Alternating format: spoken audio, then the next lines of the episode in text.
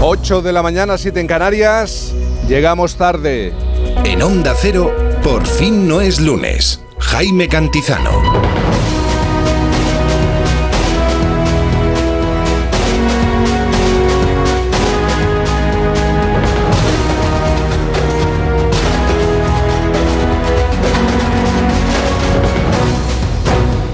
¿Qué tal? Buenos días. ¿Cómo se encuentra? ¿Cómo está en este domingo? Bienvenido a este domingo 25 de febrero de 2024. Este es el último fin de semana de un mes que ha dado para mucho y mira que es más corto.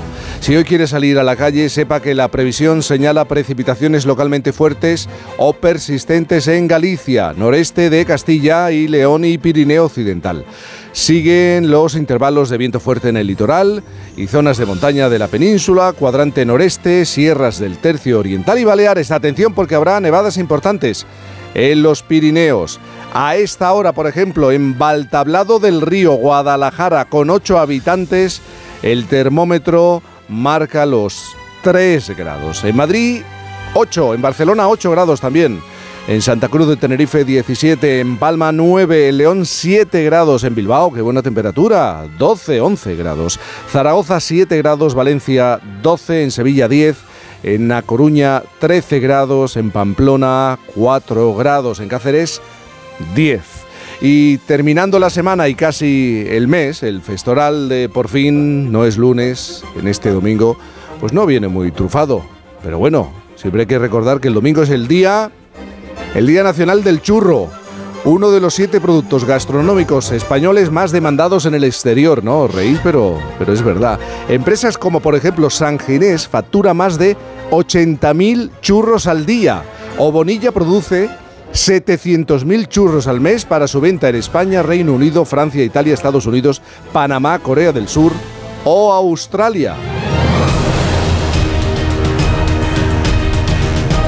Te ríes Isabel, pero es verdad. Y, y cuando viajamos ahora al exterior, yo me he sorprendido mucho. Vayas donde vayas, de pronto has descubierto un establecimiento donde se venden churros. En cualquier país, incluso en Corea del Sur, en Estados Unidos. Buenos días, Isabel Lobo. Buenos días, de luz y de color, Jaime Cantizano a la rosca, ¿eh? A la, A la rosca. rosca. ahí con el. ¿Cómo se llama? Es que la manga esa tan enorme con la que, Sí. con la que Es- venden la masa. Es una pasada eso. Alguien que ¿Eh? siempre trae churros. Nuestro proveedor. Efectivamente, es el mítico Joe Llorente. Buenos días, Llorente. ¿Qué tal? Muy buenos días a todos. Luego dicen que en Europa no se vende alta tecnología. ¿Cómo Ya, que ya, no? ya, está España exportando churros. Churros. Déjame que salude eh, a todos los atletas que están compitiendo en el Campeonato de España de Atletismo Sub-18, Sí. que yo toda la A vida esta he hora no deben estar escuchando. No, pero enseguida empiezan, ¿eh? Short track se dice ahora, que es pista Short track. cubierta. Y en Sí. especial Antes era indoor. Indoor. Indoor. indoor. En- Sí. En, especial a Martina Guijarro, que igual Sí. así no os dice nada, pero si os digo que el segundo apellido es Viladecans.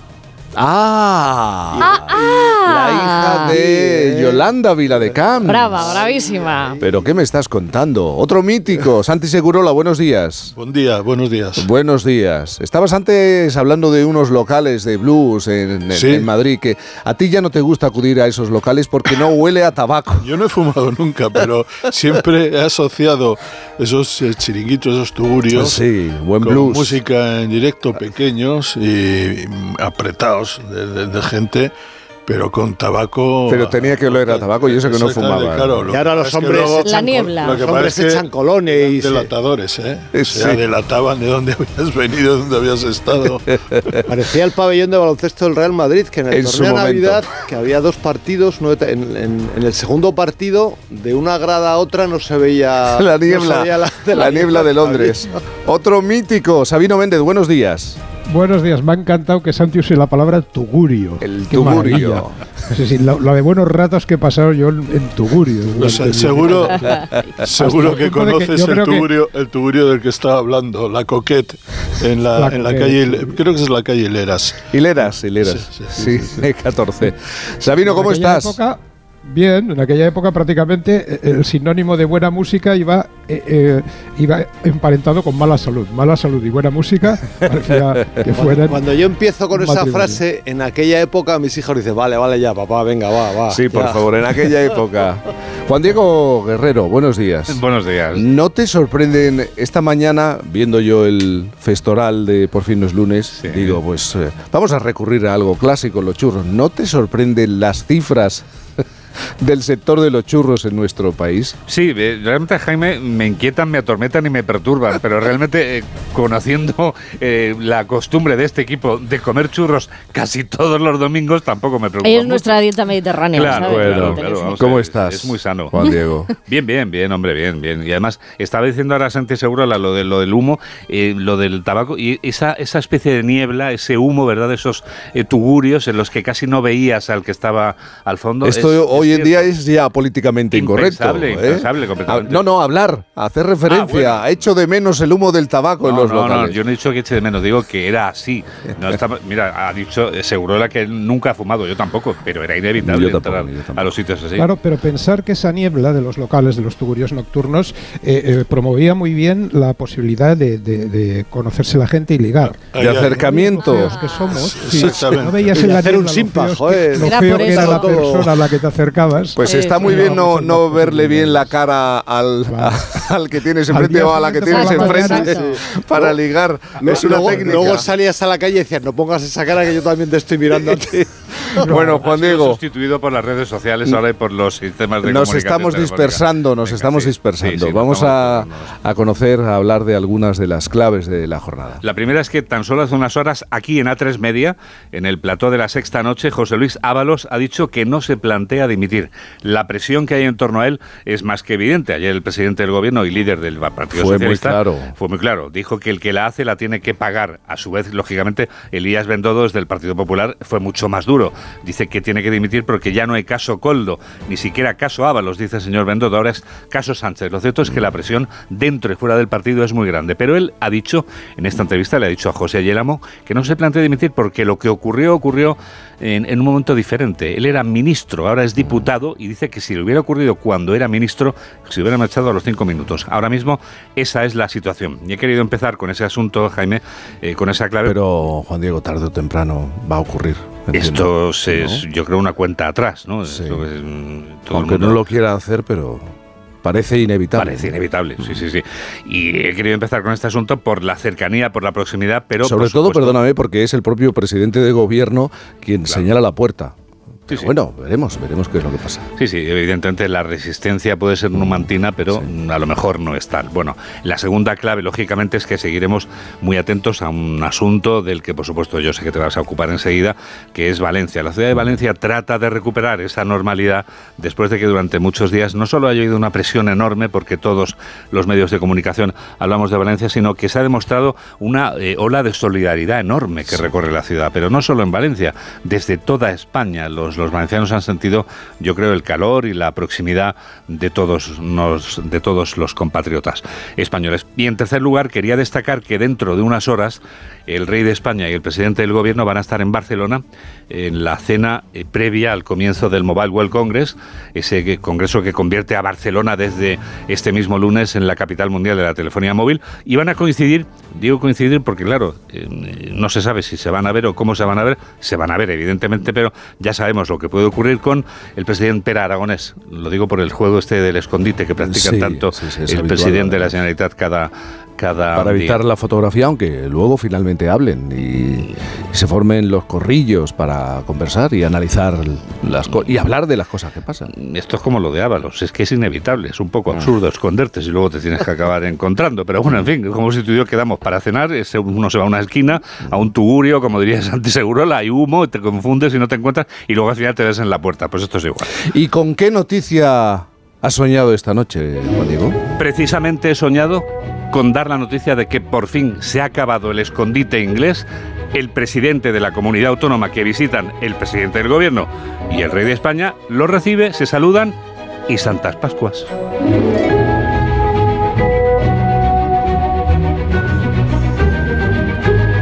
Estas y otras noticias, bueno, esta última es un sueño. Y no va a ocurrir. Pero me supone. encantaría darla. Ya, es un sueño. El noticias fin de semana, a las 2 de la tarde, aquí en la sintonía de Onda Cero. Pero, por favor, no sé si es una canción propia de un tugurio, como hemos empezado Ojalá, diciendo. ojalá. o, o de una fiesta color rosa. Lo es, y estoy convencido de que tanto Santi Segurola, José Luis Llorente y por supuesto estoy convencido de que Sabino Méndez le han visto tocar, sin duda.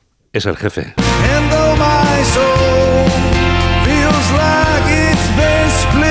Para todos los que sueñan, te veo en mis sueños, See You in My Dreams con Bruce Springsteen.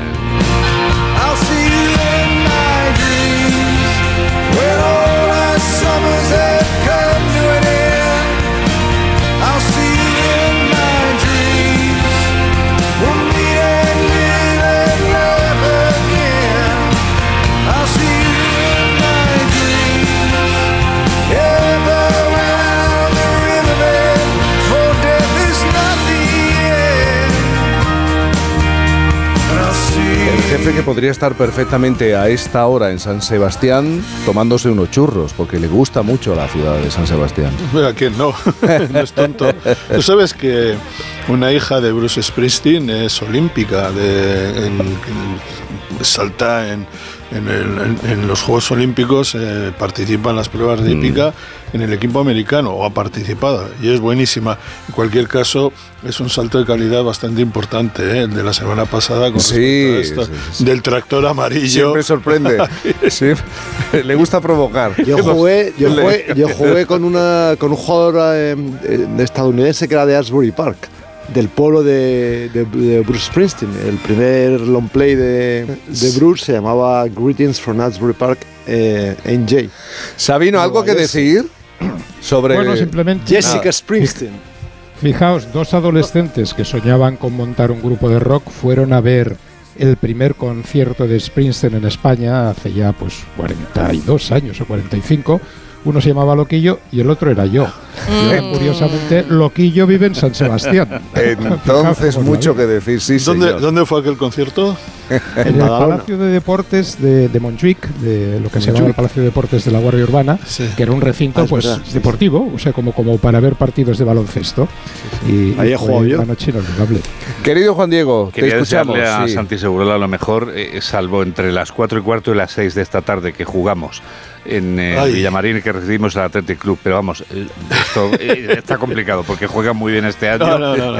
Pero si quieres te hago la lista, no quiero divagar, de todos los partidos que ha jugado el Athletic por en Andalucía esta temporada. No ha ganado ninguno. ¿En serio? Sí. Bueno, pues Grana- Granada, Cádiz, Almería y ahora toca eh, Betis. me aferraré a esta estadística. Bueno, de- miento, venció en Sevilla, al Sevilla. Ah, Sevilla. 8.12, las 7.12 en Canarias. Gracias, Juan Diego. Y ojos A ti, de lobo Jaime. que se fijan en. Estamos en el último plenilunio del invierno, una luna llena con mucho significado. Empezar de cero, además en domingo, nuevos comienzos, como si el universo hubiera confabulado esta semana entre la tragedia y el consuelo. La luna de hoy, de eso quería hablar, de la luna de hoy, la segunda luna llena del año, cómo no pararse en, en su plenitud. La luna que, para mi presbicia, es hipnótica, tiene en estas últimas horas algo de especial. Está en su punto de apogeo, lo más separada de la Tierra, con lo que los nuevos comienzos para la Luna también pueden interpretarse a través de su tamaño. La Luna, en la que más esperanzas solía poner las antiguas civilizaciones, solía ser la más pequeña. ¿Eh? La interpretación es que si empezaba pequeña, pues así acompañaba la evolución del año hacia un gran crecimiento ¿no? de, la, de la luna. Porque saben eso, ¿no? En Europa los celtas se referían a la luna de febrero, esta luna que tenemos ahora, como la luna de hielo o la luna de tormenta. Eso nos explica este cambio de tiempo ¿eh? y nos dice que, va a haber heladas, que va a haber más tormentas, que ojalá que caiga más lluvia, ¿no? Febrero también es en buena parte del hemisferio norte, incluida Europa, el mes más frío del año. Y aquí hay un dato bastante bueno. En España tenemos el récord de la temperatura más gélida hasta ahora registrada en un lago de apellido Gento. Ahí se alcanzaron los menos 32 grados centígrados. Y por darnos una vuelta, en China, hoy, después del Año Nuevo Chino, están celebrando el Festival de los Faroles. Este festival tan bonito, el Festival de los Faroles, que además lo aprovechan para comerse la luna. Hacen unos postres muy típicos que se llaman los dumplings y tienen esa forma de bola, esa forma de luna, total, que se la comen. La luna, que es nuestro satélite, pero también la inspiradora de palabras que os presto como esta. La mangata. La mangata es la palabra sueca para verbalizar el reflejo de la luna en el agua. Lo más parecido a esto que tenemos en España es el rielar de Espronceda, ¿os acordáis? La luna en el mar riela, que brilla, que resplandece, y en la lona gime el viento, con la triste diferencia de que esta luna de hoy ha llegado alzando en blando movimiento olas de fuego y dolor. Aún así, es luna de comienzos, momentos de rehacerse con el ánimo de lucha inquebrantable por afrontar los días a partir de mañana. Y pieles tersas a los 12 años y las rutinas faciales para niñas que Claro, es lógico, están levantando todas las alertas, ¿no? Nuevos comienzos, decíamos, ¿verdad? Pues buscarle la mejor cara a la luna, la mejor cara a la luna y la mejor cara a los niños menores de 9 años. Curioso, bien curioso, que el rostro de nuestros niños esté en grave peligro. La alarmante obsesión de menores de 12 años por las rutinas de cuidado facial. La influencia de las redes sociales está ahí, impulsa esa nueva tendencia entre preadolescentes con cremas, tónicos faciales, tratamientos, tratamientos anti-envejecimiento a los 9 años. A mis ojos, se han pasado de órbita y han perdido el eje de rotación. Esto se llama cosmeticorexia precoz, ¿eh? esa obsesión por la cosmética a una edad que no corresponde y teniendo en cuenta el incalculable número de estudios que corroboran que la preocupación en las niñas además es superior ¿eh? por la presión social que se ejerce sobre nuestra imagen, pues lleguen a sus propias eh, conclusiones. Los farmacéuticos ya han advertido los efectos nocivos, estamos viendo eczemas, estamos viendo alergias, estamos viendo quemaduras, a ver si ahora va a tener responsabilidad el retinol o la vitamina C de todo esto, que quién les compra todas esas rutinas, que quién está detrás de aceptar la petición del menor sin pararse un momento en las consecuencias. Bueno, pues yo me pregunto si cuando estas personas se ponen con sus hijos delante del espejo, les dicen el orden de aplicación de los productos o invierten ese momento en decirles, invierte en ese momento en decirles lo maravillosos que son, tal como son y como son y cómo se ven y cómo se sienten en ese momento. Que creo que se llama educar el autoestima y creo que se aplica después de hidratar el alma y antes de la vitamina C del zumo del desayuno. Mm. En este programa en los últimos años, seguro que lo recuerdas, hemos hablado con médicos, con psicólogos y nos alertaban de la imagen que de ellos mismos tienen los adolescentes, es los un niños, espanto, ¿eh? porque se están viendo reflejados a través de, de, de, la cámara con filtro del teléfono, a través de lo que le ofrecen eh, los filtros de ciertas redes sociales. Y es un, y es un problema bastante serio. ¿Eh? La percepción que tiene uno mismo no es a través del espejo o desde el espejo, sino a través del el filtro de una aplicación. Bueno, ¿y por qué dices que desoímos constantemente eh, a la prevención y que se nos ha pasado el reloj de vueltas? Lo digo porque ahora toca un poco de acordeón y de fondo el Sena. París, en el número 5 de la avenida Anatole, distrito número 7. Ahí está la Torre Eiffel que hoy, este domingo, reabre después de llevar seis días de huelga. ¿Por qué se ha puesto de huelga la Torre Eiffel? Bueno, pues se ha puesto de huelga estos días de atrás porque reclama su mantenimiento, un mantenimiento esencial para conservar su estructura. ¿eh? Ha estado desde el lunes sin recibir visitantes la Dama de Hierro de París y lo hacía porque denunciaba de esta manera su preocupante deterioro y la falta de gestión. Estamos hablando de que pasan por ahí 30.000 visitantes al día que suben y bajan y se meten en ese amasijo de hierros, como para no llegar a un acuerdo y abordar su reparación y convocar revisiones cada seis meses. Ahí está la parte de la prevención. De hecho, el ingeniero Gustave Eiffel, el padre del, del monumento que ya tiene 135 años, bueno, dejó clara esa instrucción. Había que volver a pintar la Torre Eiffel cada siete años, porque la pintura es el elemento esencial para la conservación de esa estructura metálica. Esta semana que hemos hablado mucho de los materiales, de los recubrimientos de los edificios, de la prevención y, lo importante, ¿no? que es eh, el mantenimiento. ¿Por qué es importante la pintura de la Torre Eiffel? Porque mantiene el equilibrio. Porque con cada decapado que hacen y la pintura que le, que le retiran, que es innecesaria, bueno, pues lo que hacen es equilibrar el peso y así se mantiene el, el, esqueleto intacto. Esto lo hacen cada siete años, pero bueno, parecía que había un problema con que no se llegaba al mantenimiento correcto y eso es lo que digo, ¿no? Que a veces se desoye constantemente la prevención y luego pues eh, la historia nos devuelve cíclicamente una y otra vez lo que hay. Y a lo que voy. Esta sociedad acuñada como la sociedad cronopática, que no sé si lo habéis escuchado, eh, sociedad cronopática, la que siente que no puede perder el tiempo, bueno, pues ya se ha pasado todas las, las en punto que separan el tiempo del trabajo y del tiempo de ocio. A esta le queda un segundero que atender todavía y es el siguiente. Domingo. Si nos guiamos por la luna, dejaremos de mirar Sí. al suelo. ¿Mm? Eso, Si dejamos de mirarla, nos guiaremos por el suelo. Si no nos reconocemos en el espejo, acabaremos siendo esclavos de los reflejos. Y si no atendemos a los avisos, es probable que una y otra vez no tengamos arreglo a pesar de la chapa y pintura.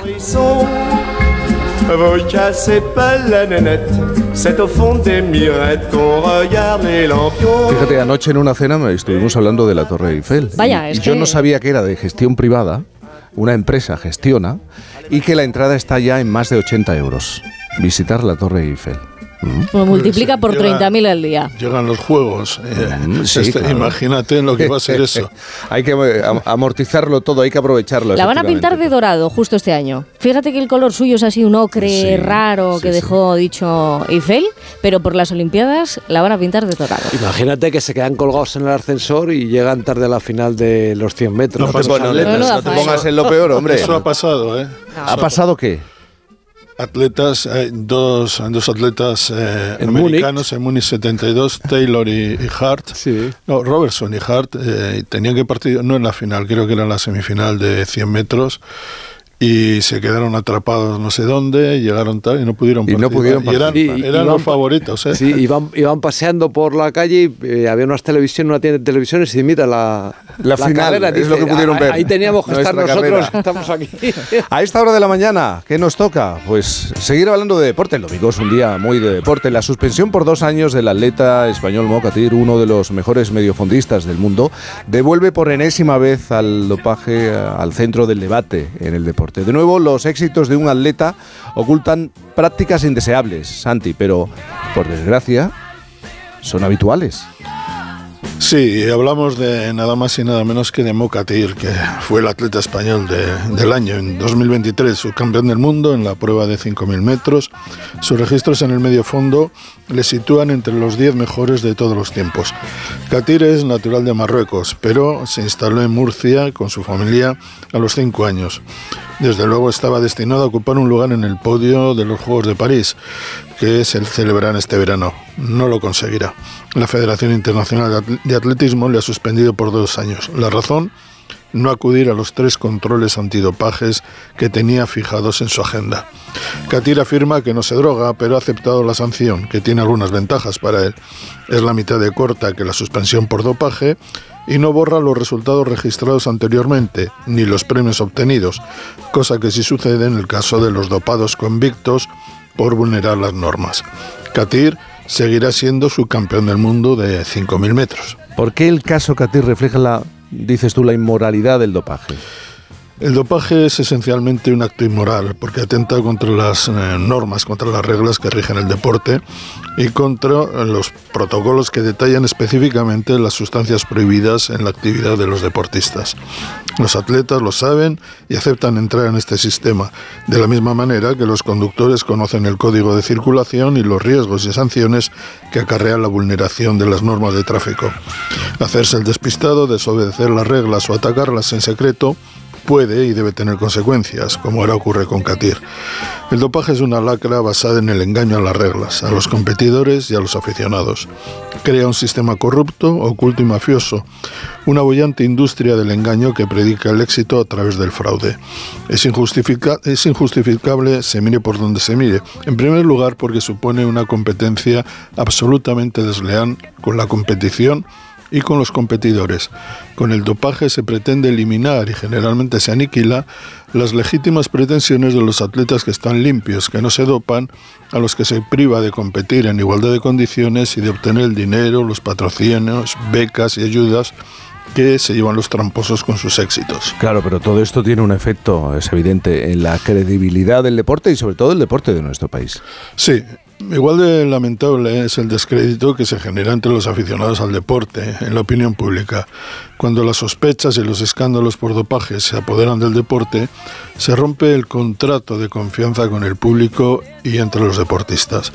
Con el escándalo Katir, los aficionados tienen todo el derecho a asumir que sus éxitos estaban edificados sobre una falacia. Por desgracia, abundan los Katir en el deporte pero en España el problema es preocupante. Por falta de respuesta adecuada, encubrimiento o apología de los falsarios, a España se le asocia, no sin razón, con un desgraciado nivel de tolerancia y connivencia institucional en el ámbito del dopaje. A cinco meses de los Juegos de París, la etiqueta resulta todavía más dañina.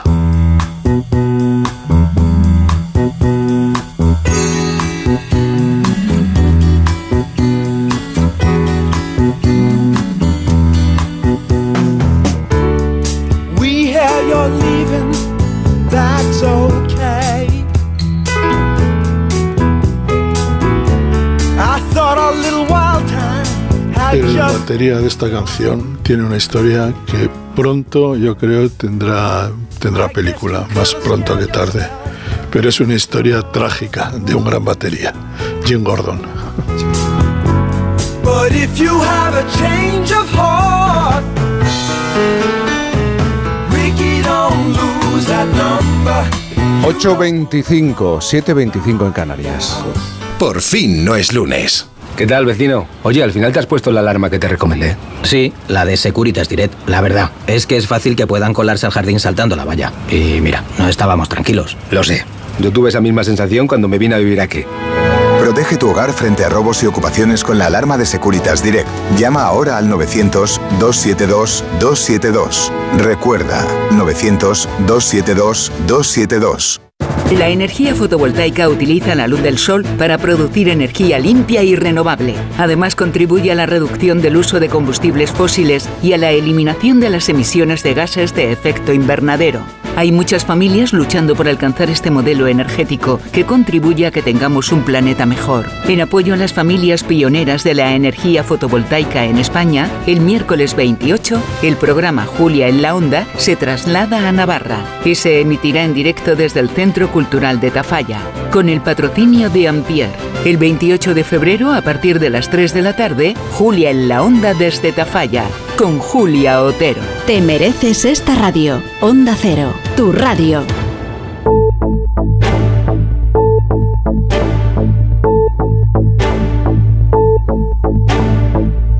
Terminamos la semana, una semana marcada por una tragedia, evidentemente.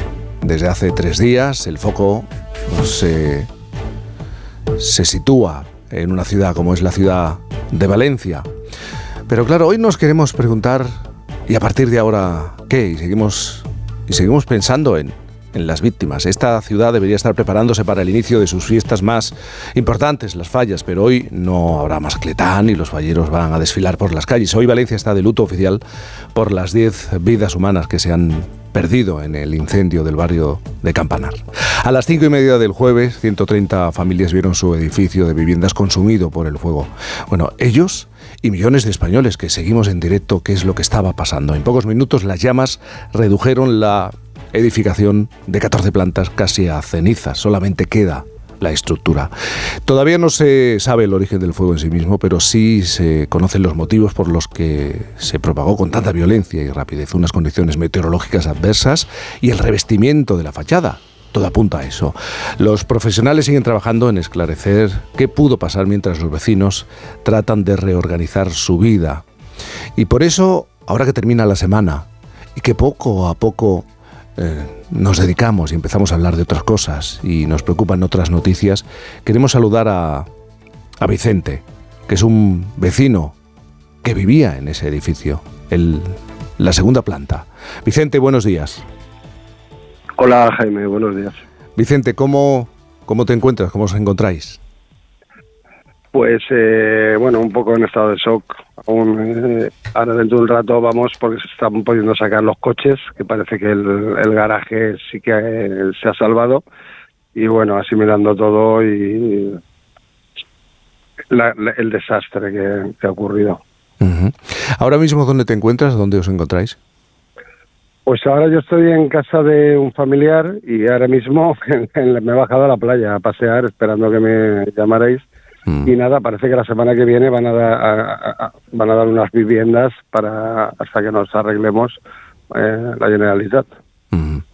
Porque claro, ahora en estas eh, en estos últimos días uno se pregunta mm. ¿y ahora qué, no? Ya, sí, sí, sí, sí, no, no, y es curioso porque, que me, porque bueno, se, se, ha cambiado todo. Yo ahora mismo, por ejemplo, yo los domingos en concreto me despertaba escuchando tu programa a las 8 de la mañana mm. y ahora estoy en otro sitio, fuera de mi casa y bueno, con la vida cambiada completamente, esperando a ver el lunes a ver por dónde empezamos, porque mm. se ha quedado todo ahí, se ha quemado, hombre, yo en concreto hasta yo salía a hacer deporte y iba con la ropa de deporte, o sea, se me quedó todo dentro, cartera, en fin, todo. estuve todo el día en ropa de deporte. Se ha hablado mucho del apoyo, de las medidas, eh, de, de, esas promesas que se hacen cuando ocurre una tragedia de este, de este tipo. Ahora mismo, ¿qué es lo que tenéis garantizado? No sé si podemos hablar de algo garantizado. Os han hablado de viviendas, de, de ropa, de alimentación. Sí, correcto, todo lo que acabas de decir. Eh, han habilitado, todo, es una verdad que la gente se ha volcado con voluntarios del ayuntamiento. Mañana, ayer, todos nos tomaron a todos nota de, bueno, lo que lo que necesitamos cada uno. Lo que está asegurado creo que es el piso la semana que viene, eh, una ayuda de un importe económico y eso, y bueno, ropa, bueno, en Valencia se ha volcado, ropa ya, ya han dicho que no traigan más porque ha venido gente de Alicante a traer ropa sido una locura. Y nada, pues, estamos a, a la espera de que nos comuniquen cuando, porque la semana que viene dice que ya se traslada, empiezan a trasladar gente a los pisos.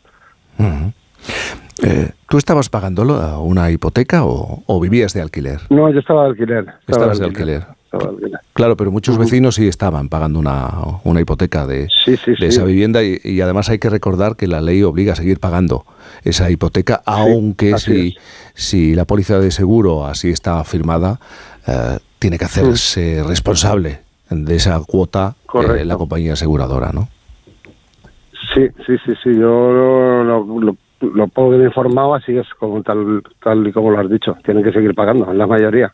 Mm. Algunos con, tienen el seguro eh, un año de alquiler o un año de carencia de la hipoteca, pero si la, hipoteca no se cancela por un incidente de este tipo. La hipoteca continúa. ¿Cuánto tiempo llevabas viviendo en este, en este lugar? 11 años, 11 años. Ayer me lo dijo el propietario del piso y yo ya ni me acordaba, que llevaba 11 años ahí ya. 11 años. Nosotros queríamos volver a, a recordar qué es lo que qué es lo que ha pasado, porque hay siempre un, mm. temor por parte de las víctimas de este tipo mm. de, hechos, ¿no? que se deje de hablar de este asunto y esa atención y, ese soporte que se ofrece se deje de, eh, de, dar, porque cuando llega el lunes, el martes, hay que seguir viviendo y es, y es complicado porque estás iniciando una especie de nueva vida, ¿no? Es empezar de casi de cero. Sí, sí, sí, sí, así es, así es, completamente de cero. Sí, yo, bueno, aquí en una cosa así no tiene experiencia, pero bueno, compañeros tuyos nos decían que, en dos meses, mes y medio, ya la gente no se va a acordar. Mm. Y ese era un comentario, porque hemos hablado con muchos medios, que por cierto, los medios, igual que bomberos, ya hablamos siempre de bomberos, que también, eh, policía, etcétera, pero los medios, increíbles, ha sido un apoyo total, ha sido importante también el apoyo de los medios. Se ha hablado mucho también de, de, la figura del portero del edificio de, de Julián. Mm. No sé si eh, tú tenías contacto con él. Eh, eh, a diario. A diario, ¿no? A diario, a diario, Julián, todo lo que se ha dicho, pues así es. Un tipo que en cualquier momento tenías un problema, subía, está constantemente pendiente de los vecinos, eh, se portó, bueno, no sé si habéis visto los vídeos, iba puerta por puerta sacando a la gente, una, una barbaridad, pero el tío hablas con él y como si no hubiera pasado nada, es que es, es un tipo de persona hmm. alucinante. O sea, como ayer estaba ahí con, con Feijó, no sé si lo habéis visto, con la alcaldesa y él ahí tan, tan natural, es que es, pues así es como es, es todos los días, eh, llegas, te abre la puerta, se te rompe algo en casa y a las nueve sube antes de irse a casa. Un, tipo 10, la verdad. Mm. Hay que recordar que Julián, el portero, nada más ver el, el, fuego, mm. fue subiendo, pasando por cada una de las plantas hasta, hasta que el fuego se lo permitió, avisando a los, a los vecinos. Vicente, eh, muchísimas gracias por hablar con, con nosotros. Muy bien, muchas gracias. Yo quería, si me permites, puntualizar una cosa, como los como las redes son un poquito así tan... Porque eh, ayer empezaron ya a sacar los coches y como se, y casualidad, ahí yo vivo 11 años, ahí hay coches normales y, siempre hay pues hay dos o tres de alta gama. Pues los que han salido en redes, dos Ferrari, un Ferrari, que yo no sé ni las marcas, un Ferrari y un Porsche, que son los dos únicos que hay en en la finca. Los demás es, pues, pues, ya seguro que van a hacer hincapié en que ahí, no, allí eran todo coches normales, gente de, todo tipo había, pero coches de alta gama, pues si habían dos o tres, los han sacado en las redes ayer. Y nada, esto quería puntualizar simplemente. Bueno, es que claro, aquí lo importante son las vidas, ¿verdad? Sí. Y las familias y, vosotros. Correcto, correcto. Mm. Sí, pero que quiere, que quiere ahí hacer un poco... Sí, sí, sí, sí, sí, sí enseguida saldrá por ahí, ¿no? Ahí eran todos ricos, digo, pues no, pues yo soy, hay mucha gente trabajadora ahí. Claro, claro. Es que la cosa no va de ricos o pobres, va de personas y de un incendio y de quedarse sin, sin un hogar. Vicente, muchísimas gracias. Correcto. muchísimas gracias, Jaime. Buenos días. Gracias. Un abrazo. Y en esta mañana de domingo hay algo que destacan muchos vecinos del lugar, de ese barrio. El silencio desde hace tres días. Gabriela es una vecina de, del barrio y vio el incendio desde su casa. Gabriela, buenos días. Hola, muy buenos días, Vicente. Muchísimas gracias. Perdón, Vicente. es que estoy pensando en Vicente. En Vicente es lógico. Sí, que acaba de hablar y de verdad que qué casualidad que comience tu entrevista con una persona que estuvo allí y conmigo que estoy a 200, a escasos 200 metros. Mm. Porque esta mañana me levantaba y yo pensaba, definitivamente la percepción que nosotros, los que estamos en el alrededor, esto es totalmente distinta. A mí me da hasta a veces como que me siento como que vergüenza de estar hablando de esto porque digamos que no soy eh, afectada directa, ¿no? Pero también pienso que definitivamente oigo hablar a Vicente y que definitivamente ellos tienen la, o sea, mm, espacios a la hora de hablar porque están en el al rojo vivo, están allí eh, y, y, yo, y, yo voy a hablar por los que estamos a, 200 metros. Eh, eh, al contrario, yo tengo un aceleramiento de repetir la historia y repetir la historia. Claro, yo tampoco, al no ser afectada directa, este, tengo una posición totalmente distinta. Ayer mi madre me decía, María Gabriela, mi amor, porque mi mamá, yo soy de Venezuela, tengo 18 años aquí, y mi mamá me decía, tranquila, mi amor, cada vez que te llamo lo repites, lo repites. Y es porque es como que me quiero quitar la, eh, aparte de que ahora diga qué pasa, diga que me siento como peor porque siento que no sé si a lo mejor nosotros los vecinos, en vez de habernos quedado en los balcones viendo, si hubiésemos ido a gritar, si hubiésemos ido a ayudar a, a, este héroe de, mm. esta historia, no sé, tengo una sensación de, de, de no sé si, si, si todos pudimos haber hecho más de lo que se pudo haber hecho, ¿sabes? Creo que, que no hubo una percepción de los que estaban allí no hubo porque tengo una gran familia amiga hmm. de mi país de mi país de mi ciudad que vivía allí ella está fuera del país está sola su esposo y su hijo de 16 años eh, y de verdad que este siento que ellos están ahorita como que en shock tal como lo dice hmm. mi, vecino Vicente y, y les preguntas y, y claro si te das cuenta lo oigo y su relato es como no tiene tampoco mucho porque es que el, Estado no les permite, casi aparte de que al, haberlo vivido no están como ni claros porque ellos estaban dentro. Claro. Y, y yo que he hablado con esta familia amiga y otras familias vecinos, ellos salen porque huele a humo, pero en ningún momento, y eso mm, habría que llevarle una reflexión, en ningún momento tuvieron sensación de, de que vamos a salir porque va porque porque esto por lo que pasó o sea la gente salió porque bueno hay un humo huele a humo y, mm. y eso me lleva a, o sea que pensemos todos o sea nunca pensamos que nos va a pasar y mm. todavía creo que ellos no no han caído en lo que les pasó Gabriela que los que estábamos Dime, dime. Eh, perdóname que te interrumpa. ya sabes cómo es esto. Ya sabes cómo es esto de, la radio y de y, de los tiempos. Tú mismo lo has explicado, ¿no? Que, sigues acelerada, es normal. Y es que cuando uno tiene ante sí un hecho de este tipo y, lo ve y, lo vive, eh, es imposible olvidarse de, ello. Pero eh, tú hablando con nuestra compañera hacías referencia al Sí. silencio en el barrio, ¿no? Desde, Sí, desde horrible. entonces, ¿no? Es un Horrible. silencio que estremece. Sí, horrible, horrible. Hoy le hice una foto temprano al cielo porque además hay un cielo, hay una ventolera que también eso lo expliqué en otra entrevista. Yo no sé qué pasa porque no soy experta en, en, en temas de clima, pero esta zona en específico, no ahora, en específico en Valencia capital puede haber un viento, pues en, en esta zona se forma, yo creo que es por la planada de los campos que están detrás, yo no sé, no, no soy eh, experta, pero sí te digo que aquí se forma como un ciclón y desde ese día hasta hoy, por ejemplo, yo en mi balcón yo tengo una alfombra este de grama y da vueltas, la alfombra de grama, da vueltas. Como- o sea, lo que te quiero decir es que para colmo este punto, creo que eso tendría que ser tomado en cuenta para otros análisis de estructura y tal, este punto el viento es una cosa terrible y no para el viento. Entonces hay esa sen- misma sensación de ese día.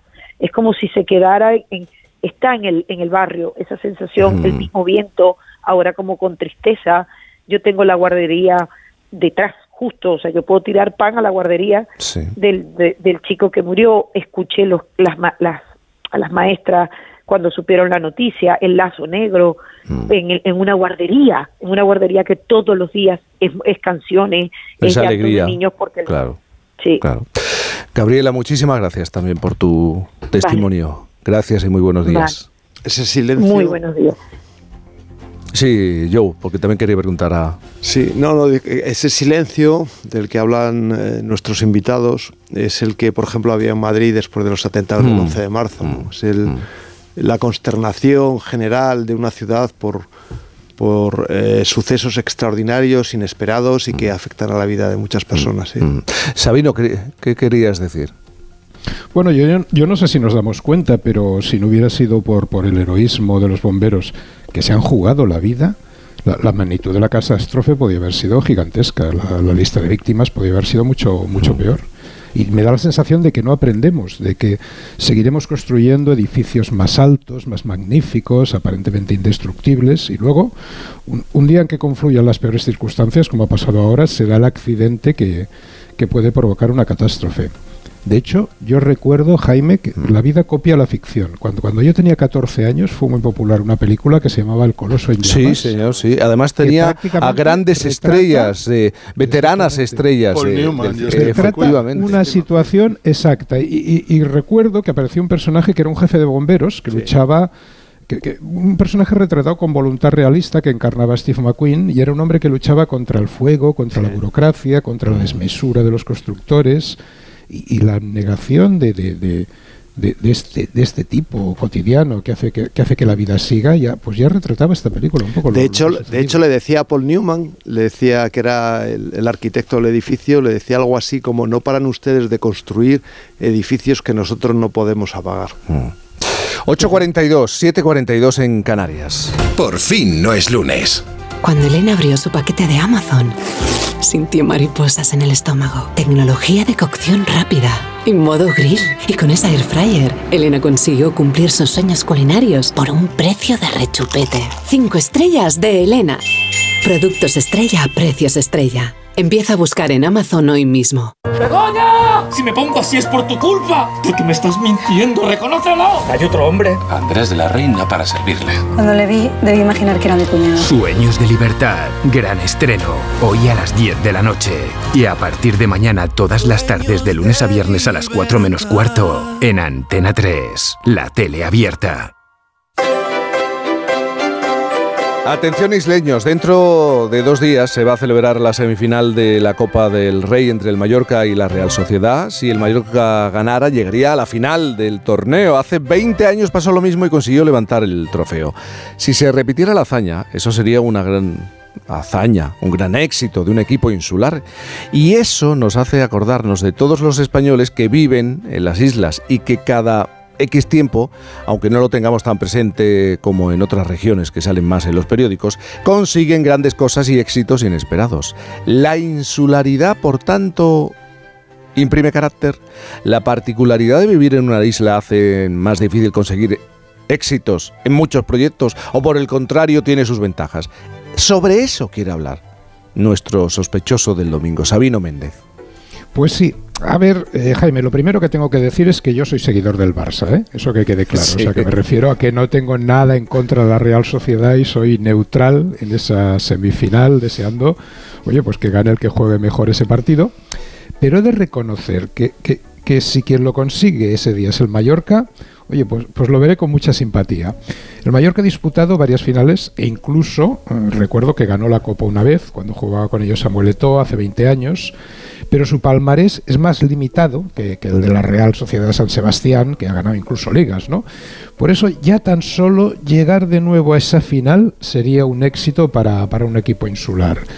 Y es que nos olvidamos de este tipo de detalles, pero lo cierto es que en una temporada como esta, actualmente tenemos dos, dos equipos insulares en la categoría más alta del fútbol español. El Real Club Deportivo Mallorca y la Unión Deportiva Las Palmas. Y así, como otros seguidores tienen, tienen otros equipos tienen seguidores en, en, todas partes, los equipos insulares eh, concentran la mayor parte de sus seguidores entre los habitantes de la, de la propia isla. ¿Por qué sucede eso? Bueno, de entrada por una razón sencillamente empírica. En otros lugares y regiones las fronteras no, están tan claras. Es difícil decir dónde empieza y acaba, pues yo que sé, una zona como por ejemplo La Rioja. Es difícil decirlo exactamente, ¿no? Se ha trazado una raya administrativa en el mapa, pero las fronteras no son tan difusas, son ya más difusas. Por ejemplo, también aquí pasa con los límites entre Cataluña y Aragón, lo que llamamos la franja. Binefar y todas esas localidades, donde los acentos se mezclan, es muy, muy difuso decir dónde empieza y acaba estrictamente cada zona. Ahora bien, en cambio, en las islas la frontera está muy clara. Aquí acaba la tierra y aquí empieza el mar. Por eso yo soy, Jaime, de los que piensan que sí, que la insularidad imprime un carácter muy marcado.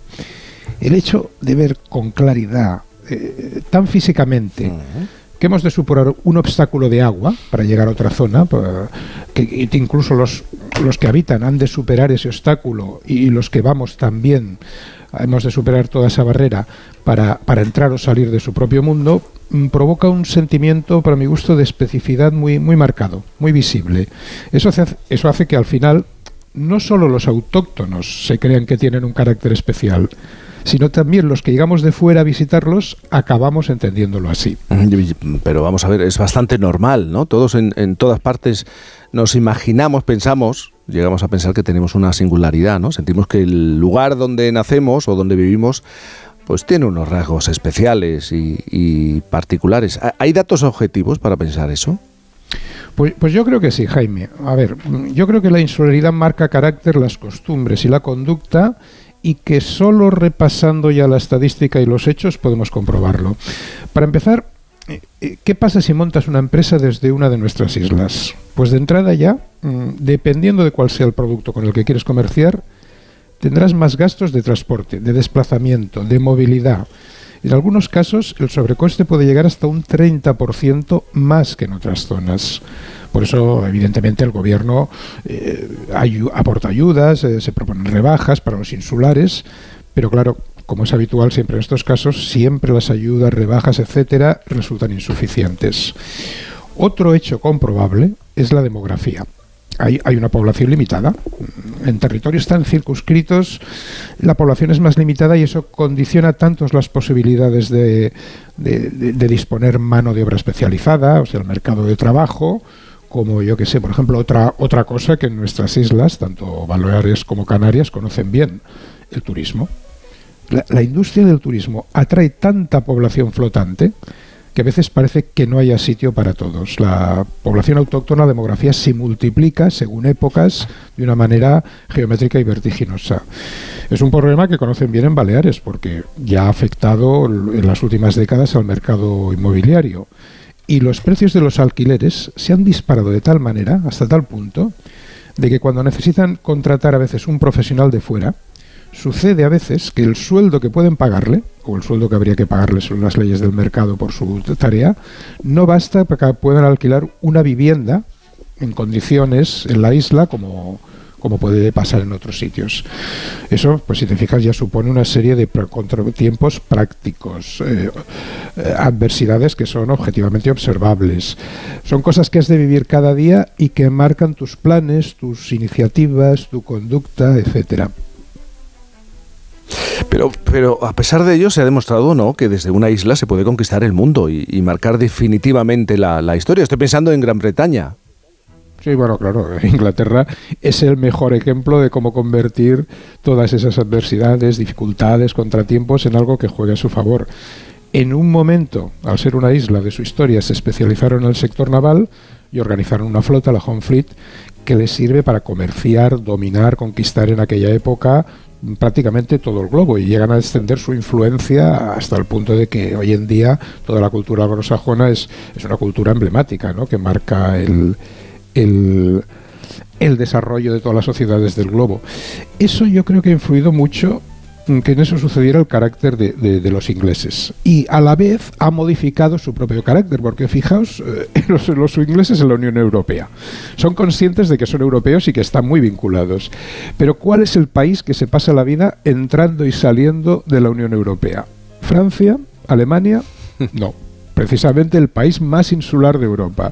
Yo siempre digo, un poco en broma, que Gran Bretaña se ha pasado 20 años, ha tardado 20 años en entrar poco a poco en la Unión Europea y ahora está pasando otros 20 años saliendo poco a poco de la Unión Europea. Y cuando acabe volverá a iniciarse el ciclo y volverán, porque ya está pasando. Vas allí y ves que hay muchos ingleses que creen que el Brexit ha sido un error.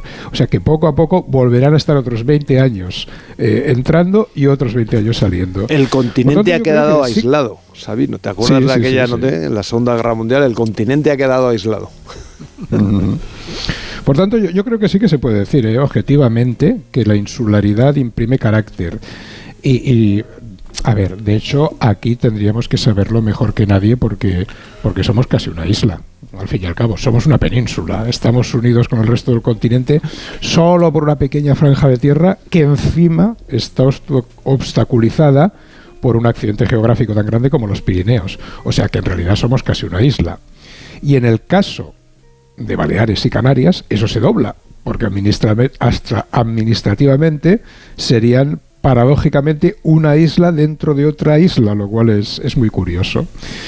Suele decirse que el carácter de los seres humanos se forja en las adversidades. Por eso, cuando esos contratiempos son ya de entradas geográficos, creo que debemos, debemos poner en valor, como se dice ahora, cualquier logro que se consiga desde las islas desde ese carácter tan marcado de, insularidad, porque, oye, Jaime, la verdad es que tiene, tienen realmente mucho valor.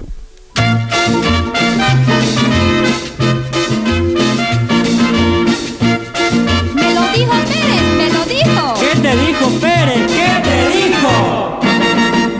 Me lo dijo Pérez. ¿Qué te dijo Pérez? Que estuvo en Mallorca. ¿Qué te dijo Pérez? Y vino encantado de todas las cosas que vio por allí.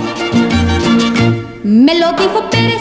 ¿Qué te dijo Pérez? Que estuvo en Mallorca. ¿Qué te dijo Pérez? Y allí la alegría de noche y de día nunca tienen fin. Si vieras, me dijo que lindas chavalas que andan por la playa y jugando en el mar. Parece que. Háblame de la canción, Sabino. Bueno, pues la he escogido sobre todo porque, aparte de hablar de Mallorca, el grupo que la canta fue uno de los grupos más populares de mi infancia y que a mí, la verdad, Jaime, me resulta muy simpático ya para empezar, desde el nombre que eligieron. Los tres sudamericanos. Que, es la mejor manera de escoger nombre para tu grupo, sin complicarse la vida.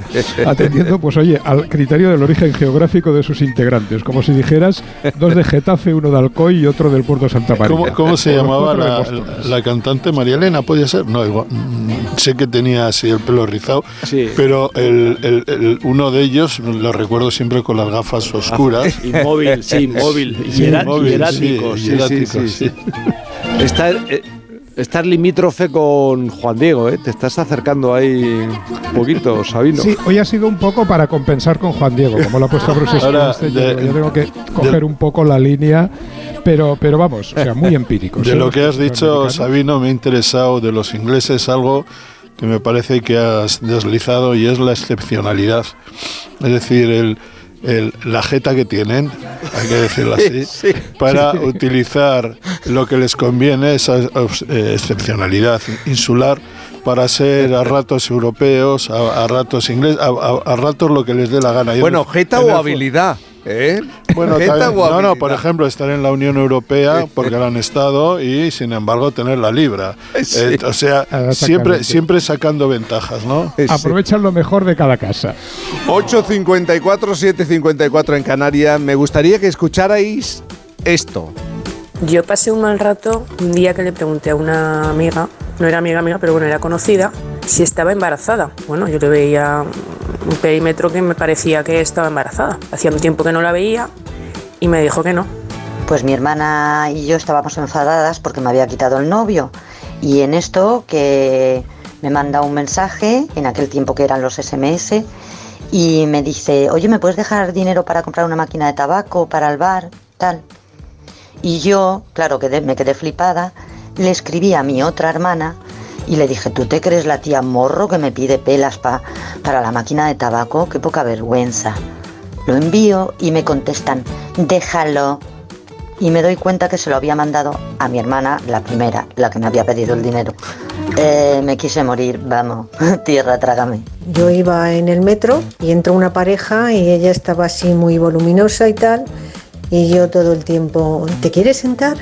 ¿Te quieres sentar? Y no me hacía caso o no se enteraba. Y ya hasta que una de las veces le doy y le digo, ¿te quieres sentar? Me da, se da la vuelta y me dice, no estoy embarazada. Qué vergüenza, no sabía dónde meterme. Yo ya he explicado que eso me, me ha pasado a mí con la mujer de un alto directivo. Yo pensé que, que estaba embarazada y resultó que, que no. Esta semana Madonna ha sido tendencia en todas las redes por su concierto en Seattle. Pero no ha sido precisamente por su espectáculo musical. La reina del pop tuvo un pequeño percance al interpretar una de sus canciones. Uno de sus bailarines tenía que arrastrar a la cantante por el escenario encima de una silla y se ve No que, estaban compensados, que- que ¿eh? el suelo estaba bien encerado porque acabaron los dos eh, cayendo. Todo se ha dicho, Madonna reaccionó eh, a esta caída con mucho estilo y siguió cantando desde el suelo. Claro, porque una cosa es que protagonices un hecho que, que te hace pensar, por favor, que me trague la tierra, que esto no lo haya visto nadie. Y otra cosa es cómo reaccionas, ¿eh? ¿Cómo reaccionas? Así que a los oyentes hoy le vamos a preguntar por ese, ese momento, tierra, trágame, ¿en qué momento has deseado desaparecer? ¿Qué situación vergonzosa has pasado? 620-621-991. Me estoy acordando de otra. Yo empiezo en la radio trabajando los fines de semana, en los, bueno, en los 40 principales, y en el primer acto así ante, eh, ante el público, presentando, eh, eran presuntos implicados, creo yo. Uno tenía que subir al escenario. Yo lo quise hacer con energía, con ganas, con fuerza, con Ay. jovialidad, y no subí las escalerillas, sino salté, de tal manera que me quedé en el último, en el escalón superior, me quedé eh, en equilibrio y me caí de espaldas. Con todo el público, no te rías, Sabino, con todo el público. ¿Te darías una Mira, buena castaña? Pero Sí, te levantaste como si nada. Pero que- claro, claro, me levanté como si nada, pero claro, había, yo creo que en esa sala había como 300 personas y, y me vieron caer. Pues bueno, tierra trágame. Sabino, ¿a ti te ha pasado algo parecido? Bueno, yo creo que te supero, Jaime, porque ahora hay una potentísima fábrica de tierra trágames aleatorios, que son los WhatsApps, con Sí, autocorrector, sí, y con aquello de enviárselos a alguien equivocado. Y recientemente una de mis amistades pasó unos días en la comarca de la Cerdaña, la Cerdaña francesa. Y el autocorrector le jugó una mala pasada y recibió un mensaje en el que me notificaba que estaba en la cerda ya francesa. Bueno, eso no es un tierra trágame estrictamente, sino que No, estuvimos- pero- pero Pero ahora viene lo bueno, ahora viene lo bueno, que es que estuvimos todo el día intercambiando mensajes sobre "Ja, qué risa con la cerda ya francesa, hasta que veo que una de las contestaciones que, que hemos tenido se me ha ido el dedo y se la ha enviado a quien no era. Hasta ahí tampoco es un tierra trágame estricto, porque solo con decir, oye, que este mensaje es raro, pero no era para ti, pues ya está. Pero veo entonces que quien lo ha recibido es mi amiga Sofía. Que es, Que es francesa. Y ahora cuéntale tú a Sofía toda esta situación sin parecer un amigo loco, un friki que le está explicando una historia sin pies ni cabeza. Y que si el autocorrector, que si la comarca de la Cerdaña. Qué Que es otra cerda. Perdona, Es otra cerda. Y lo peor es que cuantas más, fue explica- espectacular. cuantas más explicaciones des, Peor. peor va a ser. Siempre, siempre. 620 621 991 620 621 991 Llorente, ¿a ti te ha pasado alguna vez, brevemente? Bueno, lo de Madonna muchas veces te pasa cuando, Caerte. cuando actúas en público y haces el ridículo dices, Dios mío, Dios mío, pero bueno, hay que uno se acostumbra, ¿no? A seguir con garbo. A seguir con garbo y me pasó en una inspección de Hacienda que había unos datos erróneos, no, cuando no había cuando no había tantos medios electrónicos, entonces llegué yo ahí con el abogado, los papeles, los certificados del. Real Madrid, que todo estaba correcto y tal. Muy, muy relajadita la, la reunión y cuando nos íbamos, pues bueno, adiós Dios, vamos a las perchas, cogemos nuestros chaquetones y cuando está, dice don José Luis, sí, me dice el Sí. inspector, si no le importa, antes de que llegue la resolución, devuélvame mi abrigo. Pero eso era el miedo. Eh, es que te, te movías, te desenvolvías con miedo. Sí, sí. Y a ti seguro la te ha pasado. Yo soy un despistado por naturaleza. La tierra me traga prácticamente una vez a la semana. Tengo que decir que un momento muy duro para mí Sí. fue hacerle una entrevista a Chechu Rojo, el que era entrenador, luego fue Sí. gran entrenador y Sí. fue gran jugador para el país. La grabé en un cassette. Fui a casa de mi madre después de la grabación y justo después me dijo mi madre, ¿por qué no tiras la basura, la bajas al esto? Y soy tan despistado que tiré el No cassette y tal, puede y, ser. la entrevista no salió. No puede ser. 620 621 991 Míticos, gracias. Llegan las noticias a Onda Cero. Las 9, las 8, por fin no es lunes. Los fines de semana cuidamos de nuestras mascotas con Carlos Rodríguez. Vamos con las consultas, ya sabéis que nos las podéis mandar de cualquier tipo, de cualquier animal y ya está. Cuando el perro se anima mucho, el cachorro lo persigue y hasta le muerde en el costado y ya le ha arrancado pelo. ¿Qué tengo que hacer con eso? ¿Por qué el gato mete los juguetes en el bebedero? ¿Qué le Sí, pasa a este sí. gato? Como el perro y el gato. Cuidaros mucho y como siempre, sois la caña de España. Sábados a las 3, domingos a las 2 y media de la tarde y siempre que quieras en la app y en la web de Onda Cero. Patrocinado por Los especialistas en cuidados, higiene y cosmética natural para las mascotas. Te mereces esta radio. Onda Cero, tu radio. Onda Cero. Cantizano.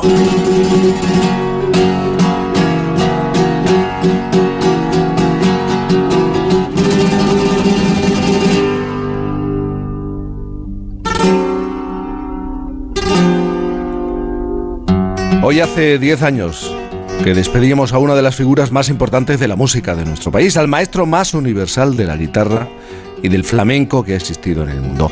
Desde el pasado martes se lleva homenajeando su nombre, su maestría y su legado en Nueva York, una ciudad que le abrió las puertas a un universo nuevo para él cuando era pues un chaval. Un reconocimiento a su legado que ha preparado su fundación, en la que ha participado también su familia y algunos grandes amigos como Chano Lobato, Rubén Blades, Diego El Cigala o José Merced, entre otros muchos. Y que terminó ayer, una fiesta flamenca por todo lo alto en la Gran Manzana que sonaba así.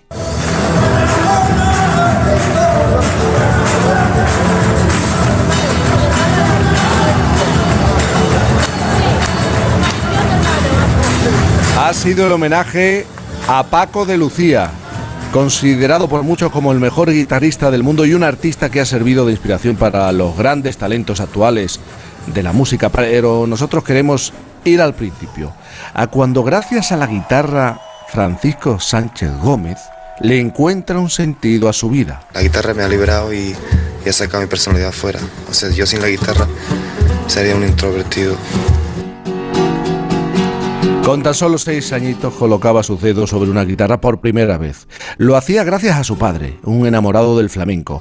Ese gesto, el de transmitir una pasión de padre a hijo, cambiaría su vida para siempre.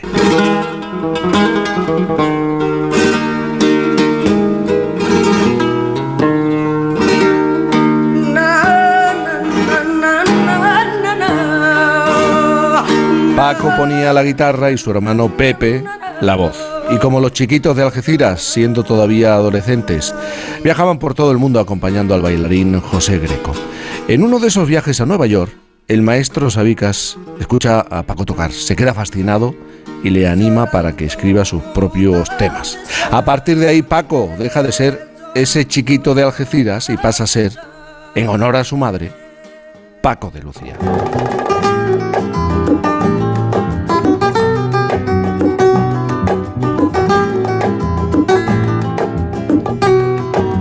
19 años graba su primer disco en solitario y desde entonces todo lo que Paco hace va a pasar a formar parte de la historia del flamenco. Fue el primero en conseguir que sonara este género musical, considerado menor, en el Teatro Real de Madrid, algo inédito hasta entonces. Incorporó elementos nunca vistos en el flamenco como el cajón peruano, la batería, el bajo y también nos regaló una década de música inigualable junto al que para él era el cantante más grande de la historia. Camarón ha sido el, artista más grande que ha dado el, el flamenco. Yo cuando lo vi a los 17 años, tenía yo, 18 años, 16, no me acuerdo. Yo no me podía creer lo que tenía enfrente. Estábamos de fiesta en casa de una familia de Jerez, muy flamenca, los parrillas de Jerez. Ahí acabamos en la mañana, estuvimos por la noche tomando copa y ahí acabamos. Y ahí empezamos de juerga. Yo no he visto cantar a nadie así. O sea, para mí, para mí aquello era, era como la llegada del Mesías.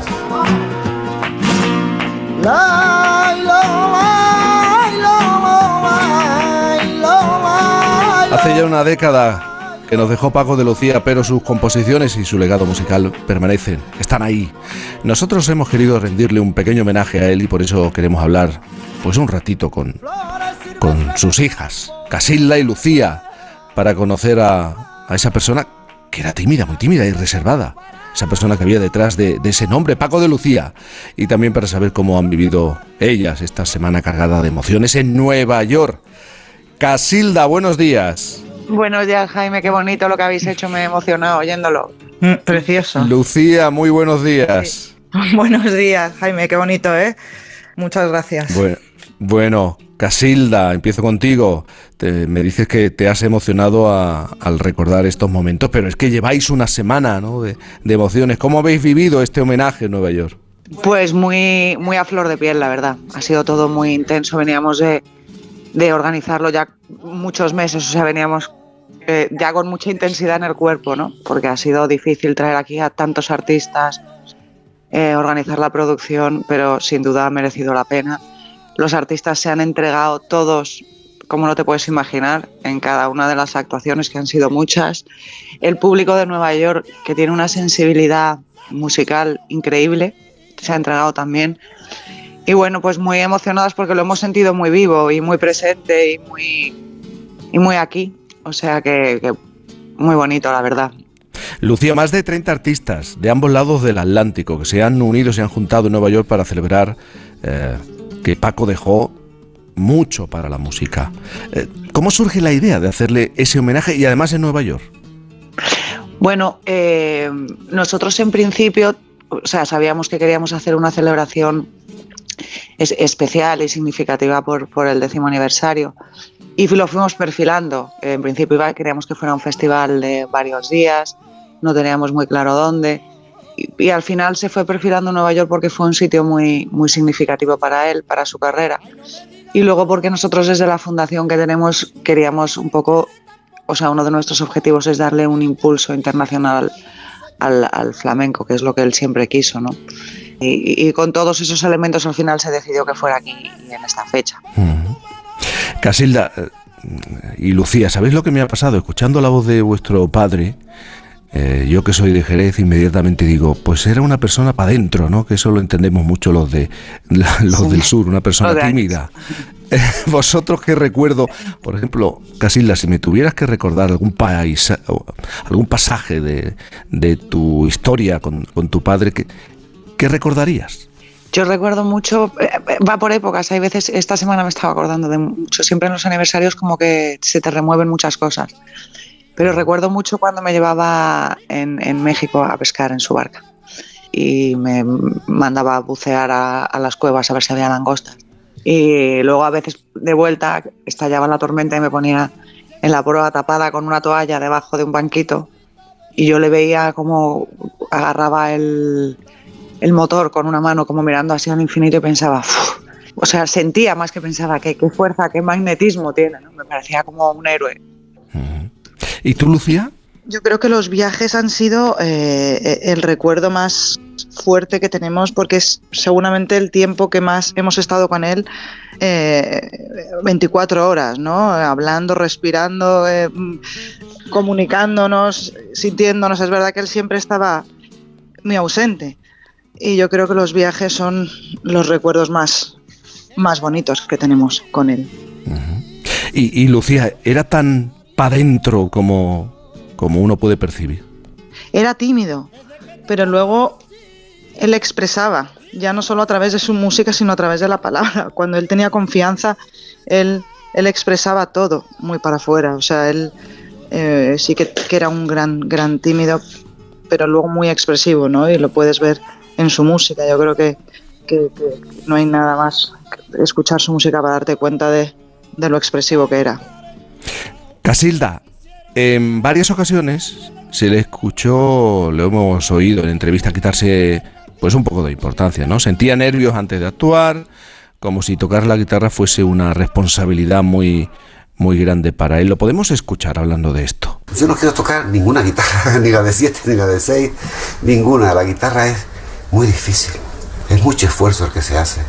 Eh, yo cuando termino de tocar, me duele todo. La guitarra es muy complicada, me, eh, me encanta, eh, yo, es mi pasión, pero a la vez es la que me mata. Mucha responsabilidad, siempre tienes que estar brillante y eso pues eh, es, es de, difícil de sobrellevar. Fíjate Casilda lo que decía, es que la guitarra me mata. Qué relación tan complicada tenía con, con ese instrumento. Sí. sí, fue una historia de amor de las difíciles. Pero bueno, yo creo que por un lado le mataba y por otro lado era lo que daba sentido a su vida. Ya no sentido a su vida, era casi un órgano vital, la guitarra, suyo. O sea, yo recuerdo conversaciones con él ya poco antes de morir, además, que me decía que lo que más le emocionaba en este momento, en ese momento de su vida, era componer, tocar, oír una frase de alguien que le gustara tocando y que, y que eso era lo que le daba sentido a su vida. Lucía, a pesar de eso, de eso que decía, de esa relación tan compleja, tan complicada, que le hacía tanto sufrir con la guitarra, eh, vuestro padre siempre daba la sensación de estar buscando un nuevo límite con, con, el instrumento y con, con, la música. Tenía necesidad de, de viajar musicalmente. Eh, él era un conformista, creo yo, ¿no? Y, además, yo, mira, ahora mismo de aquí nos vamos a presentar uh, un disco que son las primeras grabaciones inéditas de Paco, las primeras fijaciones que se han hecho en, en, en, un soporte eh, físico. Y ahí ya te das cuenta con 7, 8, 9 años cómo está en una constante búsqueda tan pequeñito y sin tener unas nociones muy definidas, ya él está buscando, está agarrando la raíz y la tradición, pero ya está buscando, ¿no? Con esas primeras grabaciones que ya escucharéis, pero ya ahí te das cuenta esa constante búsqueda hasta el final de sus días, ¿no? Ha estado buscando. Casi la Paco de Lucía junto a, Camarón han sido oh, probablemente las dos figuras de mayor influencia, que mayor influencia han ejercido en, las siguientes generaciones del, del, flamenco. Vuestro padre, tu padre, hablaba de esa responsabilidad, sentía la presión. Yo creo que él, o sea, de su relación con Camarón, nunca, por ejemplo, o de ese binomio que es verdad que fueron como el como John Lennon y McCartney casi no ese encuentro musical. Mm. nunca lo vivió con responsabilidad lo vivió como como la gran suerte de su vida. O sea yo creo que mi padre no ha admirado musicalmente a, a, a nadie como admiró a Camarón y, y, necesitaba encerrarse con él a oírlo a tocar con él de vez en cuando por porque lo disfrutaba como como ninguna otra cosa sí vivió con responsabilidad, pero ya no con responsabilidad. Yo creo que para él la guitarra, o sea, y su evolución en la guitarra era una competición contra sí mismo, no contra nadie, no, a lo mejor por, por, por el padre que tuvo, que era muy exigente y para el que nada era suficiente. Mi padre se pasó la vida eso, compitiendo contra sí mismo, por llegar más lejos, por contar algo nuevo en cada disco, por llevar el flamenco a otros sitios, no sé. Esa era su responsabilidad era hacia él, y hacia el flamenco, que era lo más importante para él. Claro, por eso se entiende que colaborara con todo tipo de artistas nacionales, internacionales, eh, y además le encantaba encontrar nuevos sonidos que incorporara a, a su música, como cuando colaboró con, con los guitarristas eh, de jazz Al Di Meola y John McLaughlin, y descubrió la improvisación, algo que le, que le costó al principio que, que al final le marcó mucho, lo, lo escuchamos. Es un estado maravilloso, ese de la improvisación. Eso era totalmente nuevo para mí, porque de pronto te metes a hacer un solo y ya no tienes que pensar ni escalas ni nada, ya pues fluye de una manera que empiezas a sentir que, flotas, que flotas y que lo sabes todo y que, y que eres Dios. Luego me alegré de haber seguido allí y de no haber tirado la toalla. Y eso pues también abrió alguna- de alguna manera puertas para, para la gente que, que empezaba a tocar flamenco. Era una manera de, de abrir, de abrir la mente a la armonía y a otras músicas. Porque casi la- le costó aceptar que se podía improvisar y, y que de la improvisación podrían y podían surgir melodías y composiciones. Sí, le costó, lo cuenta ahí muy bien, lo cuenta también en la, en la búsqueda del documental que le hizo mi hermano. O sea, lo que le costó yo creo fue entender el código de la improvisación. El código, o sea, la forma en la que improvisaban los músicos de jazz. Y además se pasó mm, muchos meses de aquella gira, él lo decía que salía agarrotado al escenario, tenso, le dolía la espalda porque no entendía cómo se improvisaba hasta que un día yo creo, no sé si fue la Ricoriel o, o McLaughlin el que le dijo, "Mm, esto es muy sencillo, tienes que hacer esto, esto, esto, con estos acordes sobre eso. Y ya que- intelectualmente lo entendió. Y a partir de ahí se relajó y hizo aquel solo que del que él habla ahí, ¿no? Que se sintió que estaba flotando y ya, decía él, todo todas las noches estaba buscando esa sensación. Hay una cosa que habéis recordado, oh, Casilda. Esta semana hemos conocido, oh, lo habéis confirmado, si no me equivoco, mm, que existían unas grabaciones inéditas de, de vuestro padre y del hermano cuando tenía apenas 11 y 13 años, respectivamente. Bueno, Eso ¿cómo habéis encontrado esas grabaciones? ¿Qué contienen? Pues han aparecido en una caja de puros eh, las... eh, De las- membrillo. De, de membrillo, sí. Sí, eh, y las grabó un vecino de que además mi padre lo quería muchísimo, Reyes Benítez, y es increíble, son, bueno, han aparecido después de 60 años. Y se oye pues a mi padre y a mi tío Pepe siendo dos niños, son las primeras grabaciones que tienen. Y, y eso es muy, muy impresionante de oír. Impresionante siempre recordar la figura, lo que ha representado Paco de Lucía con, con sus hijas en esta semana de homenaje en Nueva York, esa ciudad que fue tan importante para él, tan, tan importante. Casilda, Lucía, Sánchez Varela, muchísimas gracias por estar esta mañana con nosotros y por recordar a vuestro padre y lo que ha representado para la música, no solamente para el flamenco, sino también para la música. Un beso enorme desde España. Muchas gracias. Muchísimas Jaime. gracias, Jaime. Un beso para todos.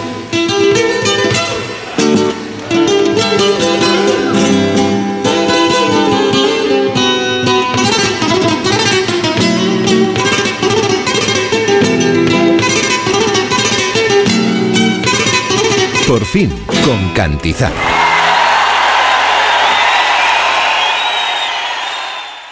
La vida es como un libro y cada capítulo es una nueva oportunidad de empezar de cero y vivir algo que nunca hubieras imaginado. Sea cual sea tu próximo capítulo, lo importante es que lo hagas realidad.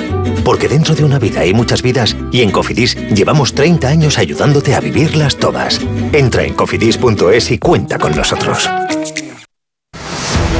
¿Cansado? Revital. Tomando Revital por las mañanas recuperas tu energía, porque Revital contiene ginseng para cargarte las pilas y vitamina C para reducir el cansancio. Revital, de Pharma OTC. ¡Begoña! Si me pongo así es por tu culpa. Porque me estás mintiendo, reconócelo. Hay otro hombre. Andrés de la Reina para servirle. Cuando le vi, debí imaginar que era mi cuñado. Sueños de libertad. Gran estreno. Hoy a las 10 de la noche. Y a partir de mañana todas las tardes de lunes a viernes a las 4 menos cuarto. En Antena 3. La tele abierta.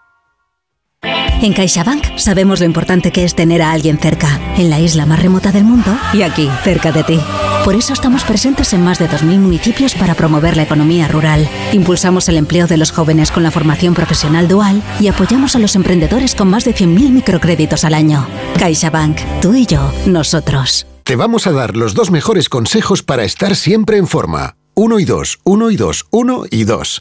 Apúntate al mejor gimnasio del mundo. Caminar por tu ciudad con Callahan Adaptation. El primer zapato que se adapta al pie y a tu forma de caminar. Fabricados en España por expertos artesanos y a la venta en las mejores zapaterías y en callahan.es. Callahan Adaptation. Se adapta al pie. Se adapta a ti. En cofidis.es puedes solicitar financiación 100% online y sin cambiar de banco. O llámanos al 900 84 12 15. Cofidis, cuenta con nosotros. Onda Cero. Boys and girls, take you and we'll feel you crazy as well. Clap your hands, snap your fingers and sing. ¿Quieres participar? Mándanos una nota de voz al 620-621-991. Tierra Trágame cuando una compañera que vuelve de baja y mm, estábamos todas en edad de merecer y no se me ocurrió otra cosa que preguntarle que de cuánto estaba. En fin, eran unos kilitos de más. Vamos a dejarlo ahí. Cuento mi querida de pata mundial. Eh, yo soy de un pueblo de Murcia llamado Alcantarilla. Aquí había una discoteca mítica que estaba al final del pueblo. Entonces, pues los sábados pues solíamos ir, pero daba mucha pereza ir andando. Y entonces un día bajaba con mi amiga andando y a mitad de camino, eh, que había un pub, nos paramos ahí y ella eh, ve un amigo, ve un amigo y habla con él y le dice que se le puede bajar a la discoteca. Se sube a su moto y yo veo al lado otro chico que se monta en la moto y yo pienso que es amigo del amigo y me subo en la moto. Y cuando vamos a medio camino, mi amiga se pone en paralelo a nosotros y me hace gestos como diciendo, ¿quién es ese? Bueno, yo me quería morir. Me subí en la moto de un tío que no conocía de nada. Bueno, horroroso. Quiero trágame. que me de pata con el lenguaje. Una de ellas que, que- no sabía ni lo que estaba diciendo, además no sé ni si pegaba con lo que estaba contando. La cuestión es que en mi descargo tengo que decir que yo era muy, muy joven y, y que estaba con gente más mayor, menos mal porque no dijo nadie ni mu, y, y estaba hablando algo, intervine y yo para, no sé, pues para hacerme lo interesante, para lo que fuera, no lo sé, se me ocurre decir, va de mí con Satanás en vez de va de retro Satanás, ¿no? Bueno, pues ahí nadie dijo nada, eh, se miraron y yo eh, después luego me di cuenta de que "Uy, esto, esto, esto, esto no era, esto no era, en fin, bueno. eh, ahí sí que pasé muchísima vergüenza, pero mucha, mucha, mucha. Pero bueno, los demás fueron piadosos y nadie dijo nada. 620-621-991, que los oyentes nos hablen de, de ese momento en el que uno piensa, de verdad que me trague la tierra, un agujerito, pero un agujerito, nada, eh, 50 centímetros de diámetro me vale, bueno, un poquito menos incluso, y, y- y de cabeza, ¿eh? Qué situación vergonzosa has llegado a pasar. Mario Viciosa, buenos días. Vademecum. Vademecum. Que me encantan a mí los Vademecum. Oye, es- me bonitos. parece una muletilla latina, así en general, que vale para cualquier cosa, para saludar, para despedir. Me gusta mucho. Suena bien, suena Voy a bien también. usarlo. Como saludo, va Sí, de sí, Mecum, va de Mecum. ¿Eh? Bueno, tú no eres protagonista de este tipo de situaciones. Sí, yo eh, tengo varios tierra trágame eh, que me han hecho héroe involuntario. Creo que algunos Sí. lo he contado de hecho. Yo como soy tan torpe, eh, No, pero, pero no, No no, como tierra. Madonna, o sea, Solo no, un no lo salvo con dignidad. Pero que Madonna no es torpe, que el bailarín no podía con ella. Vamos Claro, a hablar claro. con la O sea, realidad. Las caídas Pero, mías no, las No. caídas mías no, no solventan tan bien como las de eh, Madonna. O, o los manotazos o las cosas. Y yo recuerdo una en un pequeño cóctel con un empresario de la comunicación importante al que se le tenía bastante tirria la, a la profesión porque había sido un jefe despiadado eh, con, con muchos de sus empleados. No, no, no en este caso eh, yo no pertenecía, o sea, yo era el externo. Y en un momento, pues eh, hay un pequeño intercambio de palabras en pie. y yo que gesticulo mucho de repente con las brazos, doy un manotazo a su copa de vino que termina esparcida dentro Oh. encima de sí. Lo cual fue con ojos muy grandes observado por el, resto de, Y de la por gente. dentro muchos se relamían de Mucho gusto. relamiento que luego eh, se me trasladó como eres un héroe, dime que lo has hecho adrede. Te amamos. Ahí puedes decir, "Sí, sí, sí, sí, es que vamos, vamos, vamos". Eso y otras parecidas, como ir a cobrar una factura a un cliente moroso de esto, y, y yo que no soy así de como de enfadarme mucho, ni, ni tengo la pose de ir muy amenazante, pues ahora. No, la y, verdad y- que y- no. y en una de estas, igualmente, esa prácticamente destrozarla al local, era un restaurante que nos debía dinero, y, y en un- igual un manotazo golpeé una jarra que a su vez golpeó una pequeña cántara que cayó, se derramó todo, la lié pardísima, Lo como diciendo. queriendo. Claro, y te quedas como ya, en ese momento estás por pedir, pero vienes muy enfadado, entonces ya tienes que mantener el tono de dignidad, decir, me tienes que pagar. sí. y esto solo es el comienzo. pero yo me estaba muriendo por dentro, digo, Dios santo, la que estoy liando aquí. o Si es que cuando Mario todo se pone, se pone 620 621 991. Lupe, Tarragona, buenos días.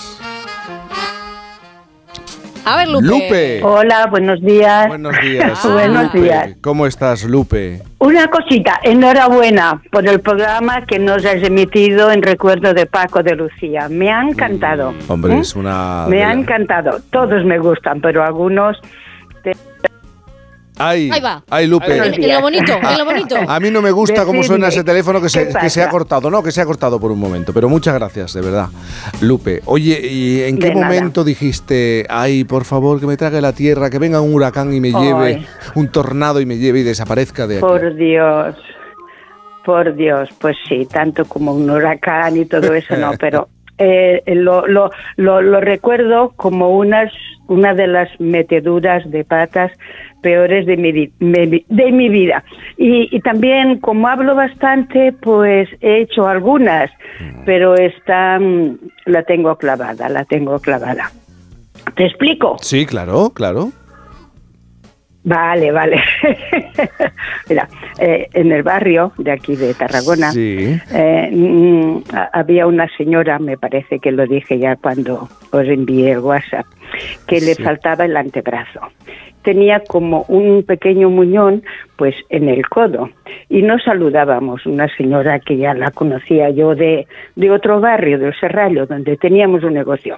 Y en fin, la- nos desplazamos tanto ella como no- mi familia a este nuevo barrio. Siempre nos saludábamos, hola, ¿qué tal? Buenos días, Maca, lo típico, ¿no? Y un día ella iba con bolsas y siempre llevaba una de las bolsas en el muñón del codo y yo también llevaba dos o tres bolsas. Hola, ¿qué tal? Buenos días.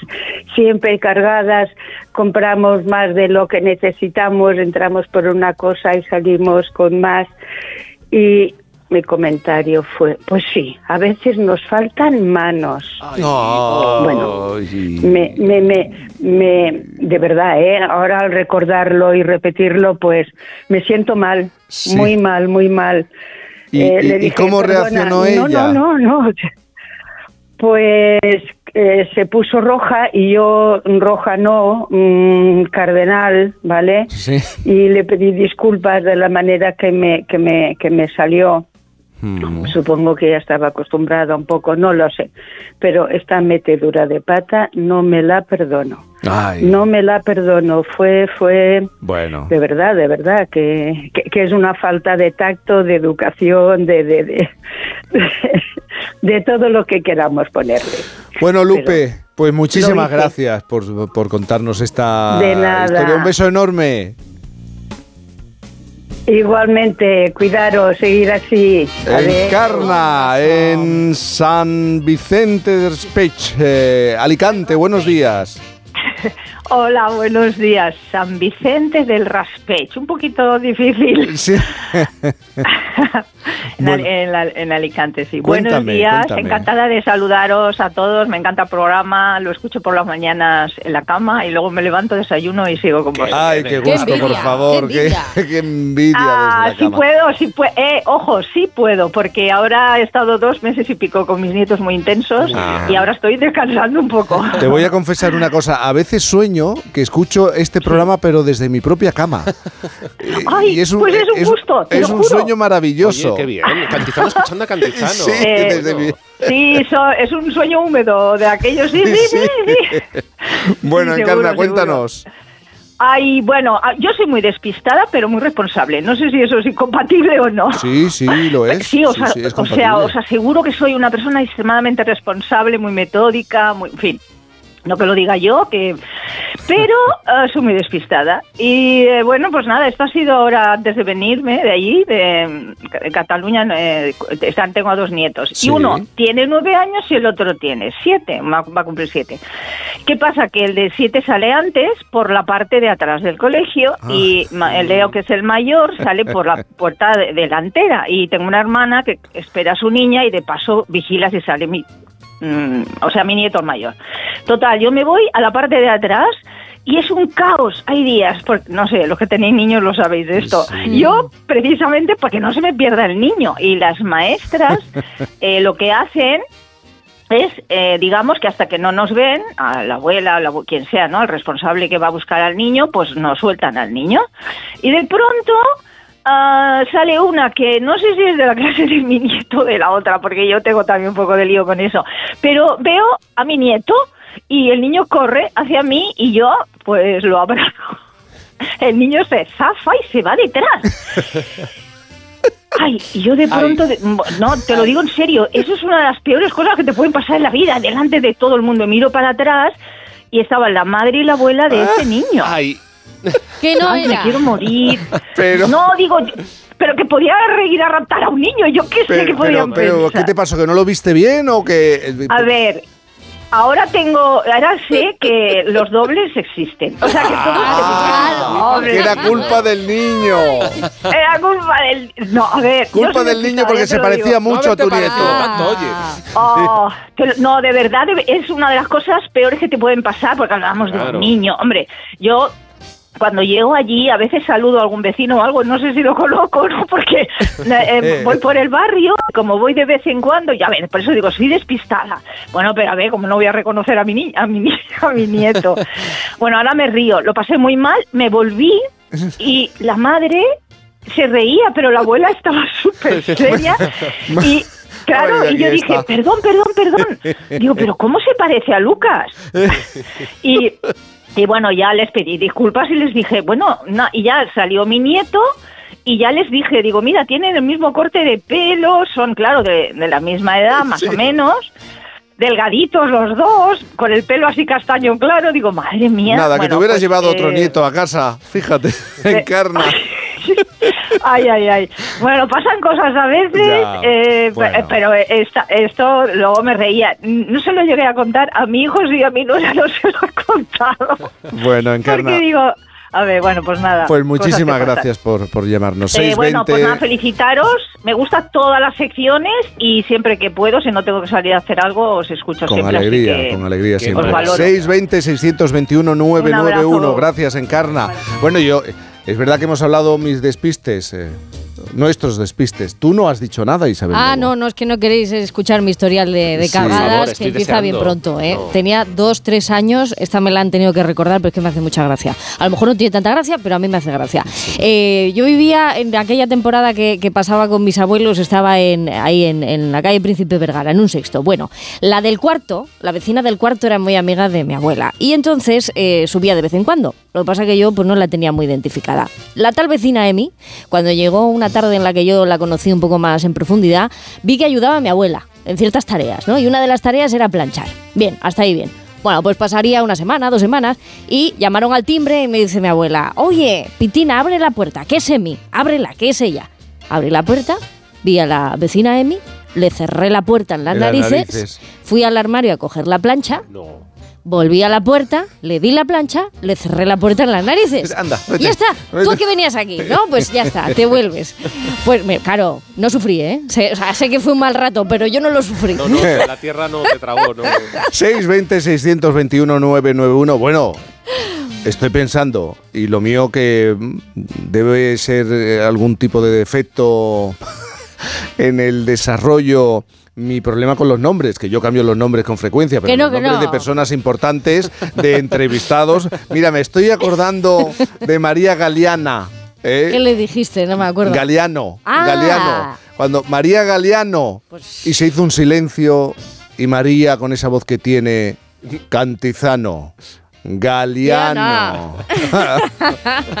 bueno, Mario, tenemos que hablar de otras cosas, si te parece, ¿no? vamos. Porque no has venido aquí a hablar de. a ponernos a parir a nosotros mismos. No, no, no, no, No. no. No podemos negarlo, es que no se puede negar. No podemos decir que el mar sea un lugar silencioso. Hemos comentado ya alguna vez que en el océano explota una bomba de, de viejas guerras cada día. Cada pero, día, pero el tráfico de buques es la principal fuente de ruido. Un tráfico que no ha parado de crecer en, en algunas zonas del mundo. Ahora un nuevo estudio demuestra que las ballenas son una de esas especies a las que más afecta el sonido de origen humano, tanto que su canto, un prodigio de la evolución de millones de años, ya no puede competir con ese ruido. No podemos negar que estamos haciendo inhabitable, Mario, el océano para las ballenas. Hombre, sabéis que este es un tema sensible para mí. Las Mm. ballenas. Bueno, no se puede negar que estamos robando a las ballenas su canto. El estudio que mencionas, publicado esta semana, se centra en un análisis de su laringe. Estos mamíferos eh, evolucionaron para comunicarse bajo el agua con sonidos polifónicos y resulta que eh, bueno pues encuentra un límite de profundidad bajo el cual ya no pueden producir sonidos. Esto no estaba tan claro, esto no, no se sabía.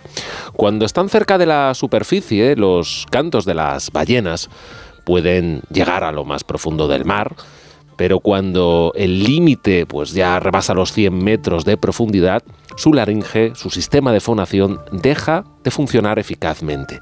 Físicamente es casi imposible que puedan cantar. El problema es que a esas profundidades, ahí es lo que has dicho, los humanos nos estamos haciendo cada vez más fuertes. Bueno, hemos eh, montado como una especie de autopista bajo el mar. ¿no? He- hemos montado verdaderas eh, autopistas de, de buques y, y motos acuáticas en, en superficie. El sonido, desde luego, puede llegar abajo porque se propaga muy bien por el agua, pero, pero ahí abajo estamos eh, haciendo cada vez más cosas, eh, desde prospecciones, minería submarina, luego puntualmente el paso de submarinos con sus sonares, que, por cierto esto de los sonares es importante porque interfieren claramente con las frecuencias en que se comunican las ballenas. En concreto, según esta investigación, el rango de frecuencia entre los 10 y 300 hercios puede coincidir con el que hacemos con nuestra actividad eh, los humanos. Se superpone. Pero por debajo de los 100 metros directamente es que las ballenas se callan y solo reciben ruido. Imagínate el grado de despiste.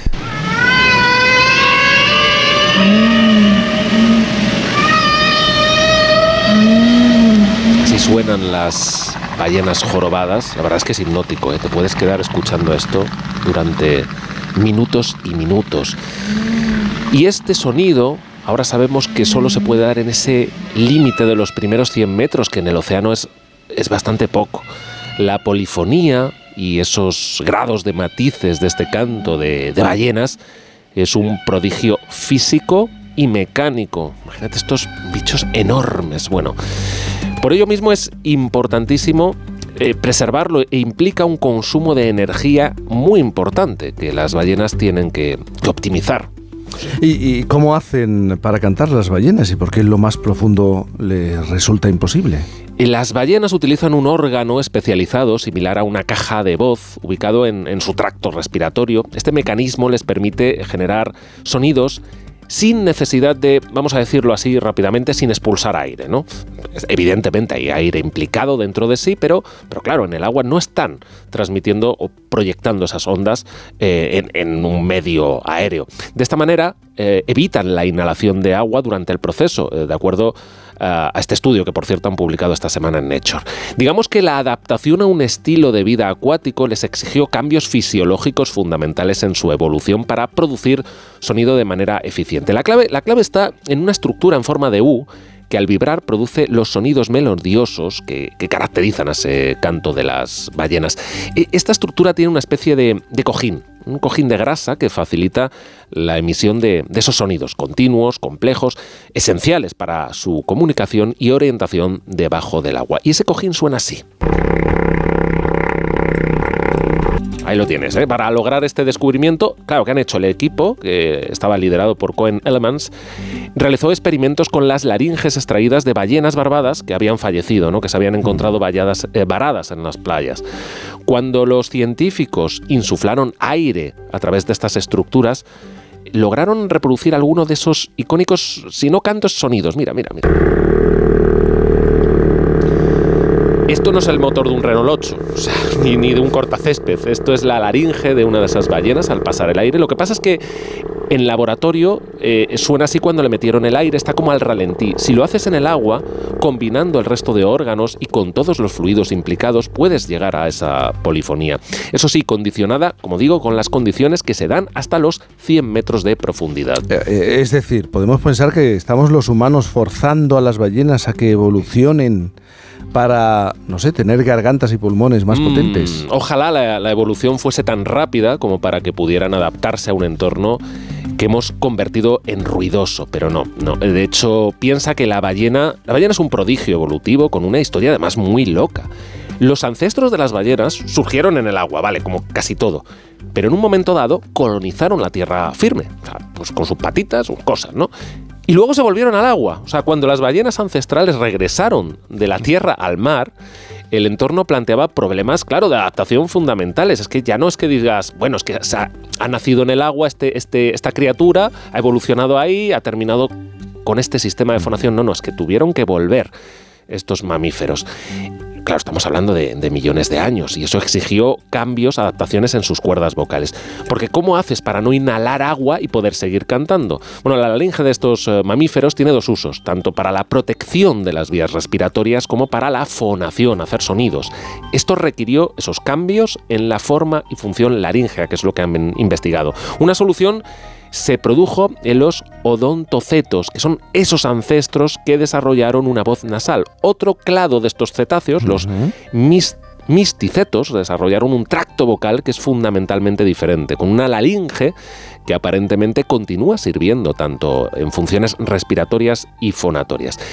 Este procedimiento que han, empleado aquí no solo ha demostrado cómo las ballenas producen sus sonidos, sino que también ha permitido la creación de un modelo de ordenador de, de, ballena. Estas representaciones han revelado que el canto de las ballenas opera en esas bandas de frecuencia tan estrechas, lo que las hace muy vulnerables a todos esos enormes sonidos fuertes, a ese mar cada vez más ruidoso que los humanos estamos dejando.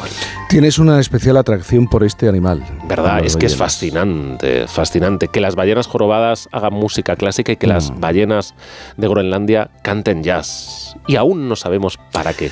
¿Y es mm. habitual este recorrido, eh, esta evolución eh, en otras especies? Es decir... Mm. Eh, aparecemos en el mar. ¿Verdad?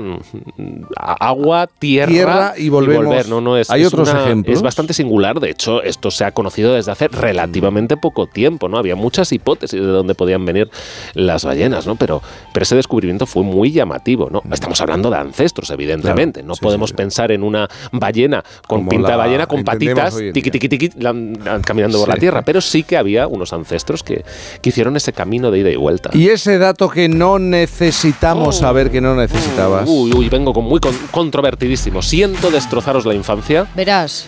pero las ballenas no echan un chorro de agua por un agujero encima de sus cabezas. No. ¿Y entonces Pinocho? No. ¿Y entonces Gepeto? No, es aire lo que echan por ahí. Lo que pasa es que vemos como agua porque ese Claro. aire exhalado en su respiración desplaza el agua, primero que queda en superficie y luego sería también eso, como sonarse los mocos, ¡bla! sale todo. Y también como cuando hace mucho frío y hacemos vaho, el aire caliente de los pulmones de la ballena a gran velocidad sale por el espiráculo y puede condensarse en gotitas si la temperatura de fuera es baja. Pero no, no echan agua, no tienen agua en sus ¿Puedo pulmones. aportar algo? Sí, mira Eh, que la ciencia no es estropea que, un buen cuento. No, no, ni los olores, yo porque ya no huelo, Ay. pero resulta que el vómito de las ballenas eh, está Sí. en muchos de los perfumes Sí, a los que sí, queréis sí, oler sí, cada sí, día. sí, sí. Mejor no lo pensemos, una mínima pausa. and it keeps it out of sight. Por fin. Si elegir es ahorrar for you, ahorra eligiendo 3x2 en más de 3.500 productos. Como en el Actimel 100 gramos pack de 6. Comprando dos, el tercero te sale gratis. Hasta el 11 de marzo en hipermercados, market, web y app. Carrefour, aquí poder elegir es poder ahorrar. ¿Qué tal, vecino? Oye, al final te has puesto la alarma que te recomendé. Sí, la de Securitas Direct. La verdad, es que es fácil que puedan colarse al jardín saltando la valla. Y mira, no estábamos tranquilos. Lo sé. Yo tuve esa misma sensación cuando me vine a vivir aquí. Protege tu hogar frente a robos y ocupaciones con la alarma de Securitas Direct. Llama ahora al 900-272-272. Recuerda, 900-272-272. Tengo la memoria fatal, se me olvida todo. Si te falla la memoria, toma de Memory. De Memory con vitamina B5 contribuye al rendimiento intelectual. Y ahora para los más mayores, de Memory Senior de Pharma OTC.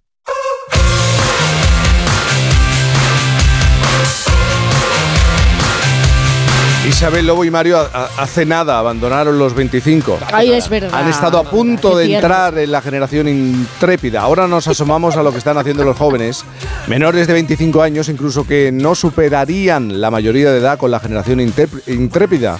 Eh, y es el ejemplo que nos trae hoy Noelia Gómez. Buenos días, Noelia. Bueno, sí, jóvenes días, ahora que he llegado yo. Eh, por si a alguien le siguen quedando dudas, después de todas estas semanas, aquí desmontamos todos los mitos y estigmas hacia los jóvenes, porque sus actos hablan por sí solos. Por eso merecen un hueco en esta lista que estamos haciendo y también en otras que avalan y mucho sus proyectos. Listas en las que se encuentran las personas que buscan cambiar el mundo. Y es que cuando apareces en Forbes con, ojo, 14 años, te conviertes en intrépida de manera automática. Valeria Corrales ahora tiene 15 años y divulga sobre ciencia y tecnología. Empezó jugando, pero no con cualquier muñeca, ¿eh? era una que inspiró su talento en la tecnología, llegada directamente de Estados Unidos y que le cambió la vida. Igual que ella, Valeria, se la cambió a la que hoy es su compañera, su amiga, su guía, Patricia Heredia que es ingeniera en telecomunicaciones, también avalada por Forbes, dentro de los 100 españoles más creativos en los negocios, fundó Mini Vinci, una academia de robótica enfocada a niños y niñas, y juntas lo petan con Valpat, el canal que nos quiere demostrar que la tecnología y la ciencia, estará de acuerdo Mario, son divertidas. Claro, entonces, bueno, eh, son dos intrépidas, una de 15 años y la otra, pues su guía, su referente, Jaime. Vamos a saludarlas, ¿no? Valeria, 15 años. Buenos días, Valeria. Hola, buenos días. Buenos días. Y Patricia Heredia, ingeniera de telecomunicaciones. Buenos días, Patricia. Hola, buenos días. Buenos días. Vamos a ver, Valeria, ahora mismo tienes 15 años. Estás cursando cuarto de la ESO. Pero todo, todo empieza, tu camino empieza a través de la diversión, ¿no? Con una muñeca que te regala tu padre. Sí, todo empezó con esa muñeca. Yo tenía unos 6 o 7 años y no era la muñeca en sí lo que de verdad me gustaba. Lo que más me gustaba eran todas las piezas que venían con esa muñeca. Entonces yo podía construir lo que quisiera y buscaba tutoriales. La muñeca se llama Goldie Blocks. Entonces yo buscaba Goldie Blocks tirolina y con todas esas piezas eh, aprendía gracias a los tutoriales a montar una tirolina y a montar a Goldie Blocks encima y yo me lo pasaba súper bien. Mm, Hasta que hay un momento tu interés por la tecnología, la ciencia va creciendo y decides acudir a un te ah, iba a decir a un teatro, madre mía, a un taller impartido por Patricia. Eh, y además tú te encuentras que erais muy pocas niñas las que estaban presentes en ese taller. Sí, como mis padres vieron que me gustaba mucho todo esto, siguieron comprándome más kits y apuntándome al taller que dices. Y sí, solo éramos dos niñas de 8 o 10.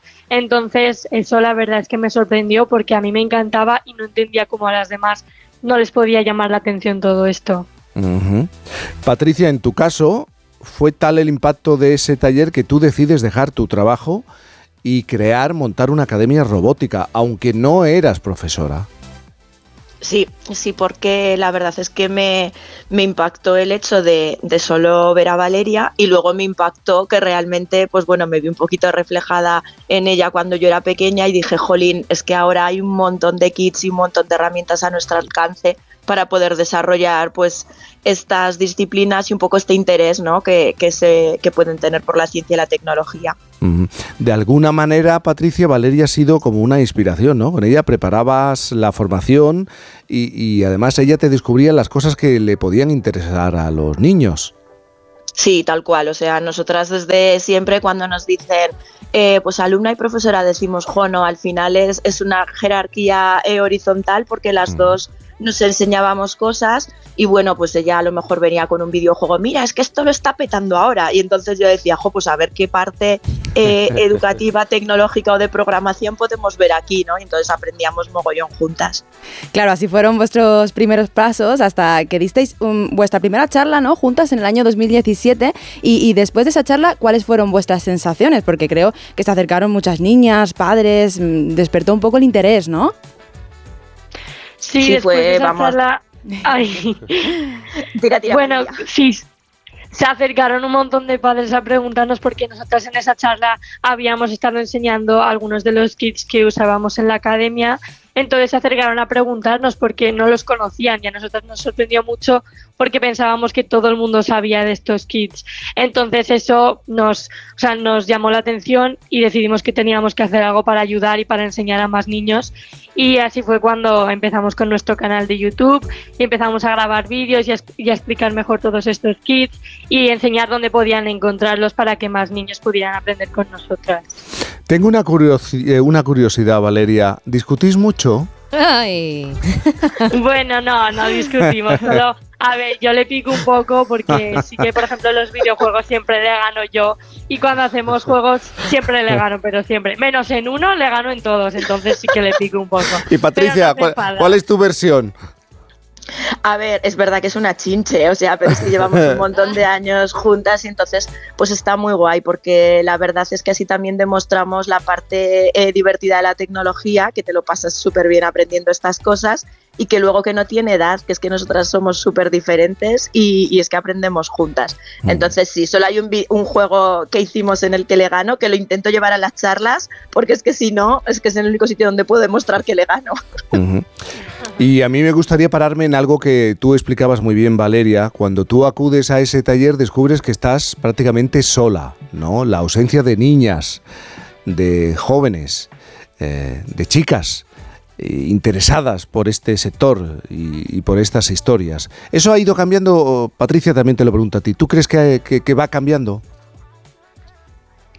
Pues yo creo que un poco sí, porque a medida que vamos subiendo más vídeos y por ejemplo en la cuarentena que hacíamos directos en YouTube, sí que veíamos que los padres nos mandaban fotos y veíamos a sus hijas, que eran por ejemplo dos chicas, y veíamos que estaban programando con nosotras. Y por ejemplo cuando nos ponían en el chat, hola, me llamo por ejemplo Silvia, pues ya veíamos que cada vez había más chicas que eran de mi edad un poco más pequeñas y eso nos gustaba mucho porque veíamos que estábamos ayudando y estábamos cambiando un poco Mm. ah, el miedo que tienen. Patricia, ¿tú también lo percibes? Sí, eso es que sí que va cambiando poco a poco. Eh, yo, por ejemplo, sobre todo por niñas que se van inscribiendo en la academia, pues más o menos eh, se va viendo pues que son eso, como dice Valeria, o de su edad o más pequeñas, y sí que noto que suelen decir, eh, pues quiero hacer estas cosas tan chulas que hace Valeria, entonces vemos que es súper importante que la tengan como referente Claro. y que vean que es una niña normal y que si ella puede hacerlo, pues que el resto también, ¿no? Pero bueno, aún queda, aún queda trabajo por hacer, pero poco a poco. Menuda combinación, ¿eh? Valeria Corrales, 15 años. Patricia Heredia, ingeniera de telecomunicaciones. Muchísimas gracias por estar con nosotros. Muchas gracias. Gracias. Noelia, gracias a ti. Bueno, una historia de una jovencísima divulgadora en ciencia y tecnología y también de la importancia de los referentes, ¿no? De esa persona que te alienta, que te empuja, que te ayuda a enfocar, pues, lo que Bueno, pero. Patricia, la mayor, la profe, por así decirlo, se ha inspirado también. También, las dos, las dos, se- Claro. se, retroalimentan. Mutua. Es una relación mutua, de mutua confianza y de negocio también. Hay tan poca gente que se dedique a esto que una niña de 8 años, me estoy acordando ahora del nombre, de Sofía Dorta, si no me equivoco, fichada por, por Google y por el MIT. O sea, que eh, habemos tan pocas que, que están ojeando constantemente dónde están esas cabezas.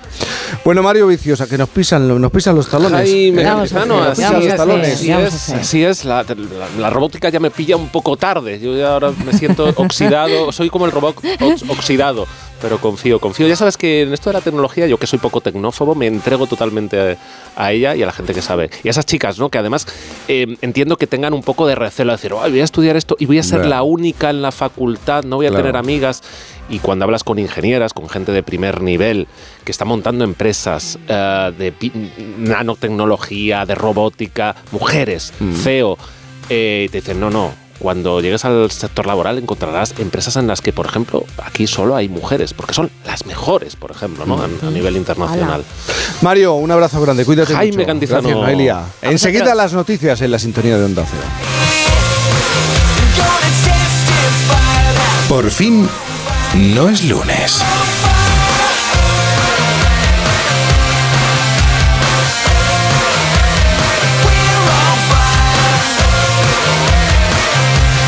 Con Cantizano.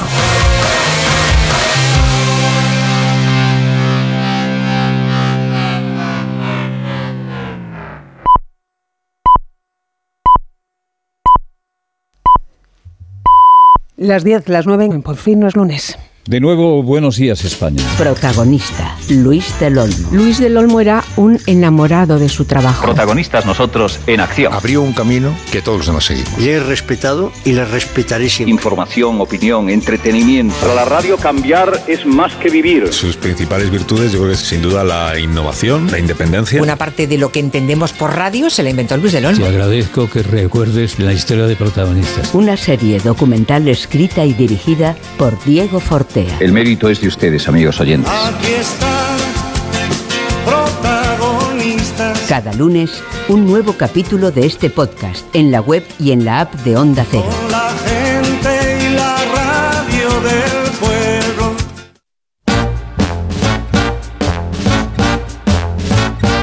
Por fin. Cocktails for three. Good company. Sipping gin and lemonade, and we're so happy. Sisters are we in close harmony. When we sing, we love to drink our cocktails for three. Bartender, pour us another, serve it with a smile.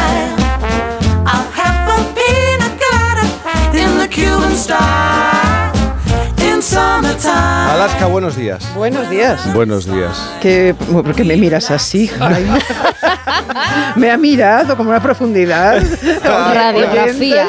Pues mira, ¿sabes lo que estaba pensando? Lo mismo hablamos, ayer lo hicimos, de Antonio Tejado, que hoy hablamos de, de ir a Von Fustenberg. Es que eso ¿Eh? es la crónica de corazón clásica de toda la vida. Se puede hablar de todo. Como si es tiene que ser. Como tiene que ser. Exactamente. Y es que, claro, esta semana, mm, para los que crecimos con una cierta crónica rosa, Sí. eh, es importante la desaparición de una mujer como Ira de Fürstenberg. Fürstenberg. Y al, al- al lanzar la idea de que quería un poco... A raíz de esa noticia hablar de Marbella, pues Boris dice, no, no, no, y hablemos también de Ira. Hombre, por supuesto. No la podemos Por saltar. favor. ¿Por qué quieres hablar de ella? Porque Ira es muy grande, como bien estaba diciendo Alaska, es el fin de una época, claramente, su desaparición, porque es muy joven. La verdad es que, Ira siempre fue joven.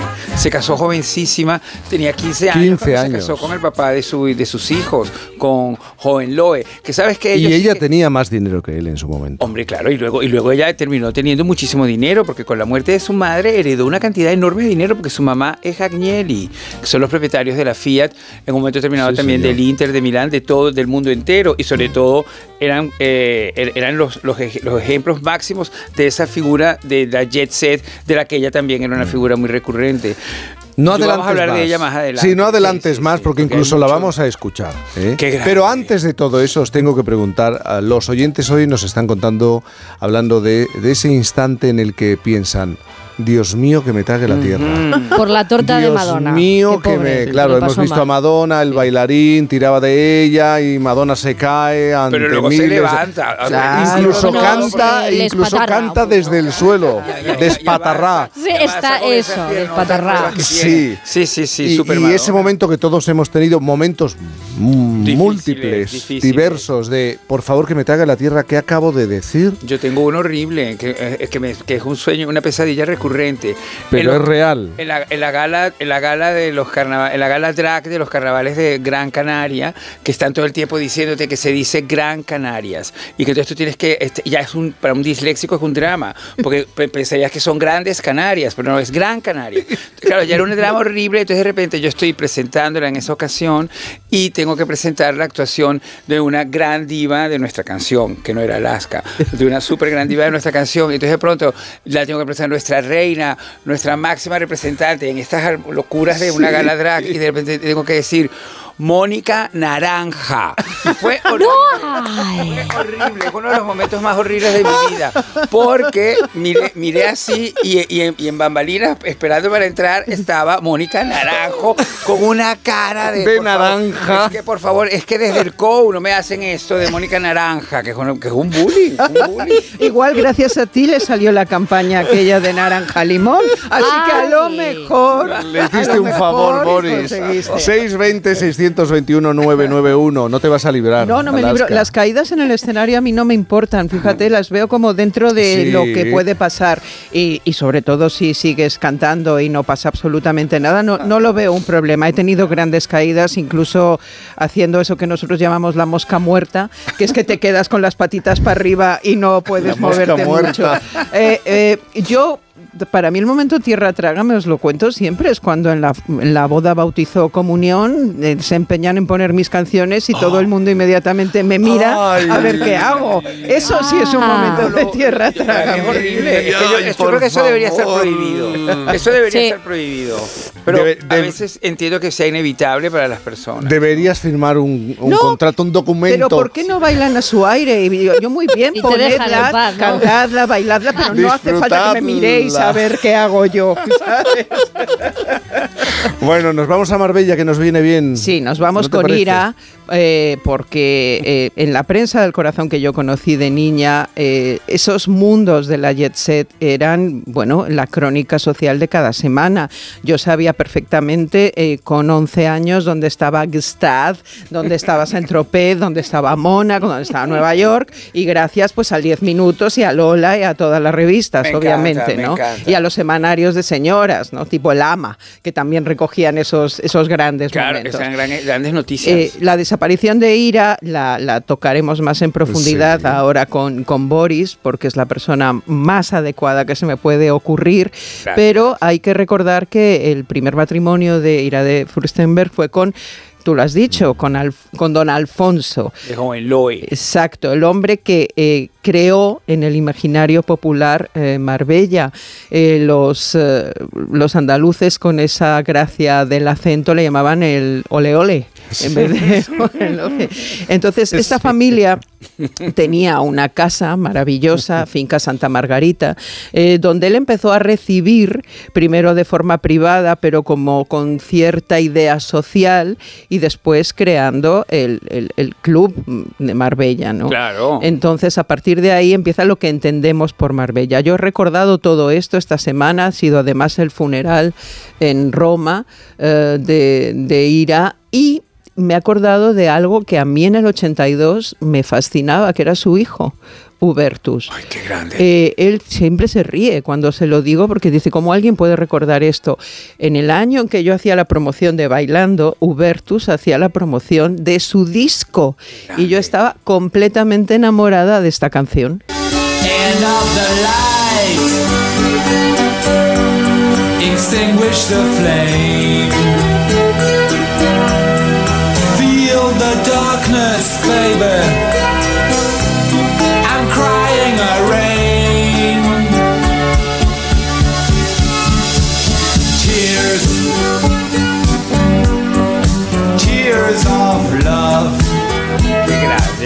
Lo que pasa que a ti te fue mejor que a él. Bueno, él no quiso dedicarse a Ligeramente. esto. Claro, porque Hubertus ya era, era, era mucho, era príncipe, pero él, recu- él recuerda con mucho cariño su etapa musical. Ay. Son esas cosas que te llegan, no pero, las buscas. pero Alaska, tienes que reconocer que tiene un poquito de gótico ya. Claro, me gusta, me- ya Por eso te gustaba, te- claro. yo te entiendo perfectamente. Estas voces como habladas, sí, no, Sí. no, no, yo esta canción me volvía loca. y además yo, yo creo que en la hemeroteca del 82, cuando se me pregunta por mi canción favorita, ahí está, ¿no? Es esta. Ahí doy fe. Vamos a seguir con, con, con Marbella. Eh, estamos hablando de los años 50, de los años 60, de los años 70 incluso, donde esa jet set internacional era la que salía en las revistas. Había una cierta correspondencia con la aristocracia española, con algunas figuras muy concretas, pero realmente lo veíamos como una maravilla mm, cosmopolita. Desde era, luego. Era como que esos personajes visitaban España. Bravo. Nos quedaba la constancia de que Elizabeth Taylor se había bañado. Eh, claro, eran momentos de mucho control en el que tú podías tener un hotel con una playa, donde a pesar de que todo esto salía en las revistas y había eh, paparazzi eh, siguiéndoles a todas partes, había un cierto nivel de privacidad y las estrellas se encontraban muy cómodas en esa España. Y don Y- Alfonso se y- encargaba de que así fuera. Y, y en ese hotel, precisamente. Ese hotel que se hablara, ¿verdad? Ah, que se hablara, sí, sí. Tiene, tiene unas fotos de todo ese momento luminario en uno de sus salones. Y de verdad estás horas viéndolo porque está todo el mundo. Mira, en el año 1962 dentro del hotel se funda el Champagne Room, que es... eh, do- Imagínate. imagínate. Claro, el champagne. ¿Cómo ¿no? suena? Eh, el Mucha burbuja. El lugar, Burbujeante. el lugar de total. encuentro. Vamos a seguir con Alfonso y su vida marital. Luego nos contará Boris que eh, eh, eso, ese primer matrimonio de Ira termina en divorcio, pero él encuentra una segunda mujer que a mí me fascinaba todavía más, porque es verdad que Ira de Fruchtenberg yo no la recuerdo ya en el ambiente marbellí. Yo la veía cuando salía pues en Nueva York bailando en el estudio 54, o sea, era como una estrella internacional, pero que de repente este señor estuviera casado con una actriz que yo había visto salir en la serie Doctor Who y que había hecho una película con uno de mis ídolos. Ella se llama, bueno, se llamaba Jocelyn Lane, Jackie Lane, tuvo que cambiar el nombre porque había otra actriz que se llamaba igual, y hizo con Elvis esta película.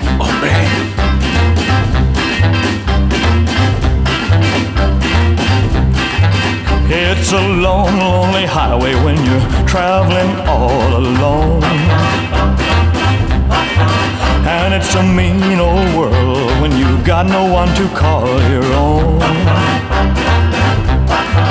And you pass through towns too small to even have. Es una película rara porque Elvis hace como de, de buscador de oro, vaquero.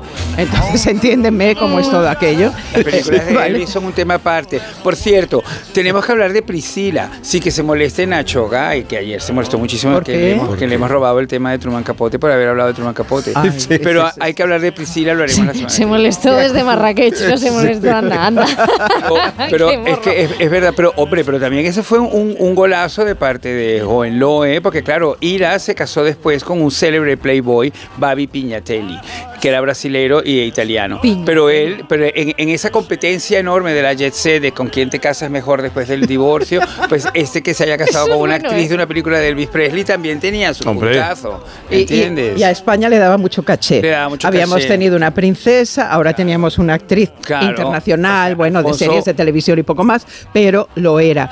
Y todavía estamos hablando ahora ya de los 70, ¿no? Mm. De, de- de ese momento en el que ya existe Puerto Banús, en el que ya Marbella además de ser ese lugar de encuentro internacional, empieza a estar imbuido por ese espíritu de la costa, de que el español también quizá puede probar un poquito de lo que es vivir eso. Claro, y enseña- enseñarle un poco al mundo internacional también sus atributos maravillosos. Sí, y, y bueno, tú- me imagino lo que debía ser encontrarte con aquel pueblo de pescadores, Sí, pintoresco y bonito para los que venían de fuera, pero ya se empezaba a construir, ya había un plan de turismo, ya había un ministerio de información y turismo eh, que no sé si informaba o turisteaba, pero, pero existía, ¿no? Claro, claro, y que era una potencia, estaba creando la potencia. Pero es el momento en el que, en el que bueno, eh, los españoles descubren Marbella. Este verano me voy a la playa de Marbella a ver si puedo enrollarme con una bonita sueca a tomarla por la noche que pueda tomar el sol en la playa y pintarla a mi manera que tendrá Marbella que tendrá la costa que todo el que llega allí se coloca coloca coloca Hay Qué grande, qué grande. la Hay, hay muchas teorías de cuándo Marbella empieza a languidecer.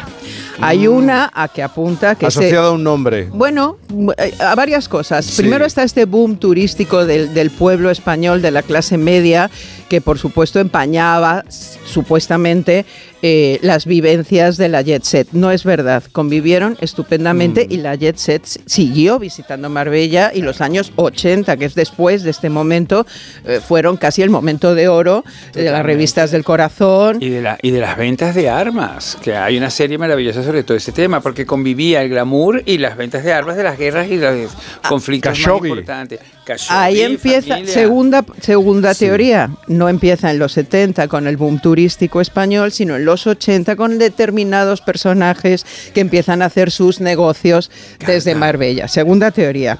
Vamos por la tercera teoría. Venga. esta. Es el amo, es el amo, es el rey, es el rey que controla, que controla, que controla. Él es la ley, él es Jesús, Jesús, Jesús, Gil, Gil. Un tío diferente, un tío entre mil. Gil, y tal, y tal, Gil, y tal, y Gil. Jesús Gil y su reconversión de Marbella. Pues tampoco es verdad esa tercera teoría porque en los 90 todavía convivieron, eh, hay, hay que ir a la hemeroteca para ver la- las galas de la Cruz Roja, la- Claro, la, cena contra el cáncer. De la Liga contra el Cáncer, Eh, exactamente. y, y sigue estando esa jet set con Gil y Gil. Es verdad que a partir de ahí, con los escándalos que empieza a haber, que ya se sabían muchas cosas, como dice Boris, de los negocios internacionales y también los nacionales que empezaba a haber, personajes como Sean Connery abandonaron, o sea, se fueron. Ma- Marbella, que la casa era preciosa. Yo vi el muro solamente. La, la- la casa de Sean Connery era algo Le hiciste foto como los que... No, porque- Porque, porque conviví en un hotel muy cercano y entonces de repente me decían que en esa esquina es la casa de Sean Connery. Entonces yo caminaba hasta allí en la tarde, Ah. un poco emocionado, pero también es cierto. Pero yo creo que siempre tenemos, cuando llegamos a este punto, tenemos que recordar el secuestro de, De Melody, exacto, es otro de los puntos que Es se otro de los puntos, indican. porque yo quiero compartir contigo ese momento increíble, la declaración de la madre de Melody, cuando le pide a los captores de su hija que no se olviden de lavarle el pelo con su shampoo. ¿Qué es eso? Bueno, tú la has mentado. Pero grande, es un momento muy grande. de la pero esto es real, yo no recuerdo Esto es real, Oh, esto es fue real y- y- Seguro y- que tú lo viviste igual tú- que yo, con y- consternación. Pero ante la cámara la... Sí, sí, en la, en la televisión, porque claro, el, el país estaba atormentado. Es una niña muy pequeñita. Que le lavara el pelo. Creo que ahora tiene 40 años, Melody, por ejemplo. Entonces, Eh. era una niña muy niña. Y entonces de repente la, la mamá sale en la televisión, con la- que la mamá era la princesa, la cantante coreana, princesa Kim. ¿No Sí, se dice sí, así? sí. Quimera. Kim, Kim- Quimera. Quimera. Y entonces de repente sale que se maquillaba de una manera muy especial, Quimera. Entonces sale así maquillada y vestida en su casa de Marbella, diciendo a la cámara, por favor, señores secuestradores, a mi hija tiene que lavar el Yo es que estoy flipando. con su shampoo. Es así. Bueno, Boris la ha invocado, así que vamos a escucharla. Gracias, gracias, Alaska.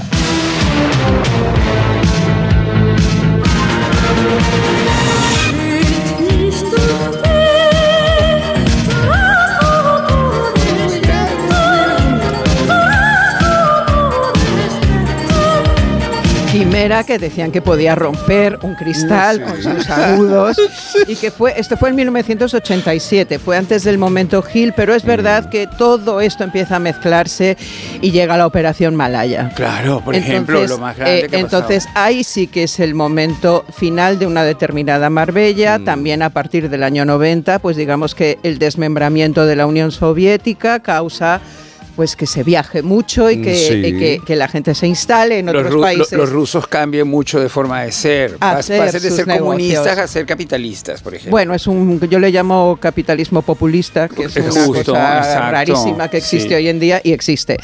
Pero, ¿qué pasa con Marbella? Bueno, pues eh, mm, los que la vivieron eh, no la reconocen. Eh, los que no la vivieron no tienen nada que decir y el eje se ha trasladado a otra ciudad y en Marbella se espera que a raíz de ese lugar que es ahora Sí. mismo Málaga, pueda volver a revivir Marbella, pero hay que pensar que Málaga eh, ha revivido por un plan cultural muy importante, muy interesante, que la Diferentes museos. Exacto, que la convierte en una ciudad muy atractiva, que con la pandemia el teletrabajo ha hecho que media Europa se vaya a vivir a Málaga y los de Málaga ya no puedan pagar los Empresas tecnológicas Málaga. interesadas y se han instalado en Málaga. Y que personas de nivel internacional, como este chico que va a cantar, pues también la hayan puesto un poco en el mapa. Sing once again with me our strange duet.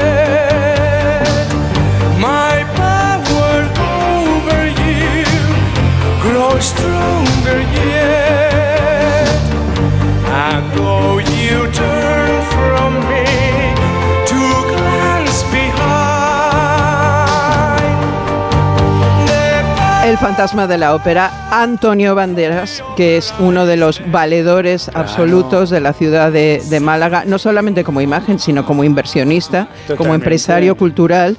Y bueno, pues en Marbella se espera que ese reflejo de Málaga vaya llegando de nuevo a su ciudad, cosa que los eh, analistas políticos y económicos piensan que es imposible por el tipo de, eh, digamos, extranjeros que se han asentado en una ciudad y en otra. Raro es que no menciones a Jaime de Mora y Aragón, Qué a grande fue, qué grande ¿Cómo fue. no? ¿Cómo no? Vamos a- Por Los favor. Son los 70 y son los 80. Y como va a contar Boris, eh, eh, hay un momento en el claro. que la Jet eh, no tiene prejuicios y, por ejemplo, participa mucho en el cine español. Jaime de Mora, muchísimo. Irá en una de mis películas favoritas ¿Cuál es? ever. ¿Cuál es? No desearás al vecino del quinto. Hoy con Landa, con Landa, que, me- que en, la, en la- en la entrevista que le hice en el 2011 para Vanity Fair me dijo un caballero. Pero todo el, un caballero, un caballero. Pero además tenían una cosa, habían asumido el papel de embajadores de Marbella y lo Totalmente, y, y sí, se sí, mostraban ¿De qué trabajas? Le- le pre- de- pues yo represento a Marbella y acudían a las fiestas. ¿Cuál es tu trabajo? Yo acudo a las fiestas, soy imagen de Marbella, hablo de Marbella y lo asumían con naturalidad porque sentían que casi tenían un deber con la ciudad, ¿no? Y promocionar de esa manera a Marbella. Bueno, pues vamos a hacer una pequeña pausa. Vamos a escuchar a Ira en el año 1978, Boris, Alaska. Aquí todos vamos a hablar de Todos, lo que todos, representó esta mujer. En un momento, en por fin los lunes.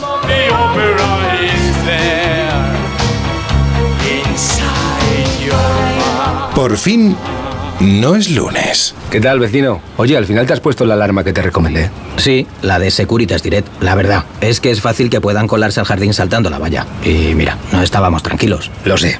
Yo tuve esa misma sensación cuando me vine a vivir aquí. Protege tu hogar frente a robos y ocupaciones con la alarma de Securitas Direct. Llama ahora al 900-272-272. Recuerda, 900-272-272. La avería del coche, la universidad de Ana. No sé cómo voy a llegar a fin de mes. Tranquilo. Si alquilas tu piso con alquiler seguro, puedes solicitar el adelanto de hasta tres años de renta para hacer frente a imprevistos económicos o nuevos proyectos. Infórmate en alquilerseguro.es o en el 910-775-775. Alquiler Seguro, la revolución del alquiler. Onda Cero.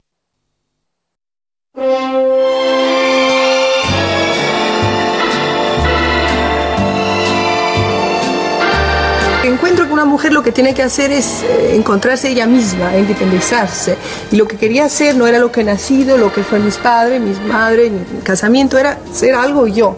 Ahora, lo que lo he conseguido no es otra cosa, pero luego para mí era muy importante. Y encuentro que eso hoy en día la mujer es lo que quiere, la independencia, que sea material, de los padres, de la educación, y eso es lo que yo quise hacer. Era Ira de Fürstenberg eh, en el programa 2x2 del año 1978, 11 de abril de 1978, con Mercedes Milá e Isabel Tenalle. Y tú querías hablar de ella y Alaska quiere hablar de ella. Hombre, claro, porque eh, es- esta semana. Y tú la fallecido. entrevistaste. Yo la, yo la Y entrevisté. mi en- generación no tiene ni idea. Bueno, hombre, y, es- y está muy bien de repente que, que quiera escucharnos Sí, y, y- y ver un poco hacia atrás, porque es verdad que de repente Mujer. puedes pensar, bueno, ¿qué hizo Ira de Fustenberg? Bueno, pues ser Ira de Fustenberg no era nada fácil, ¿entiendes? Porque no, no había nada escrito de cómo, es- cómo, Cómo es Ira de Fustenberg. Es una persona realmente extraordinaria y entonces yo tuve la gran suerte de, en- eh, invitado por Vanity Fair, entrevistarla en Roma, en su casa de Roma, que quedaba muy cerca del Quirinale y ella estaba todo el tiempo muy empeñada en eso. Es que estoy al lado del Quirinale, estoy al lado del Quirinale, porque es un poco como haber llegado a lo más importante de Roma, ¿entiendes? Porque de- del Quirinale A es- la es San jefatura del Estado, La casi. gran- exacto, era, y, y sa- y sabemos que esa jefatura del Estado en esa república cambia muchas veces y a veces de repente hay república, hay Estado y no hay presidente ni Sí. habitante en el Quirinale, pero estaba Ira de Fustenberg, ¿entiendes? Y eso yo creo que es lo interesante de ella. También es verdad que la historia de ella es muy increíble porque se casó muy joven. Cuando ella se casa con el papá de sus hijos, de Hubertus y Kiko, eh, con Alfonso de Hohenlohe, que Hubertus siempre es- tiene que explicarte dos veces realmente cómo hay que pronunciar. Es más complicado pronunciar Hohenlohe que Fustenberg, porque ella aceptaba que tú de repente metieras o quitaras la R, ¿entiendes? Y, y le, y le parecía como parte de su cosa internacional, que Sí. era lo que ella era. Ella era una embajadora extraordinaria de eso que en un momento dado se conoció como la jet set y que ella lo definía de muchas maneras. Una cosa que decía que el truco de la jet set era que siempre nos encontrábamos los mismos y entonces que era muy difícil divorciarse, separarse porque de repente eh, te encontrabas con tu ex lo más fácil del mundo porque estaba entre la gente con la que te seguías viendo. Eso fue fabuloso cuando me lo explicó. Y luego otra cosa que también decía era que ella no se planteó nunca su propia vida. Tiene esta frase que es muy bella que dice, yo cuando me casé con Joven Lowe me enamoré, me pareció adecuado casarme y ser madre llevar una casa. Que en medio de todo eso surgió la jet set y yo me vi de lleno en su epicentro. No lo sé. Ese tipo de cosas no las puedes planificar. Suceden y uno tiene el coraje para decidir si se sube o deja pasar el tren y yo siempre me he subido. Entonces, eso fue un momento, yo creo que muy revelador de cómo era ella, que era una mujer, como ha dicho en la entrevista antes, increíblemente independiente, azarosa, porque no, porque tenía esta cosa que pareciera todo muy planificado, muy privilegiado. Ella es hija de una fortuna enorme. De hecho, cuando muere su madre, es cuando ella se compra esta casa que era del decorador Pinto Coello, el mítico decorador de los años Madrid. 70 de Madrid. Y entonces, esa casa que no terminó nunca de habitar finalmente, porque la pandemia se cruzó de por medio y luego ha venido su, su, su fallecimiento, es una casa que fue una, una propiedad comprada con una cantidad de dinero enorme que por fin tuvo. Pero en el interior, en el interín, desde que Sí. nace, que se casa con, con Alfonso Jovenloe, que había una anécdota muy fabulosa. Esa boda fue en Venecia. Y convirtió a Venecia de pronto como en el centro del mundo, ¿entiendes? Porque otra cosa que yo creo que es muy importante manif- manifestar acá es el, hecho de que estas personas de pronto surgen en una Europa que está recuperándose de la Segunda Guerra Mundial y un país como Italia que también está recuperándose de haber sido parte de los, de los, de los caídos, ¿comprendes? Y entonces de pronto yo creo que la idea del glamour, y que es lo bonito de esto que quiero decir, la idea del glamour vino un poco como a hacer... Reacción esta- es- después es- de tanto sufrimiento Claro, y esta reacción, entonces está el New Look de Dior en el 47, entiendes que de repente la moda se convierte como en algo importantísimo, revolucionario, eh, transformador, y luego bellezas y mujeres como Ira de Fustenberg, de repente se convierten un poco como en una esperanza de que realmente eh, ha terminado la contienda, ha terminado el horror y viene la belleza. Es un poco lo que pasó con Mónaco, por eso Mónaco se ha quedado en el Principado de Mónaco, se ha quedado en el imaginario, Claro. porque ex- existía el Principado, pero el introducir a Grace Kelly Claro. dentro de esa, mm, de esa ecuación eh, lo convierte también en lo que todos pensamos, ¿no? Claro, y, y- y- y Grace cumple dando los hijos y todo eso. En el, en el, cuando hicimos esta entrevista, acababa de suceder la boda de Alberto de Mónaco, que ella lo, ella lo declaró diciendo que no entendía por qué la familia real española no había enviado un representante. Lo, lo- lo manifestó así como en queja. Y dijo, ha sido la cena, la boda más larga de toda mi vida en bodas. Porque dijo, porque había cinco, ah, había, había cinco eh, cocineros Michelin, cada uno haciendo un menú, o sea que hubo cinco cenas y en cada cena un discurso. Entonces dijo, o sea, era cinco cenas, cinco discursos, ha sido la boda más larga de mi vida, que me encantó como comentario. Pero que te quiero decir que esa, cre- esa conversión de ella en la imagen de todo esto, ella también luego lo supo trasladar con los años, porque cuando se divorcia con Loe, apenas estuvieron casados dos años, que eh, con los hijos, toda esa lucha que Joven Loe le quitó los hijos. Eso le, le dolió muchísimo. Fue un dolor tremendo para ella, Sí. pero en, en otra fiesta conoció al que sería su segundo marido, Babi Piñatelli, que era un hombre increíblemente atractivo, que esto seguramente a Joven Loe no le gustaba mucho la idea, porque él no era tan atractivo como ella. Pero entonces eh, le, le- le- quitó los hijos, se los peleó, le, le quitó la custodia, para ella fue un dolor tremendo, con Piñatelli no pudo tener hijos, porque según ella, él no podía tener hijos. Y entonces, eh, entonces de repente ella se encontró a los 24 años, dos veces divorciada, con hijos, y, si- y siguiendo la estela de que tenía que ser Ira de Fustenberg. Que eso también yo creo que es un punto muy interesante, porque ella decía, aunque yo he nacido en el privilegio, también he tenido la cultura del trabajo, de que el trabajo es importante, de que hay que tener un trabajo, porque es verdad, su, su, su, su- el, el- el hermano de su, de su mamá era, era Gianni Agnelli, que creó la Fiat, ¿entiendes? Y que inventó una industria para un país también muy importante en esos años posteriores. Y luego yo creo que otras cosas que son interesantes de ella, por ejemplo, lo de la filmografía, es muy increíble porque según ella, en un, en un avión se encuentra con Dino de Laurentiis. Dino de Laurentiis era todo, o sea, era el, El gran superprodu- el gran productor. italiano y también un poco sí. el rescatador de esa idea de que Italia realmente tiene una importancia y tiene una importancia cultural vital. No hay que olvidar también que Dino de Laurenti se había casado con Silvana Mangano. Silvana Mangano es una señora con una muy potente eh, pecho y todo y que, y que es muy famosa por un baile en una película que se llama Arroja Amargo, Rizo Amaro, que es una historia ne- neorrealista, pero con ella bailando. Entonces, pero ella pasa de ser esa señora bailadora y así un poco rumbera, como la mamá de las rumberas que hemos hablado acá, pasa de ser eso a convertirse en la gran dama italiana Silvana Mangano. Solamente comparable a Marela Agnelli, también vincula, la esposa de Gianni Agnelli, vinculadísima a, a- a Ira y a, y a Truman Capote, porque es otra de los cisnes de Capote. Entonces te quiero decir que todo, esto, esto es la jet set. Él llega, Que ¿eh? Él va llegando mezcla, a donde que quiera. Todo se mezcla, que todo se mezcla. Y entonces quiero recordar acá, porque eh, me gustaría convertirlo con nosotros, sé que os va a divertir mucho, en esa entrevista en, en Roma, en un día calurosísimo, de pronto yo le pregunto a ella, un poco así como cae la cosa, por Carolina Herrera, para que ella me diga, a mí me gusta mucho más la ropa de Carolina Herrera que la de mi excuñada de Diane von Fustenberg, que fue un momentazo, fue un momentazo que yo me quedé, entonces ella me dice, ay, es que mi hijo Hubertus, mi hijo Hubertus siempre me dice, pero, pero mamá, sé un poco más amable con la tía, sé un poco más amable con la tía, Diana". dice, pero es que no, es que su ropa me parece descosida, hippie, toda una empezó así, pero muy, muy agresiva. Diane von Fustenberg se casó con su hermano Egon, que era un hombre bellísimo, increíblemente bello, un poquito atormentado porque estaba en el armario, ¿entiendes? Esta conversación no la tuvimos con No, no, no, porque no, no parecía- quisiste llegar porque- ahí. ah, no, yo no quise llegar ahí, pero sí me gustó mucho esto. Y luego también me encantó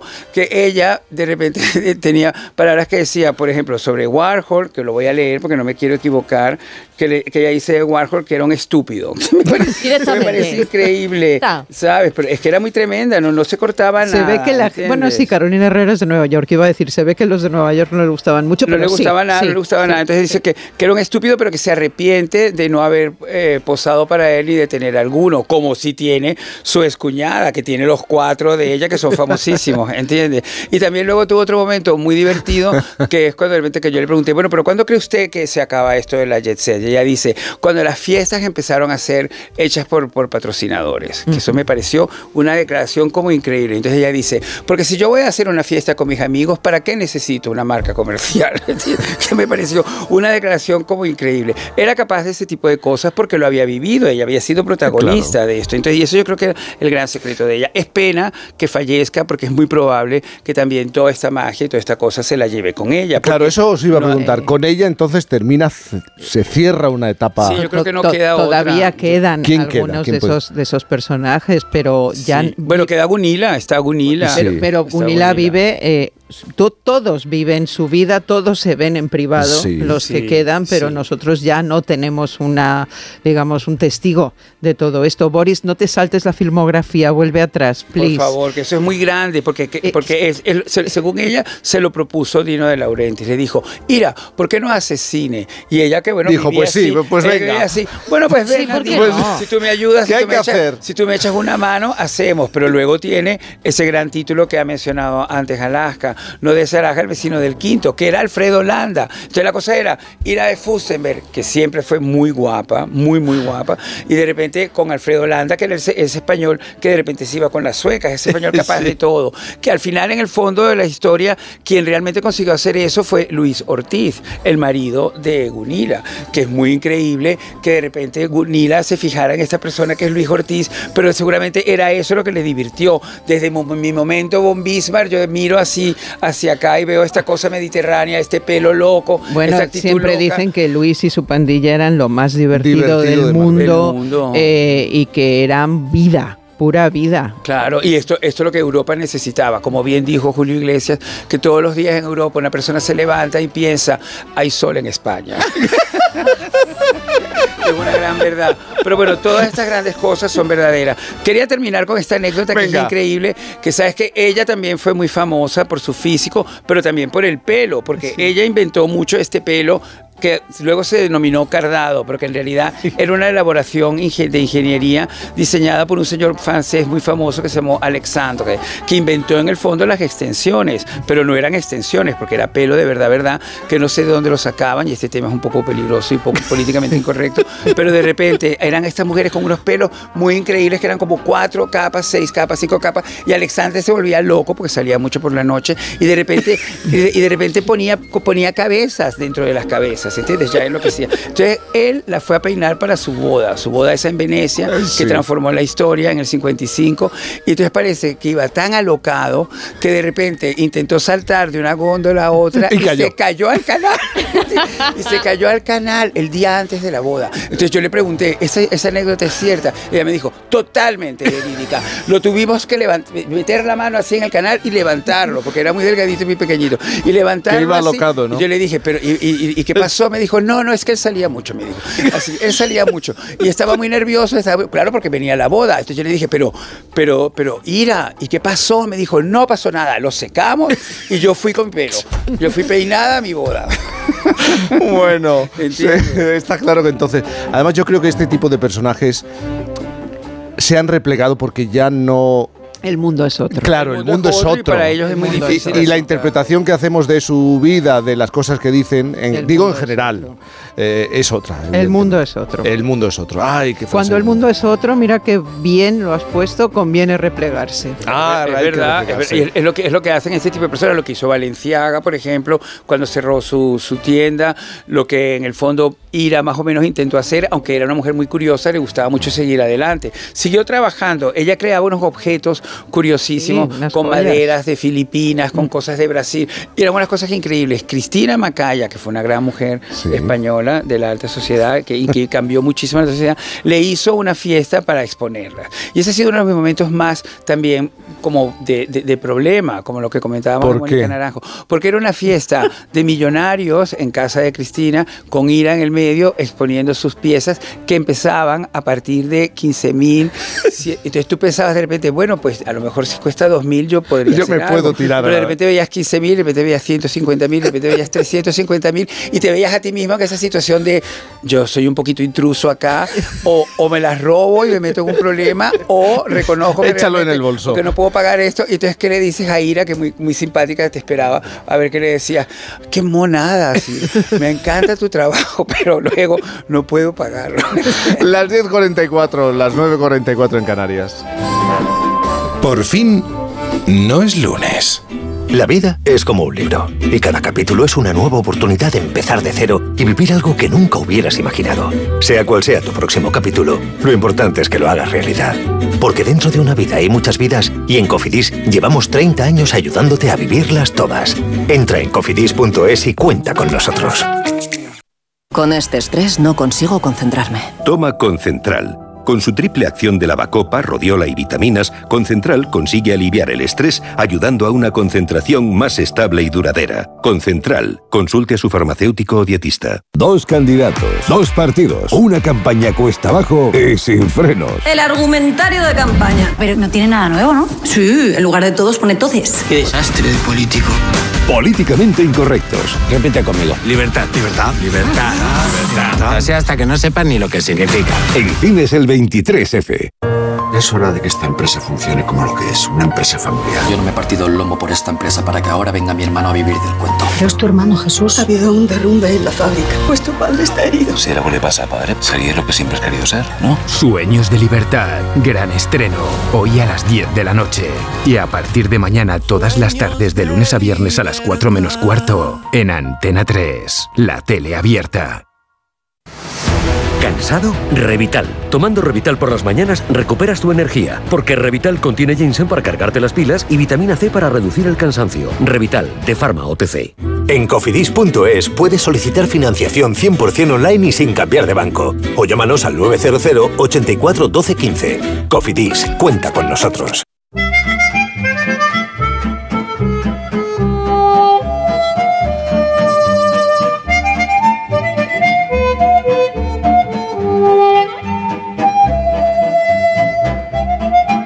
Por fin, con Cantizano.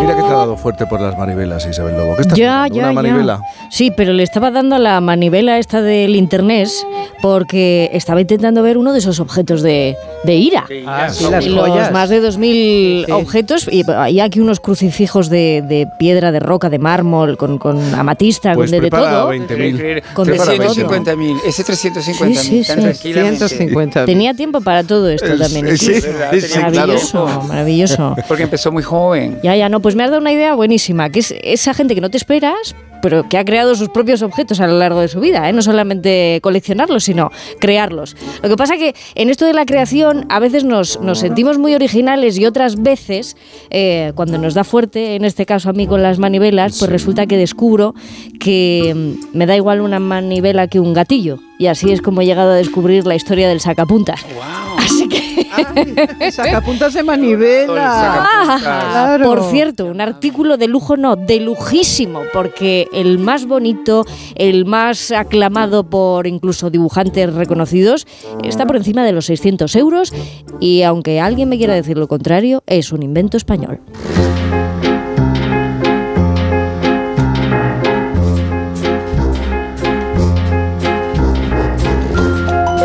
La historia de un gatillo que se convirtió en manivela, ¿eh? de cómo en una casa que fabricaban pistolas se empezaron a fabricar una especie de molinillos de café con manivela que sacaban punta pues, a otro tipo de armas, ¿no? a los lapiceros eh, de grafito.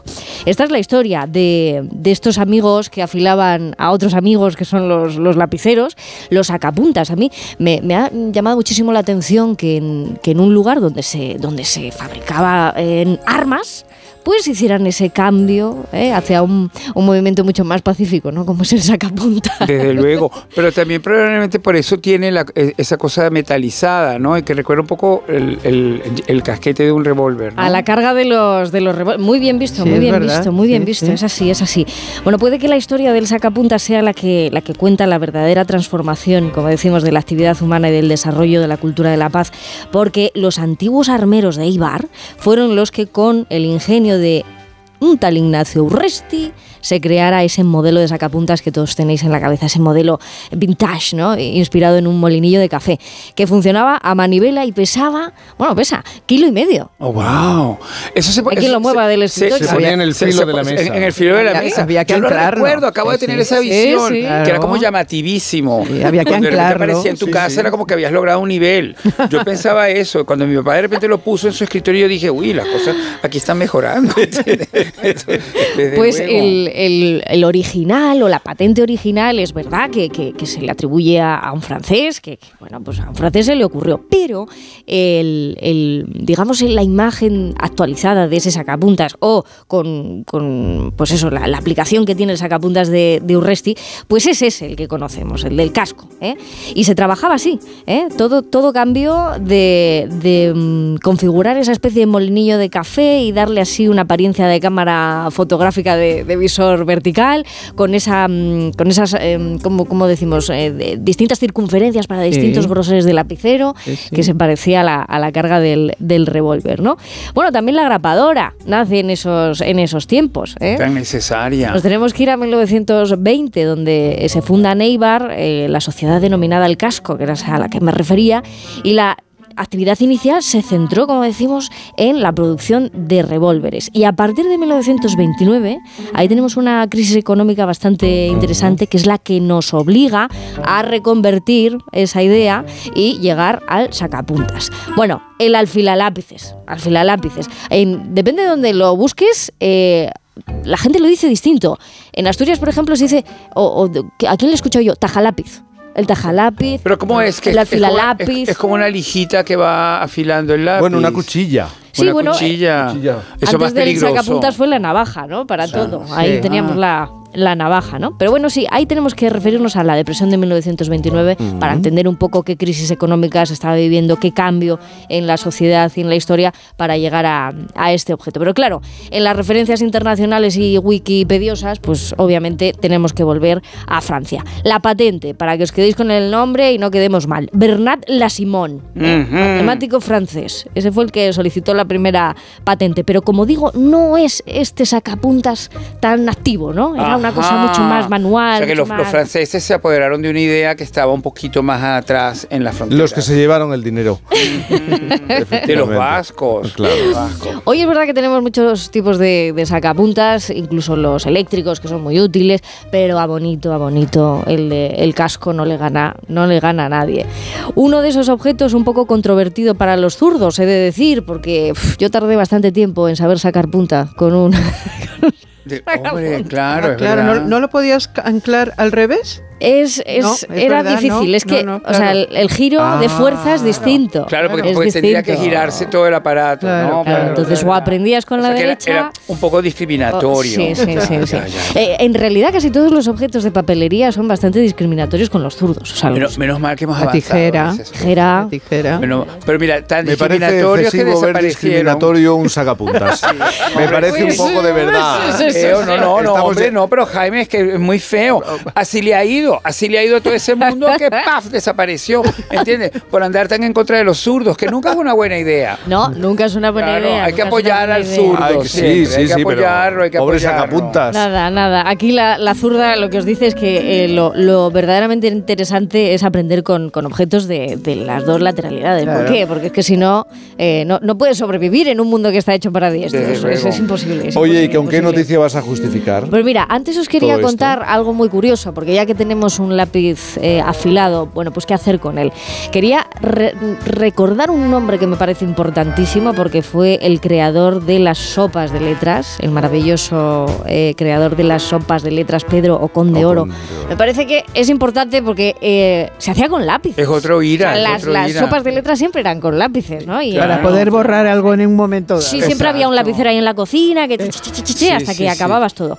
Bueno, Sí. ¿Tiráis las virutas de los lápices? Os pregunto.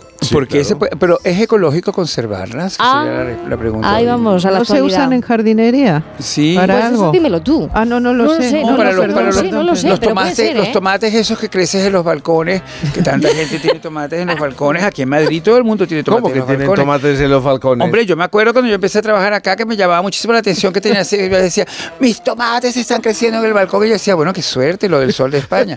Pero yo creo que le pones, le pones eso, las, las virutas del lápiz, y, te salen salen unos esos tomates tomates maravillosos con ese sabor, colores. ese sabor ligeramente metálico, así. Pues, pues, a ver, aparte de que el mundo del arte ya se ha hecho cargo de, de lo que es la cascarilla de los, de los lapiceros, pues porque se hacen muchísimos dibujos, en ilustración se utiliza mucho para, para complementar dibujos y ilustraciones, eh, como digo, desde hace poco más de un año eh, que la propia madera sobrante al sacar puntas se fabrican lápices nuevos. ¿eh? Parece que hemos tardado muchos años en Hay que darnos cuenta. Todo. ¿eh? Pero sí, sí, ese lapicero se llama Norris 120 ¿eh? y es la idea de que se puede reciclar incluso de los materiales más, más, más pequeños, que era lo que no habíamos llegado. A mí me gusta el bravo. sacapuntas de acero, el, eh, eh, el plateado, Ajá. ¿eh? el de hierro, no sé, será El- acero, el- el- hierro. El, el- el plateado es el más mono. Sí. Y, y es el, el que siempre perdías. Y, co- y como la Jet Set, no es por nada, era todo igual. Ah. Entonces nunca sabías realmente si el que perdías te lo, te lo traía un amiguito el día Ay, qué siguiente. bueno. Oye, antes de que nos marchemos, quiero Sí. terminar una cosa de ira que no quiero que se quede fuera. Porque lo había nombrado antes. Alaska. Y como es un país que también tiene el tamaño de un sacapuntas, que es Mónaco, hubo un momento determinado cuando muere Grace Kelly que se dijo que Rainiero quería un poco aplacar su viudez con ira. Con ira. Y entonces fue un tema te- y que de repente trajo a Ira de nuevo otra vez de nuevo a la primera plana, porque era que podía ser la, la, la, la sucesora de Grace. Y tú no lo veías, Y ¿no? yo no, nadie lo veía. Y entonces yo intenté preguntarle y ella, pero que tiene años que no hablaba de ese tema, ya había muerto el Reiniero, pero le intenté traer a colación esa frase atribuida a Margarita de Inglaterra, la hermana de Isabel de Sí. Inglaterra, que dijo, Ira es demasiado grande como mujer para un país tan pequeño como Mónaco. Guau, Conflicto. Yo creo, yo creo que eso, debe- eso debería ser el epitafio de Ira. ¿eh? Nada que Una objetar. mujer demasiado grande para Nada. un país tan pequeño como Mónaco. Bueno, chicos, un beso enorme a disfrutar del domingo. Eso Enseguida las noticias en la sintonía de Onda Cero. Onda Cero. Cantizano.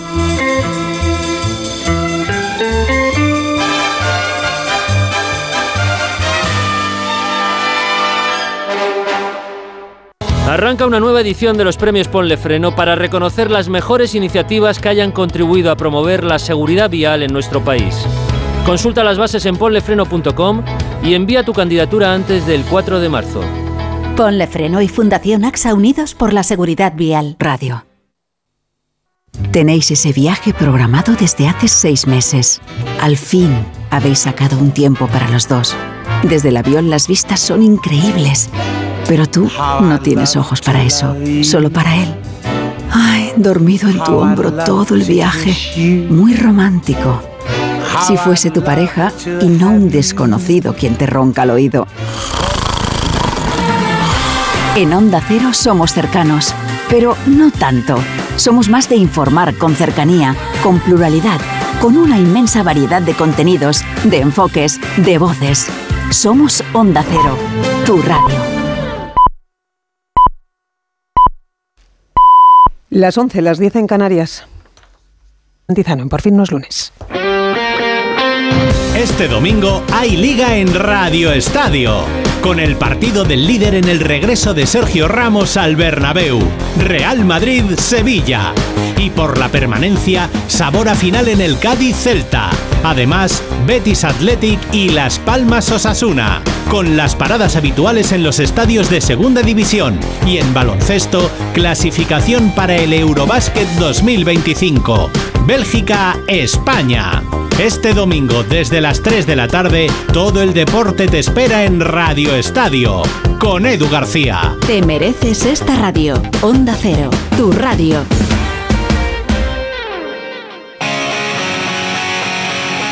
Oh!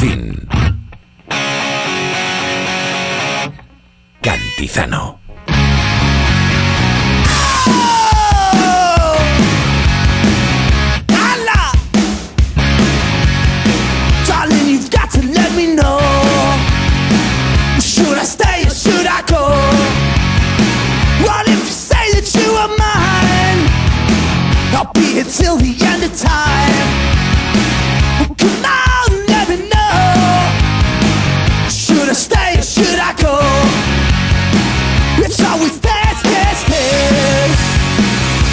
happy when I'm on my knees. One day it's fine, the next it's back. So if you want me off your back, well, come on and let me know. Well, should I stay or should I go? Algo tiene que pasar porque Jaime de los Santos viene sin libro. Algo se ha levantado tarde o ha tenido fiebre. Hasta haciendo lentejas. algo. Esto es Isabel Lobo. Me he despertado, me he puesto a hacer las lentejas y las he dejado a medias para venir. a- Y te has dejado el libro. fin, Y el no libro me- te dejas No me ha dado lentejas. tiempo a leer hoy. Es que si sofrito, que si pela la morcilla. Bueno, esto os lo explico otro día. porque mis lentejas son famosas. Lentejas famosas. ¿Y las tuyas? Pues yo, yo soy Ella más- menos.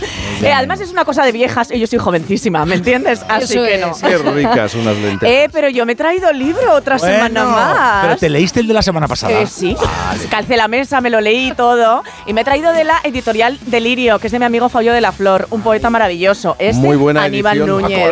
Es preciosa, eh, Es muy es preciosa. Hace unas cosas que son exquisitas, eso es verdad. ¿eh? Y después de este momento de publicidad. sí, sí, venga, Buenos Y- días, Jaime. Buenos días, buenos días. Y Pablo Pombo, tú que estás leyendo, ¿Qué porque lo estás leyendo, ¿no? Lo estamos leyendo. Eh, hay un director de cine que me gusta mucho, que es Wes Anderson, que hizo una película Anda. que se llama Hotel Budapest, que para mí está entre las mejores, porque Sí. defiende la civilización europea, la cortesía, la La educación, la intimidad, todo eso, ¿no? Y yo no había descubierto que eh, él se basó en las lecturas de Stefan Zweig, el alemán. Mm. Y entonces, bueno, hay un libro en el que cruzan las dos cosas, que son- lo editaron primero en Italia y aquí lo tengo porque estoy tratando de aprender italiano. La, la società delle chiave incrociate se llama. La Estás intentando, ya lo hemos visto, estás intentando. Pero, ¿Quieres decir que lo estás leyendo en italiano? Estoy intentándolo, sí, sí. Intentándolo. Él siempre tiene un punto más, ¿sabes? De ser vomitivo. Hoy con mis lentejas. ¿Te has dado cuenta? Pero Y eso es la vida. a mí intenso. Pero eso, Desde eso luego, es la vida. Qué rápida es Gema poniendo la banda sonora. Pero es que no además se ni pueden caso, hacer ¿eh? Lentejas caso. y al mismo tiempo estar leyéndote este Hombre, libro. claro, Sí, eso mientras, es que la- mientras que se pocha la cebollita. Y la morcilla.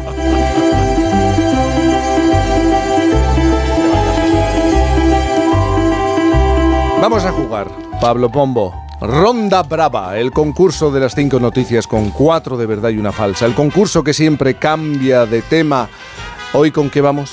Pues yo lo preparé ayer y, y justo va en la portada del país de hoy, ¿no? Que hablan del sueño. Pues hoy saludamos a los oyentes que ya despiertos nos escuchan bajo el edredón, mirando el techo, estirándose, bostezando. Hoy el concurso se mete en la cama para charlar sobre el dormir, el soñar y el vaguear por la mañana. ¿Empezamos? Mm, espera, espera, pero ¿y el premio? Ah, hoy premiaremos, hoy premiaremos a Mm. todos los oyentes que acierten, ahora veréis por qué, con el ejemplar de la novela erótica La corte de las espinas y las rosas. Primer titular, lo primero que puede ser verdad o mentira. The New York Times. ¿Cuánto tiempo es demasiado para seguir en la cama haciendo el holgazán después de haber despertado? Lo ideal, según el Centro de Terapia Colectiva de Manhattan, está entre 15 y 30 minutos, no más de media hora vagueando. Segundo titular. Pasamos del New York Times a Lola. ¿Por qué la calidad del sueño de las mujeres es peor? Dato importante desde la unidad de medicina del sueño Neuroquín. El insomnio en- es entre un 40 y un 70% más frecuente en mujeres que en hombres, sobre todo en edades medias y avanzadas. Fijaos que hoy la portada del país lo contó Ola unos días antes. Quien quiera estar Qué informado. visionarios. Quien quiera estar Pero informado. eso se llama menopausia. Quien quiera estar informado. O perimenopausia. Que se pase a Lola, amigos. Tercer titular. Pasamos de Lola al The Time. Seguiremos con las mujeres, pero nos centraremos en los sueños nocturnos, en las fantasías. Abro comillas. Las inglesas están fascinadas por los libros sobre elfos sexys. Las fantasías femeninas, las fantasías femeninas del momento en el Reino Unido van por aquí. En tres. El Brexit era esto, O- ¿no? Ojo, ¿eh? Ojo, ojo al dato. En Qué tres, calor que han salido después de Claro, es que en tres de los diez libros más vendidos en Inglaterra hoy hay relaciones sexuales de mujeres con orcos o con elfos. Cuatro. Hombre, yo he visto mucho orco por la noche, os lo digo, ¿eh? Cuatro. Tienen, tienen Y lo peor es que será verdad. Los elfos. Eso los- es lo peor. Los elfos y los orcos tienen, tienen además eh, la, la cualidad de ser eh, insaciables. No sé si esto habla mal de los ingleses. Cuatro. los orcos. Cuatro. Seguimos con. Están locos estos bretones. Ojo a la tendencia juvenil que apunta The Guardian. La generación Z decide irse a la cama a las 9 de la noche y dormir 10 horas todos los días. Estoy ahí. A ver, déjame ver. Tenemos uno. No es bueno estar más de 30 minutos vagueando en la cama. Dos. Ellas duermen peor que ellos. Tres. Elfos y orcos de fantasía. Cuatro. La generación Z durmiendo 10 horas. Nos falta una quinta. Ahí vamos, Cosmopolitan. Última tendencia en TikTok, presumir de desayunos caros, sofisticados y elaborados desde la cama. Una guarrada. Bueno, vuestra. Uf, tú eres muy decir, generación claro, Z, yo ¿verdad? de hecho voy a optar Jaime? por esa Que opción. no duerme. Porque duerme yo 10 que horas. no soy generación Z, me acuesto a las Pero estás muy cerca, estás muy cerca. Es un poco Z de ceporro, te lo digo, 10 horas. Todo con Z. Qué bien dormir mucho y, y- y que se te queden las marcas de las sábanas. ¿Tú, cara. Pues sí, es que no sabría deciros. A ver, yo quiero creer en los elfos y los orcos, te lo digo porque me ha parecido maravilloso. Yo en eso que ¿Eso creéis que es la mentira? Dando candela a las Eh, orcos, inglesas. elfos, eso es real. Eso es real, seguro, ¿verdad? seguro que es real. Pues mira, yo os voy a decir que la última tendencia eh, de TikTok presumir de desayunos caros, porque eso ya está pasado, ¿no? Es que qué mierda de, de, de, de Yo creo que No. la generación Z no duerme 10 horas. Ay, es que maravilla. ¿Estamos? Bien, Sí. pues eh, por primera vez Isabel. en la historia. No, no, no, yo estoy sí, sí, o sea, lo del dormir, Sí. o sea, no me lo creo con tanta Por- pantallita, tanta Por historia. primera vez en la historia, Rebeca acierta. Ronda Ah, brava. Todo por llevarse la novela erótica, es increíble. todo, por, todo por los Es que orcos. me tienes que seducir, efectivamente. Qué bueno. Y pasamos al momento intenso. Dormir, tal vez soñar. Junto al visillo el susurro de una sombra prohibida y sobre la cama la lenta caricia de una duda, pacto secreto. Toda la vida sueño y los sueños sueñan con invocar al deseo. Cambia la temperatura poco a poco. Más que un calor es el sofoco envolviéndonos todos los poros todos. Y poco a poco el techo se nos abre y se nos quiebra el cielo. Y lentamente, turbadoramente, cegadoramente, desciende flamígero, prodigioso y poderoso, el ángel de la salvaje tentación, Pero ya que se cae, de la ¿no? completa pasión Pero ¿se lanza o no se lanza? y la, perdi- Flamígero. Pero, pero... y la perdición definitiva. Confinada. Es que esto luego lo pone en redes sociales. Le, le va muy bien. Y no se ha quitado ni el abrigo, ¿eh? O sea, A es- 50 pavos que me estoy llevando por, Él es muy flamígero, muy por flam- y presentación. esdrújulo. Por presentación. Yo callada. Ahí vamos. Ahí vamos. Querido Jaime de los Santos, ¿cuál es el más erótico de todos los gestos? El más erótico de todos los gestos, querido Pablo, es sin duda la cortesía. ¿Hay Mm. algo más grande y bello que saber ser respetado? No, no lo hay porque gestos hay muchos. Amor por la forma, solamente una. Y casi siempre está hilvanada a una sensibilidad especial, que por derecho debe ser elocuente, pobre, del que no vea en las manos más que un puñado de dedos con uñas mucho o poco bruñidas, pobre. Las manos son alas con bocas que cuentan más historias que la piel, Lola Flores. Las movía y paraba el tiempo mientras se preguntaba, ¿cómo me las maravillaría yo? ¿Cómo me la maravillaría yo? ¿Cómo? ¿Cómo me la maravillaría yo? ¿Cómo me la maravillaría yo? ¿Y cómo me la maravillaría? Pues yo me las maravillo moviéndolo todo mucho porque hablo con el cuerpo. Y me creo lo que digo aquí, con vosotros, con ustedes y en la tribuna del Congreso, que construyeron, por cierto, sobre las tumbas de algún muerto. A alguno se le ha debido pegar. Dichosos los que, como Astrud, hablan y no sudan, cantan y no mueven la cara. Bailando,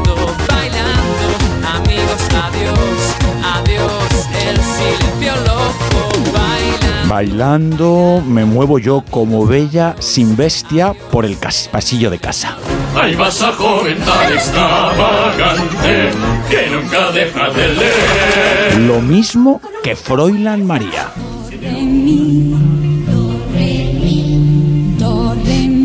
Cuando la cámara baja, defiendo lo que creo, que es la igualdad. Y sí, somos todos iguales. ¿Cuándo caerán las máscaras de piedra? Las manos las mueven las medium y los flamencos. Y no me refiero a estos que se sujetan solo sobre una pata, por más que a mí me guste el rosa. Los que le hablan a los sordos y las azafatas, marcando impertérritas la salida. Yo a quien quiero parecerme es a Ana Magnani, pero en Roma, città aperta, donde todo lo dice con el cuerpo. Igual que Gloria Swanson, que María Falconetti, lo mismo que Mina Mancini. Sei grande, grande, grande, le mie pene non me le ricordo più. Grande, pomposo, infinito, palpable, excesivo, ambicioso, así puede ser un gesto e inundarlo todo. Y erótico, sí, porque queridos Jaime y Pablo, queridas Isabel y Rebeca, no hay nada tan sexy como que te cubran con brazos y piernas en mitad de un exceso que lo alcance todo. Ya seremos polvo. De momento, que nadie deje de bailar.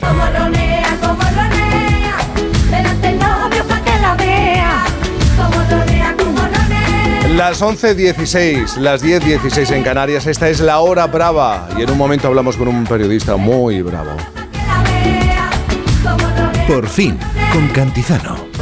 Es hora de que esta empresa funcione como lo que es, una empresa familiar. Yo no me he partido el lomo por esta empresa para que ahora venga mi hermano a vivir del cuento. Pero es tu hermano Jesús. Ha habido un derrumbe en la fábrica. Pues tu padre está herido. Si algo le pasa a padre, sería lo que siempre has querido ser, ¿no? Sueños de libertad, gran estreno, hoy a las 10 de la noche. Y a partir de mañana todas las tardes de lunes a viernes a las 4 menos cuarto, en Antena 3, la tele abierta. La energía fotovoltaica utiliza la luz del sol para producir energía limpia y renovable. Además, contribuye a la reducción del uso de combustibles fósiles y a la eliminación de las emisiones de gases de efecto invernadero. Hay muchas familias luchando por alcanzar este modelo energético que contribuye a que tengamos un planeta mejor. En apoyo a las familias pioneras de la energía fotovoltaica en España, el miércoles 28, el programa Julia en la Onda se traslada a Navarra y se emitirá en directo desde el Centro Cultural de Tafalla, con el patrocinio de Ampier. El 28 de febrero, a partir de las 3 de la tarde, Julia en la Onda desde Tafalla, con Julia Otero. Te mereces esta radio. Onda Cero, tu radio. Avanzar en la descarbonización de nuestra economía y el crecimiento sostenible exige un compromiso de todas las empresas. Con este fin, BBVA reúne a los dirigentes de grandes compañías de todo el mundo en el tercer foro de sostenibilidad BBVA el 29 de febrero en Madrid. En Onda Cero vamos a estar muy presentes, con un análisis previo el martes en Julia en la Onda y un seguimiento de las intervenciones del jueves en toda nuestra programación. Tercer foro de sostenibilidad de BBVA, porque todos nos estamos jugando mucho. Por fin no es lunes.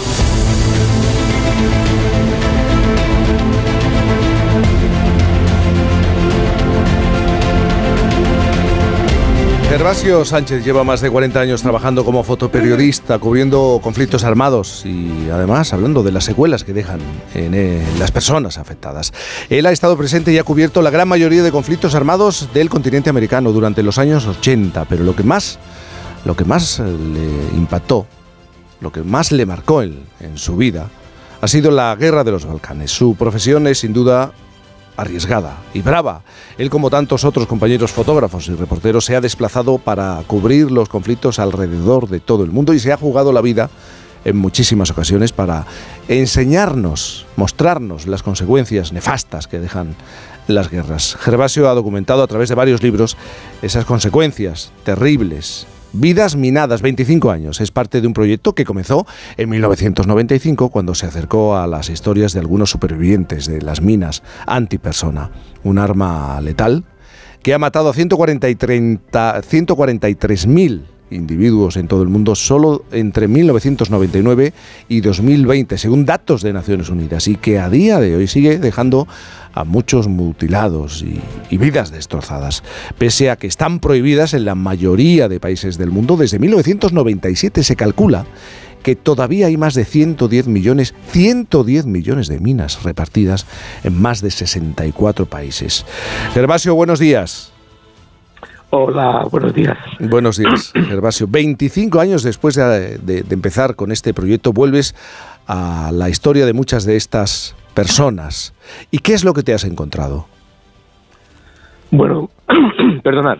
Eh, la verdad es que es un proyecto que, como has dicho, empecé hace casi 30 años y lo que he intentado es seguir documentando las historias de víctimas de minas en nueve países del mundo a los que conocí en muchos casos cuando eran niños o eran adolescentes, ¿no? Y acaban de ser mutilados por las minas. Por ejemplo, Sofía Alfacefumo, que tenía 13 años cuando yo cuando yo la conocí, dos años después de que una mina la, la, la dejase sin dos piernas y matase a su hermana María, y que ahora tiene pues eh, 42 años y hoy mismo, además, cumple dos años su pequeño hijo eh, al que yo pues estuve presente cuando nació, ¿no? Y eh, así he seguido un poco historias en Camboya, en Angola, en, en Bosnia, en El Salvador, en Nicaragua, en Afganistán, en Irak y en otros países afectados por esta lacra. Este proyecto arranca en el año 95, como has explicado, cuando viajas a, a varios países eh, de los más eh, minados de- del mundo en ese momento. ¿La situación ha cambiado poco?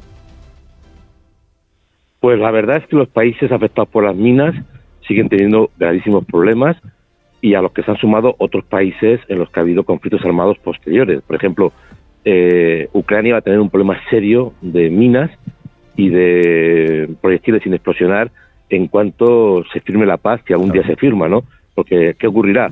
Que los eh, desplazados y refugiados en otros países regresarán a sus aldeas, a sus tierras, tendrán que volver a plantar pues como campesinos eh, los productos fundamentales y de supervivencia y se van a encontrar eh, toda esa extensión llena de minas. De hecho, yo he estado en Ucrania recientemente y lo primero que hacía antes de bajarme de- del coche en la zona de conflicto era mirar mm, con mucho cuidado dónde ponía los pies, porque realmente las cosas están extremadamente duras. ¿no? Luego hay otros países que han mejorado su situación, por ejemplo Camboya, que llegó a ser durante los años 90 y principios de este siglo el país con más mutilados per cápita del mundo, ha podido pues eh, desminar una gran parte del territorio, pero sigue habiendo problemas serios en otros países, no como Angola y sobre todo Afganistán, que sigue mm, imbuido en una guerra que dura más de 44 años.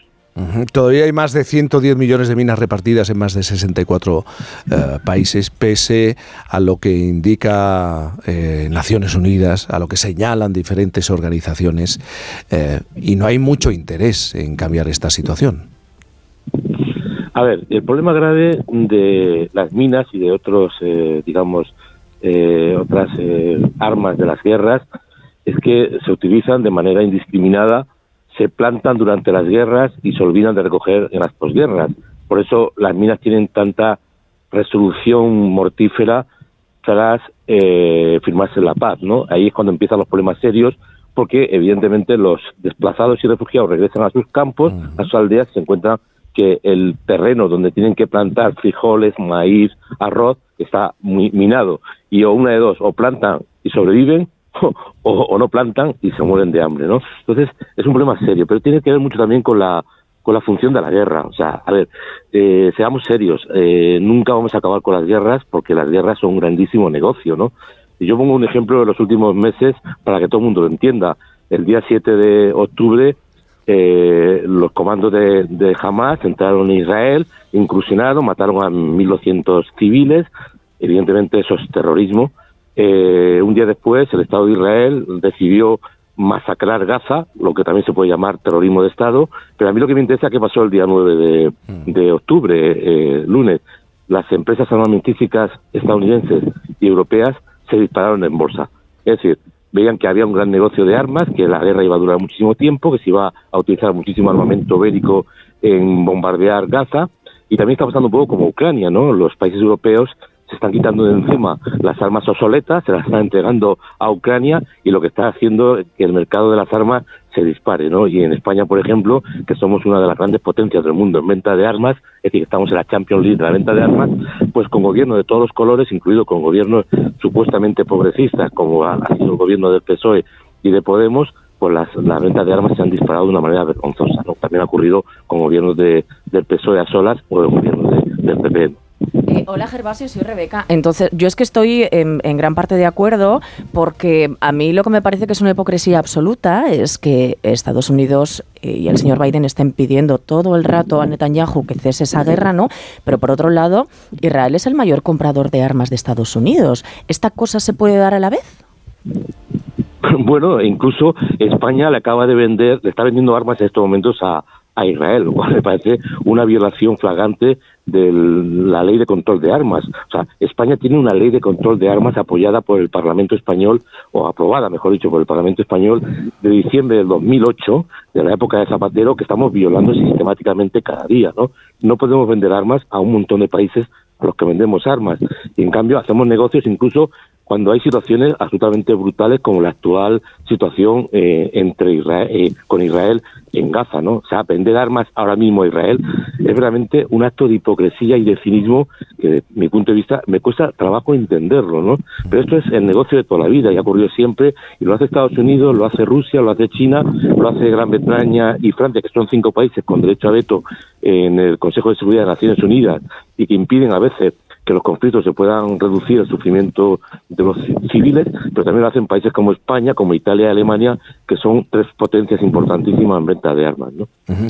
Gervasio, sé que te tienes que marchar, tienes otros compromisos, pero a mí me gustaría preguntarte por nuestra sensibilidad ante determinadas imágenes. Tú lo cuentas, lo escribes, eres fotoperiodista, eh, consigues, captas mediante la imagen esa, esa realidad.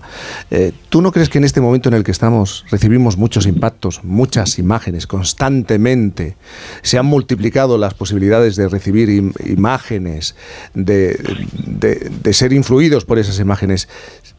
¿Tú no crees que perdemos la sensibilidad ante determinados hechos y, rea- y realidades? Mira, yo entre no ver imágenes y ver imágenes duras, prefiero ver imágenes duras, porque si no vemos imágenes, entonces apaga y vámonos. Eh, de hecho, eh, en estos momentos, eh, en el conflicto de, de Gaza, o sea, en los bombardeos de Gaza, estamos viendo una mínima parte de las imágenes durísimas que se están produciendo cada día. Porque cuando se bombardea salvajemente una franja de Gaza donde vive la, la- la- las, eh, digamos, la población hacinada como siempre ha vivido, pero incluso en alguna zona todavía con mayor hacinamiento, pues evidentemente cuando se bombardea mm, edificios enteros, lo que queda debajo de las piedras destruidas son mm, personas destrozadas, ¿no? Y estamos viendo muy pocas imágenes. En el debate de ver imágenes o no ver imágenes, yo siempre soy partidario de ver imágenes. Lo que es verdad es que yo mismo he evitado toda mi vida mostrar imágenes gratuitas. O sea, mm, a veces mm, un exceso de imágenes mm, dantescas no provoca más que una situación de rechazo frontal por parte de la población. Pero es verdad que la guerra mm, arrasa. La guerra no es una tontería. Los proyectiles cuando explosionan destrozan, o sea, mutilan, eh, descerebran, eh, vamos, hacen cosas absolutamente alucinantes. Los que llevamos, como tú has dicho, 40 años trabajando en zona de conflicto, hemos visto los destrozos de, las de las armas, sabemos muy bien a lo que nos estamos refiriendo. En, en ese caso, pues yo prefiero, sinceramente, que haya una sobreexposición de imágenes duras a que no haya imágenes. Porque si no hay imágenes, realmente los conflictos que no tienen imágenes, y hay muchos conflictos hoy día en el mundo, aparte de Gaza y Ucrania, en los que prácticamente no hay imágenes porque no hay ni siquiera periodistas, son conflictos olvidados y donde el sufrimiento de la población es todavía mayor. Vidas minadas, 25 años, pasado el tiempo. ¿Qué pasa con esas personas, eh, con esos seres que se enfrentaron a esa realidad y que lo sufrieron? Gervasio Sánchez, muchísimas gracias y muy buenos días. Pues sí, muchísimas gracias a vosotros y ya, ya os digo que quien quiera visitar la exposición en el Círculo de Bellas Artes de Madrid, hasta el 17 de abril, aquí está la exposición. Gracias. Un abrazo.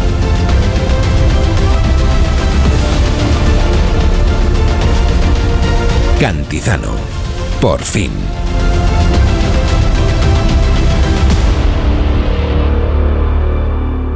¿Qué tal, vecino? Oye, al final te has puesto la alarma que te recomendé. Sí, la de Securitas Direct. La verdad, es que es fácil que puedan colarse al jardín saltando la valla. Y mira, no estábamos tranquilos. Lo sé. Yo tuve esa misma sensación cuando me vine a vivir aquí. Protege tu hogar frente a robos y ocupaciones con la alarma de Securitas Direct. Llama ahora al 900-272-272. Recuerda, 900-272-272. Este lunes, con motivo del 25 aniversario de La Razón, el programa Más de Uno se emitirá desde la sede del periódico. Tienes la oportunidad de asistir como público llamando al 91 324 7032. Carlos Alsina y los colaboradores del programa estarán en directo en la sede del periódico en un programa especial que no te puedes perder. Este lunes, Más de Uno desde la sede de La Razón en su 25 aniversario, con Carlos Alsina. Te mereces esta radio. Onda Cero, tu radio.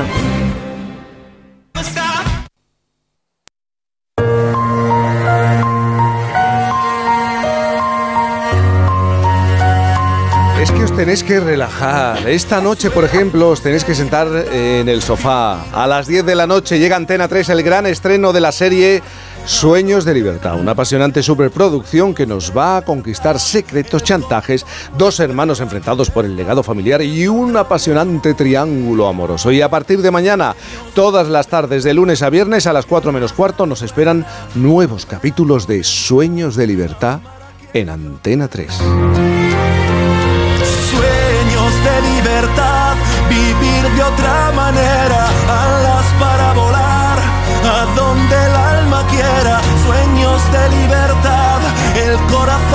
espera, está pidiendo otra oportunidad. Sueños de libertad, aunque el pasado duela, volver a comenzar, amar a quien yo quiera, gritarles mi verdad, vivir sin miedo y sin mirar atrás. Onda Cero.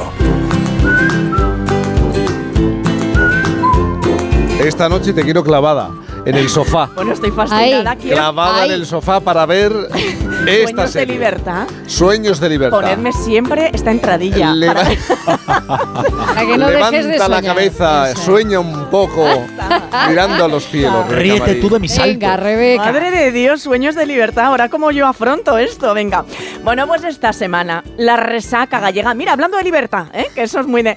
Eh, uf, pues nos ha pasado factura a todos, hasta los astros. También os digo que la resaca gallega, yo pensaba que era como la que tienes después de jincarte una botella de licor café. Pues no, por lo visto es la de las elecciones. Oye, ¿y qué es lo mejor para resaca? El agua. Así que, querido Piscis, tú que eres signo de agua por excelencia, esta es tu semana. Cuando uno tiene sed, pero el agua no está cerca. Cuando uno quiere beber, Bueno, pues esto es lo que le ha pasado al PSOE, que está pues digiriendo todo el agua para ver si se le pasa la resaca de la derrota electoral. Mi- que- que Mira cómo mira Jaime Los Santos, qué contento. Y mientras el PP, pues que no sabe ni lo que es la resaca, que sigue de fiesta. Qué fantástica, fantástica esta fiesta. Qué fantástica, fantástica esta fiesta. Esta fiesta con amigos y A ver, que os voy a decir una cosa, que yo respeto, primero, mucho la fiesta eh, y sabéis que mucho la cultura y el baile.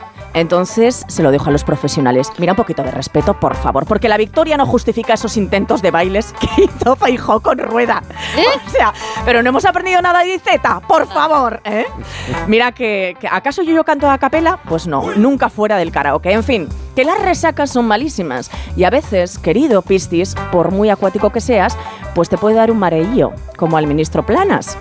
En el Congreso, pero claro, con lo que hay montado en las calles con las tractoras de agricultores, pues, pues no es para menos. Me gustan los toros bravos, los perros y los caballos, la trilla y la cementera. Seguiré siendo de campo hasta el día en que me muera. Mira, esta, esta canción es muy fuerte y os recomiendo, ver, os recomiendo ver el vídeo porque es fantasía.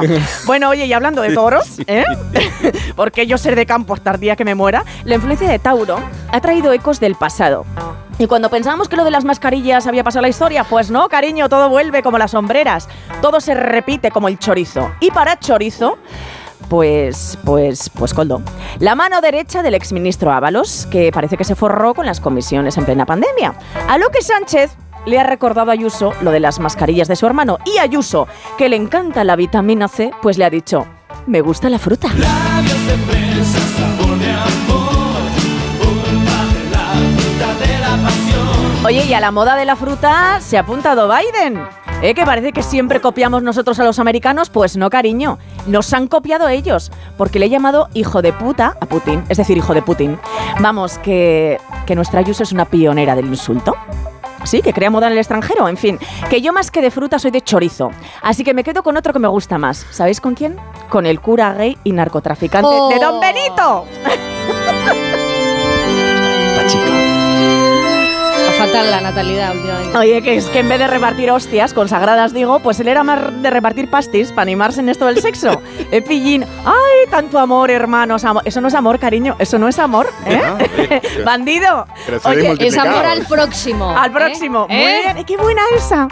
Oye, de noticias surrealistas, como esta, querido Pistis, vamos a otra realista y me pongo seria y muy trágica. El fatídico incendio de Valencia. Todo nuestro apoyo a las familias de las víctimas. Y ya acabo. Ya a ver si la próxima semana, querido Piscis, pues los astros se tranquilizan un poco. Que se dejen de inciensos, que eso no funciona, ya os lo digo. eh, y que se tomen un buen diazepam, ¿vale? Que, que esto sí que funciona y ya está bien de desgracias. No, que es que Rebeca habla de, de- de la mano derecha de no sé quién y yo te iba a decir una cosa. A mí siempre me ha gustado más con la mano izquierda. ¿Ha dicho eso? Sí, sí. Madre lo ha tenido que decir, no es Pero- que lo ha dicho. Lo ha tenido Pero está hablando de las lentejas. Pero está te, hablando de te las digo una lentejas. cosa, que me pidas paso para eso. ¡Claro! Pero, por favor. Claro, Pero hay que que de- de- reivindicar deja las de manos confiar tanto. Intervenga alguien aquí, ¿no? Confío demasiado en mi equipo. Exacto, exacto. Sí. Que a ti te hace mucha gracia lo de mm, el sacerdote de Don Benito, Bueno, ¿no? a mí me pareció maravilloso. O sea, el cura gay narcotraficante. O sea, me parece maravilloso. Y la realidad te regala unas, unas cositas que son caramelos. Oye, ¿sabéis que esta mañana le hemos preguntado a los oyentes por ese momento tierra trágame? Todos lo hemos vivido. Yo ya he puesto varios ejemplos. Ah, tenemos oyentes, ¿no? Vamos a escucharlos. En una ocasión, cuando yo tenía 12 o 13 años, acompañé a mis padres a una Es que así- reunión de radioaficionados, puesto que eran los dos. Eh, aquello estaba lleno de gente adulta y, claro, yo me aburría soberanamente. En un momento dado en que estamos en unas escaleras colocados para que nos saquen una foto, mi madre me dice, pero no te aburras, tonto, juega con este niño que tienes aquí, que debe ser de tu edad. Y bueno, el niño se giró y era un señor con muletas, con bigote y con cara de muy mala leche. Ahí creí que el mundo me tragaba. Un día en una discoteca conozco un chico, eh, pasamos la tarde, quedamos para otro día y al otro día me pregunta que si estudiaba o trabajaba. Yo le dije que estaba trabajando, me preguntó dónde, se lo dije y me preguntó que qué tal. Y yo le dije que, que el jefe era un impresentable, que su mujer era una presumida, que bueno, en definitiva que me despaché a gusto. Cuando terminé de hablar, me mira y me dice, bueno, pues esa empresa que sepas que es de mis padres. En aquel momento no sabía dónde meterme, quería morirme, pero bueno, tengo que deciros también que después de 25 años, llevo 22 casada, sigo trabajando en la misma empresa familiar y mis suegros son encantadores. ¡Oh! Anda, qué historia. Eso no lo podéis superar. No, no, no, no, no. No lo podéis superar. Bueno, yo tengo un amigo que se mete en el primer coche que pilla. Y no conoce quién es, pero Eso cree es que es el coche en el que Varela, se tiene Ignacio que meter, pero Varela, no sé. ¿no? Sí. ¿Y tú, Rebeca, algún A ver, yo momento tengo- tierra trágame? Bueno, pues yo tengo una. Es un poco. Voy a intentar resumir. Yo, eh, a los, mis 26 años, que ya tenía este tamaño, tenía un novio, Gonzalo, que por cierto nos escucha y hoy somos amigos. Hola, Gonzalo. Y resulta que vi. ¿Vosotros sabéis lo que es hacer la voltereta, la coscoleta a los niños pequeños? Sí. Esto que te pones por ¿Y- debajo de las piernas. con En las dos 26 años? Bueno, pues, Sí, pues, pues me pareció muy gracioso, pues que yo. ¿sabes? Estábamos enamorados, qué bien, qué bonito. 26 Y haces las coscoletas y, y unos 60. Y entonces me hizo la voltereta y ¿qué pasó? Que mi nariz, esta que no tengo pequeña, Sí. se me estampó con su tibia. Empecé a sangrar, me la rompió. Eh, me la rompí, vale. Sí. Directos al hospital, Hospital Madrid. Entramos por la puerta y hace ya 10 años había eh, protocolos de estos de violencia. Claro, entraba yo sangrando con un tipo al lado. Sí. Nos separaron en, la- en las puertas y yo, ¡ay no, que es mi novio! Y entonces, claro, dicen, a ver señora, no sabemos lo que le ha hecho su novio. Bueno, pues después de explicarles que no, que no había sido nada malo, nos meten ahí, nariz rota, chicos, nariz rota por hacer el Sí. canelo. Y lo peor ya cuando estás en la mierda es que el médico, ¿vale? Mi, mi chico les dijo, dice, oye, yo por entonces trabajaba en televisión, bueno, como, Sí. como llevo en Telemadrid. Y entonces le dijo, oiga, le va a quedar bien la nariz porque se dedica a la imagen. Y entonces el médico me mira y dice, pero no es modelo, ¿no? y ahí, y ahí me puse a llorar todavía más. Pero el tierra trágame del médico. Bueno, pues ¿no? la tengo rota desde entonces eh, y mis padres nunca jamás han contado al público y ahora lo acabo de hacer yo porque me la rompí. Mi padre dijo, dice, mira, si piensas que yo voy a contar eso, Te vamos pues, a dar hombre, esa versión. Me da vergüenza. Dice, te lo has hecho jugando al tenis, Rebeca. Ascensor, ascensor de la Asamblea de Madrid muy corto. Entro, miro a una compañera, le digo, hostia, enhorabuena, ¿de cuántos meses estás? Otro. Había engordado. Otro. Es real. serio? Sí, era de ¿Qué otro partido. pasa? Es verdad. ¿Qué os pasa? Caemos mucho en eso. Sí. bueno. Pablo, estás muy callado, Pablo. No, es que me está acordando de mi padre. Entramos en el hospital para ver a un amigo de la infancia de mi padre. Entonces, bueno, ahí estaba el hombre en la cama. El padre le dice, hombre, no te preocupes, dale unos golpecitos así en el hombro y dice, si esto dentro de unos meses paseando, ya verás cómo estás mejor. Y el hombre se descorre la sábana y le ven emputa una pierna. No. No me digas. claro, claro. Ala, ala. Oh. Pues mira que decía yo que esto no se podía superar. Bueno, me lo estáis poniendo Mira, muy... de- decías lo de la confianza. Sí. Eh, lo de Madonna, el, el porroscosteazo que se pegó, Bueno, eso es porque, broma. por confiar mucho, ¿eh? Sí. O sea, yo le hago eso al vasco que lo puede todo, esto de confía en mí y se echa así para atrás para que yo le coja, se escuerna. o sea, igual que Madonna, que- igual, Ah. o sea, igual, igual, es el igual. tamaño, querida, es el tamaño. Sí, Hacemos sí, una pausa. horrible, horrible. Por fin, no es lunes.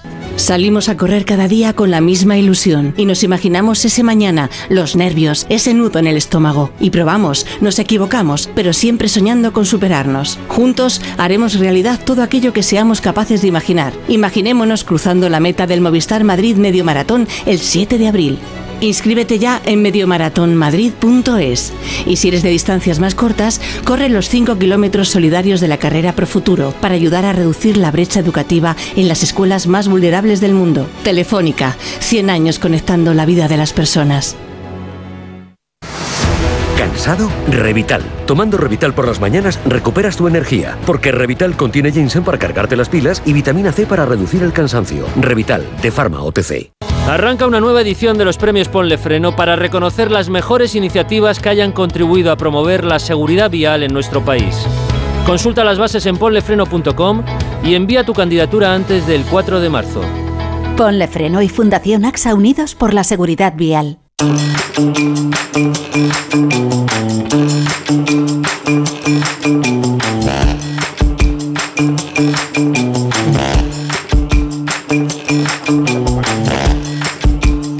Pon un poco de arte, Rebeca, pon un poco de arte. Tú Venga, ya lo llevas poner. contigo, pero pon un poco de arte. Antes de enfrentarnos al lunes, por favor. Venga, venga, venga, venga, que sois muy artistas vosotros también. Ole, gracias. Aquí viene la pregunta. ¿Qué artista español, hijo de un abogado nacionalista catalán, que sabéis que está muy de moda más que la fruta ahora mismo, cumple 100 años?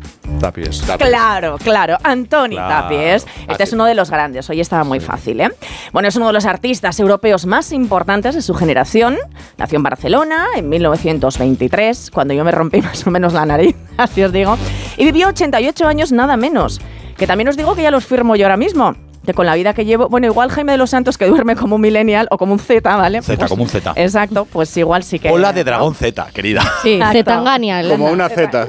Exacto, joder. Es que os la dejo votando y venga todo. Oye, que fue autodidacta, es más, eh, de padre abogado, como os decía, nacionalista catalán. Entonces, en su obra, aunque muchos no lo crean, es una obra bastante política y la política estuvo muy presente, sobre todo por la situación que vivieron, bueno, pues ya sabéis, los catalanes en la época franquista. En su vida se vivió intensamente ese ambiente político. Y como os decía, eh, bueno, pues él es autodidacta porque de repente empieza a estudiar, de- a estudiar Derecho. Pero lo deja, que también os digo normal. Un saludo a todos los abogados, pero yo no sé quién puñetas puede estudiar eso.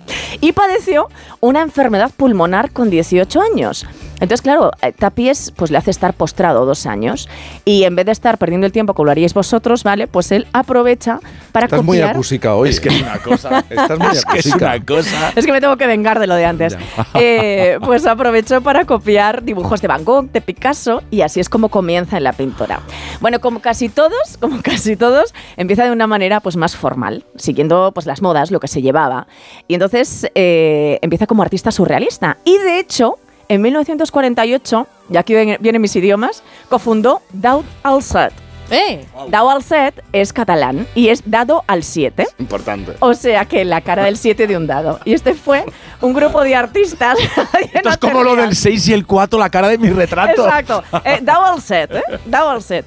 Fue un grupo de artistas y escritores que se dedicaron a la filosofía surrealista, ¿vale? Y que reivindicaban la libertad de la creación artística frente a la ideología que imperaba. Bueno, entre otros estaba el poeta Joan Brosa, que sé ese que te gusta mucho, de Los Santos, y que yo voy a hacer un artecijo el próximo día cantizano porque Brosa es una maravilla. Bueno, dejo el surrealismo y es cuando empieza el verdadero tapies, el más abstracto, que de hecho yo os diría que fue el que inició un poco la abstracción en España. Bueno, empieza a trabajar con una técnica llamada hot pad. Y esto es pasta de altura, porque también soy muy francesa, como la tortilla, eh, donde el color se mezclaba con otros materiales como la grava, el yeso, la piedra y el papel. Oye, un poquito de respeto. No, es que está muy bien que, que precises todo el rato el idioma. Hombre, claro, pues porque vosotros Podría ser no sois- ucraniano.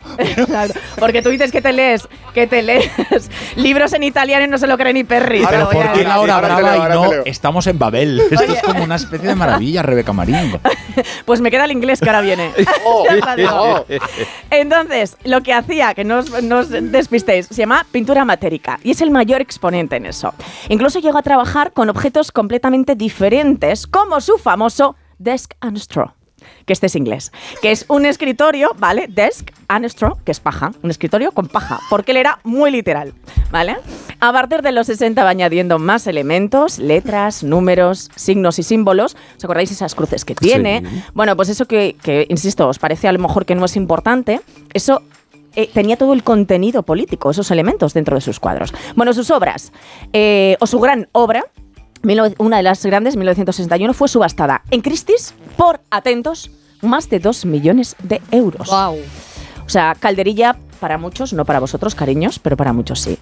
Así que ya acabo. Antes de deciros nada, hay que os tengo que contar que hay una exposición maravillosa en el, El Reina, Reina Sofía. Sofía, sí, efectivamente, es la mayor retrospectiva Sí, del sí. artista, 220 obras de museos, colecciones de todo el mundo, así que tenéis Una enorme cola, además. tarea que hacer, ¿vale?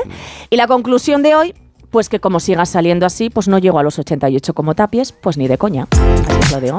No, estuvimos eh, juntos el viernes, Rebeca y yo, viendo a un maravilloso coreógrafo a trajar Harrell. ¿Y quién estaba sentado en primera fila? Manolo Borja Villel, exdirector del Museo Reina Sofía y comisario de esta maravillosa exposición. ¿Y por qué digo todo esto? Porque esta exposición es verdaderamente importante porque el comisario, en vida del artista, trabajó profundamente gran parte de las últimas piezas que Tapies mm, crea de manera sobresaliente.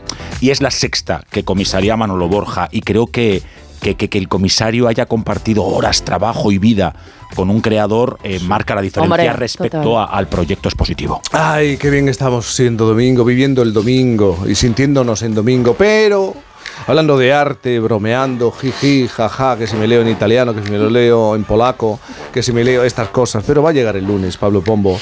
¿Y dónde ves tú el epicentro informativo en los próximos días? Pues siempre saltan imprevistos, ya lo hemos visto esta semana, pero hay una zona en la que nunca dejan de pasar cosas. Es la zona SOE. Ahora mismo dentro del gobierno hay un caso de corrupción gordo, dentro de la mayoría parlamentaria una tensión creciente con la amnistía y dentro del partido una crisis tras el cataclismo electoral en Galicia. ¿Cómo contar esto? Con la música agitada, setentera y libanesa del gran Elías Rabani que he descubierto esta semana. Me lo he pasado toda la semana escuchando a este señor Rabani, dices. para mí, puro sonido hora brava.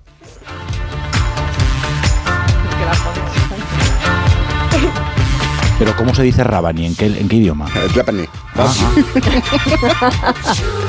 ¿Cuánto queda por salir sobre el caso Coldo?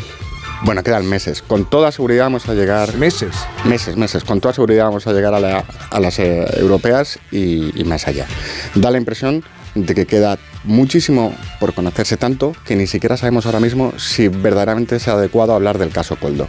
Por el momento hay varios ministerios implicados, también dos regiones gobernadas por los socialistas en aquel periodo, pero nadie sabe hasta dónde puede llegar esto. Cuesta creer que el tal Coldo haya sido alguna vez el más listo de la clase. Lo que se ve es que siempre fue un chico para todo, por lo tanto queda por averiguar quién pensaba y quién daba las órdenes o quién antes de que Coldo llamase la puerta. Quieren los socialistas que Ábalos se marche antes del miércoles, que no llegue al pleno. Está por ver cuál es el límite de resistencia psicológica de Ábalos, esa es la incógnita. La certeza es que tiene mucha, mucha, mucha información y eso hace que la extracción sea muy delicada. Y, y mientras tanto, claro, te tengo que preguntar, porque la vida sigue y la política sigue, ¿terminará habiendo ley de amnistía? El gobierno ha ganado tiempo retrasando la votación. Estaba prevista para este miércoles y está intentando una nueva estrategia de negociación con Puigdemont. No estoy seguro de que funcione. La idea de trasladar la presión a quien no tiene nada que perder. Y desde luego descarto que de no haber ley puedan los socialistas ponerle freno a su desgaste. Ha sido, han ido demasiado lejos ya. Creo que habrá ley y que no servirá para impedir que los jueces puedan hacer su trabajo, la independencia de los magistrados, la cuestión del terrorismo y la trama rusa van a ponerle muy difícil la impunidad a los golpistas. ¿Y con qué ánimo van a afrontar los socialistas las elecciones que se van a celebrar en el País Vasco? Se ha anunciado esta semana, el 21 de, de abril. Bueno, pues con mucha preocupación porque no saben de dónde tirar. El líder nacional resta, la marca nacional no suma, los territorios sufren anemia, la organización no puede ofrecer un proyecto político para todos y han blanqueado a la competencia, cosa que no es la mejor estrategia comercial. Van a sufrir, no sé qué me llama más la atención, la cantidad de no socialistas, de gente que siempre ha detestado al PSOE, que están lamentando teatralmente la desaparición de ese partido, o la cantidad de socialistas que prefieren no ver lo que está ocurriendo. Llegados a este punto, versos de adoración, veneración y celebración. Cuando me miras, morena, de adentro del alma, un grito se me escapa para decirte muy fuerte, guapa, guapa y guapa. Cuando me miras morena, de adentro del alma, un grito me escapa para decirte muy fuerte, guapa, guapa y guapa. Y es que tu cara garena me robas la calma con gracia chulapa y te diré hasta la muerte guapa, guapa y guapa. Amamos los momentos que compartimos con vosotros y los amamos aún más cuando los disfrutamos degustando unas patatas baby pat de hijolusa, muy fáciles de preparar en 7 minutos al micro. Un descubrimiento para comer mejor. A ver esa foto, decir patata. ¡Hijolusa! Es que decir patata es decir hijolusa. Entre nuestra gran variedad encontrarás la patata perfecta para tu plato, siempre con la misma calidad. Patatas hijolusa. Empresa colaboradora del Plan 2030 de apoyo al deporte de base. Underneath the city lights, there is a world few know about where rules don't apply, no. And you can't keep a good girl down.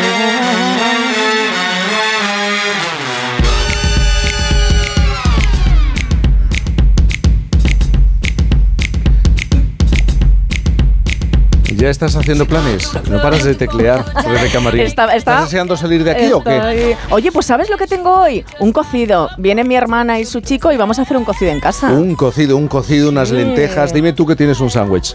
Pa- pa- un pombo. Alivianos, para la comida. alivianos. ¿Eh? Eh, voy a si cenar. lo quiere caliente, pasado por el microondas. Ay. Eh, están mis suegros aquí. ¿Os acordáis que, estaba, que había un tiempo estupendísimo? ¿Os acordáis de esto? Sí, no? sí, sí. Llegaron mis suegros ingleses, ¡bumba!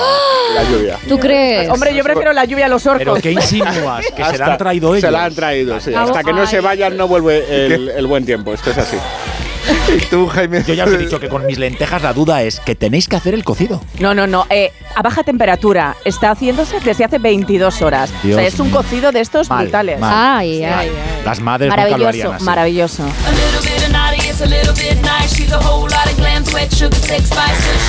Nos tenemos que ir. Rebeca Marín, a por el cocido. Venga, buena semana. Buena semana. Jaime de los Santos, a por las lentejas. Prometido. Pablo Pombo, a hacer dieta. Ci vediamo, ci vediamo domenica prossima. Oye, que no lo estoy llamando gordo, ¿eh? No, oye, esto- No. esto- esto- no. Esto que da gusto verlo. Una aclaración, porque me lo habéis dicho, Isabel, me lo has dicho tú a las 8.59. A ver, ¿qué he dicho? No me acuerdo. Los oyentes, que, que- que no, que hoy no es el día de- del churro. No, yo no he dicho que sea el Día Internacional del Churro. He dicho que el domingo es el Día Nacional, el domingo, los domingos es el Día Nacional del Churro, porque ¿cómo caen los churros los domingos? Nada más, es la aclaración, que es que no quiero que me insulten por la calle. Que no, que es el 11 de noviembre, ya lo sabe todo el 11 mundo. de noviembre. para Lo único que he dicho los domingos es el día del Eh, churro. eh, eh, ¿A, que- a que lo he explicado bien? Pues nos ha quedado un churro de domingo de programa más bonito, más rico. abrazo. Bueno, el próximo fin de semana mucho más.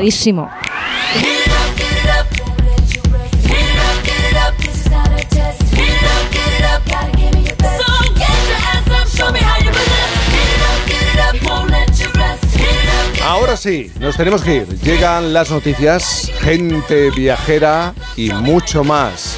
Hace frío, hay que abrigarse, pero hay que salir a disfrutar y comerse el domingo a todos y a todas. Adiós, adiós, adiós, adiós, adiós. Jaime Cantizano.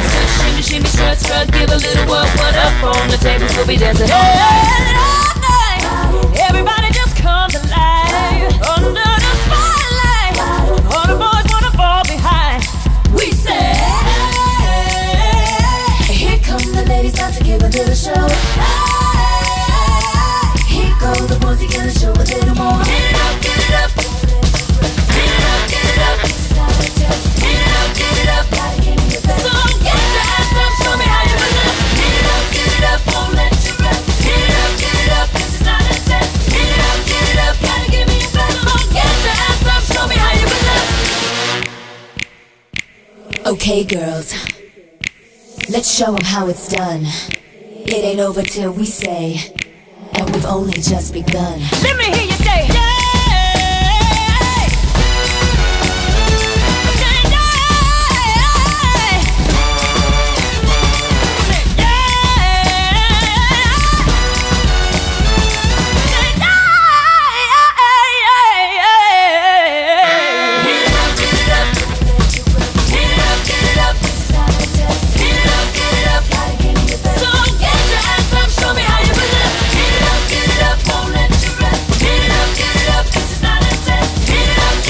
Onda Cero.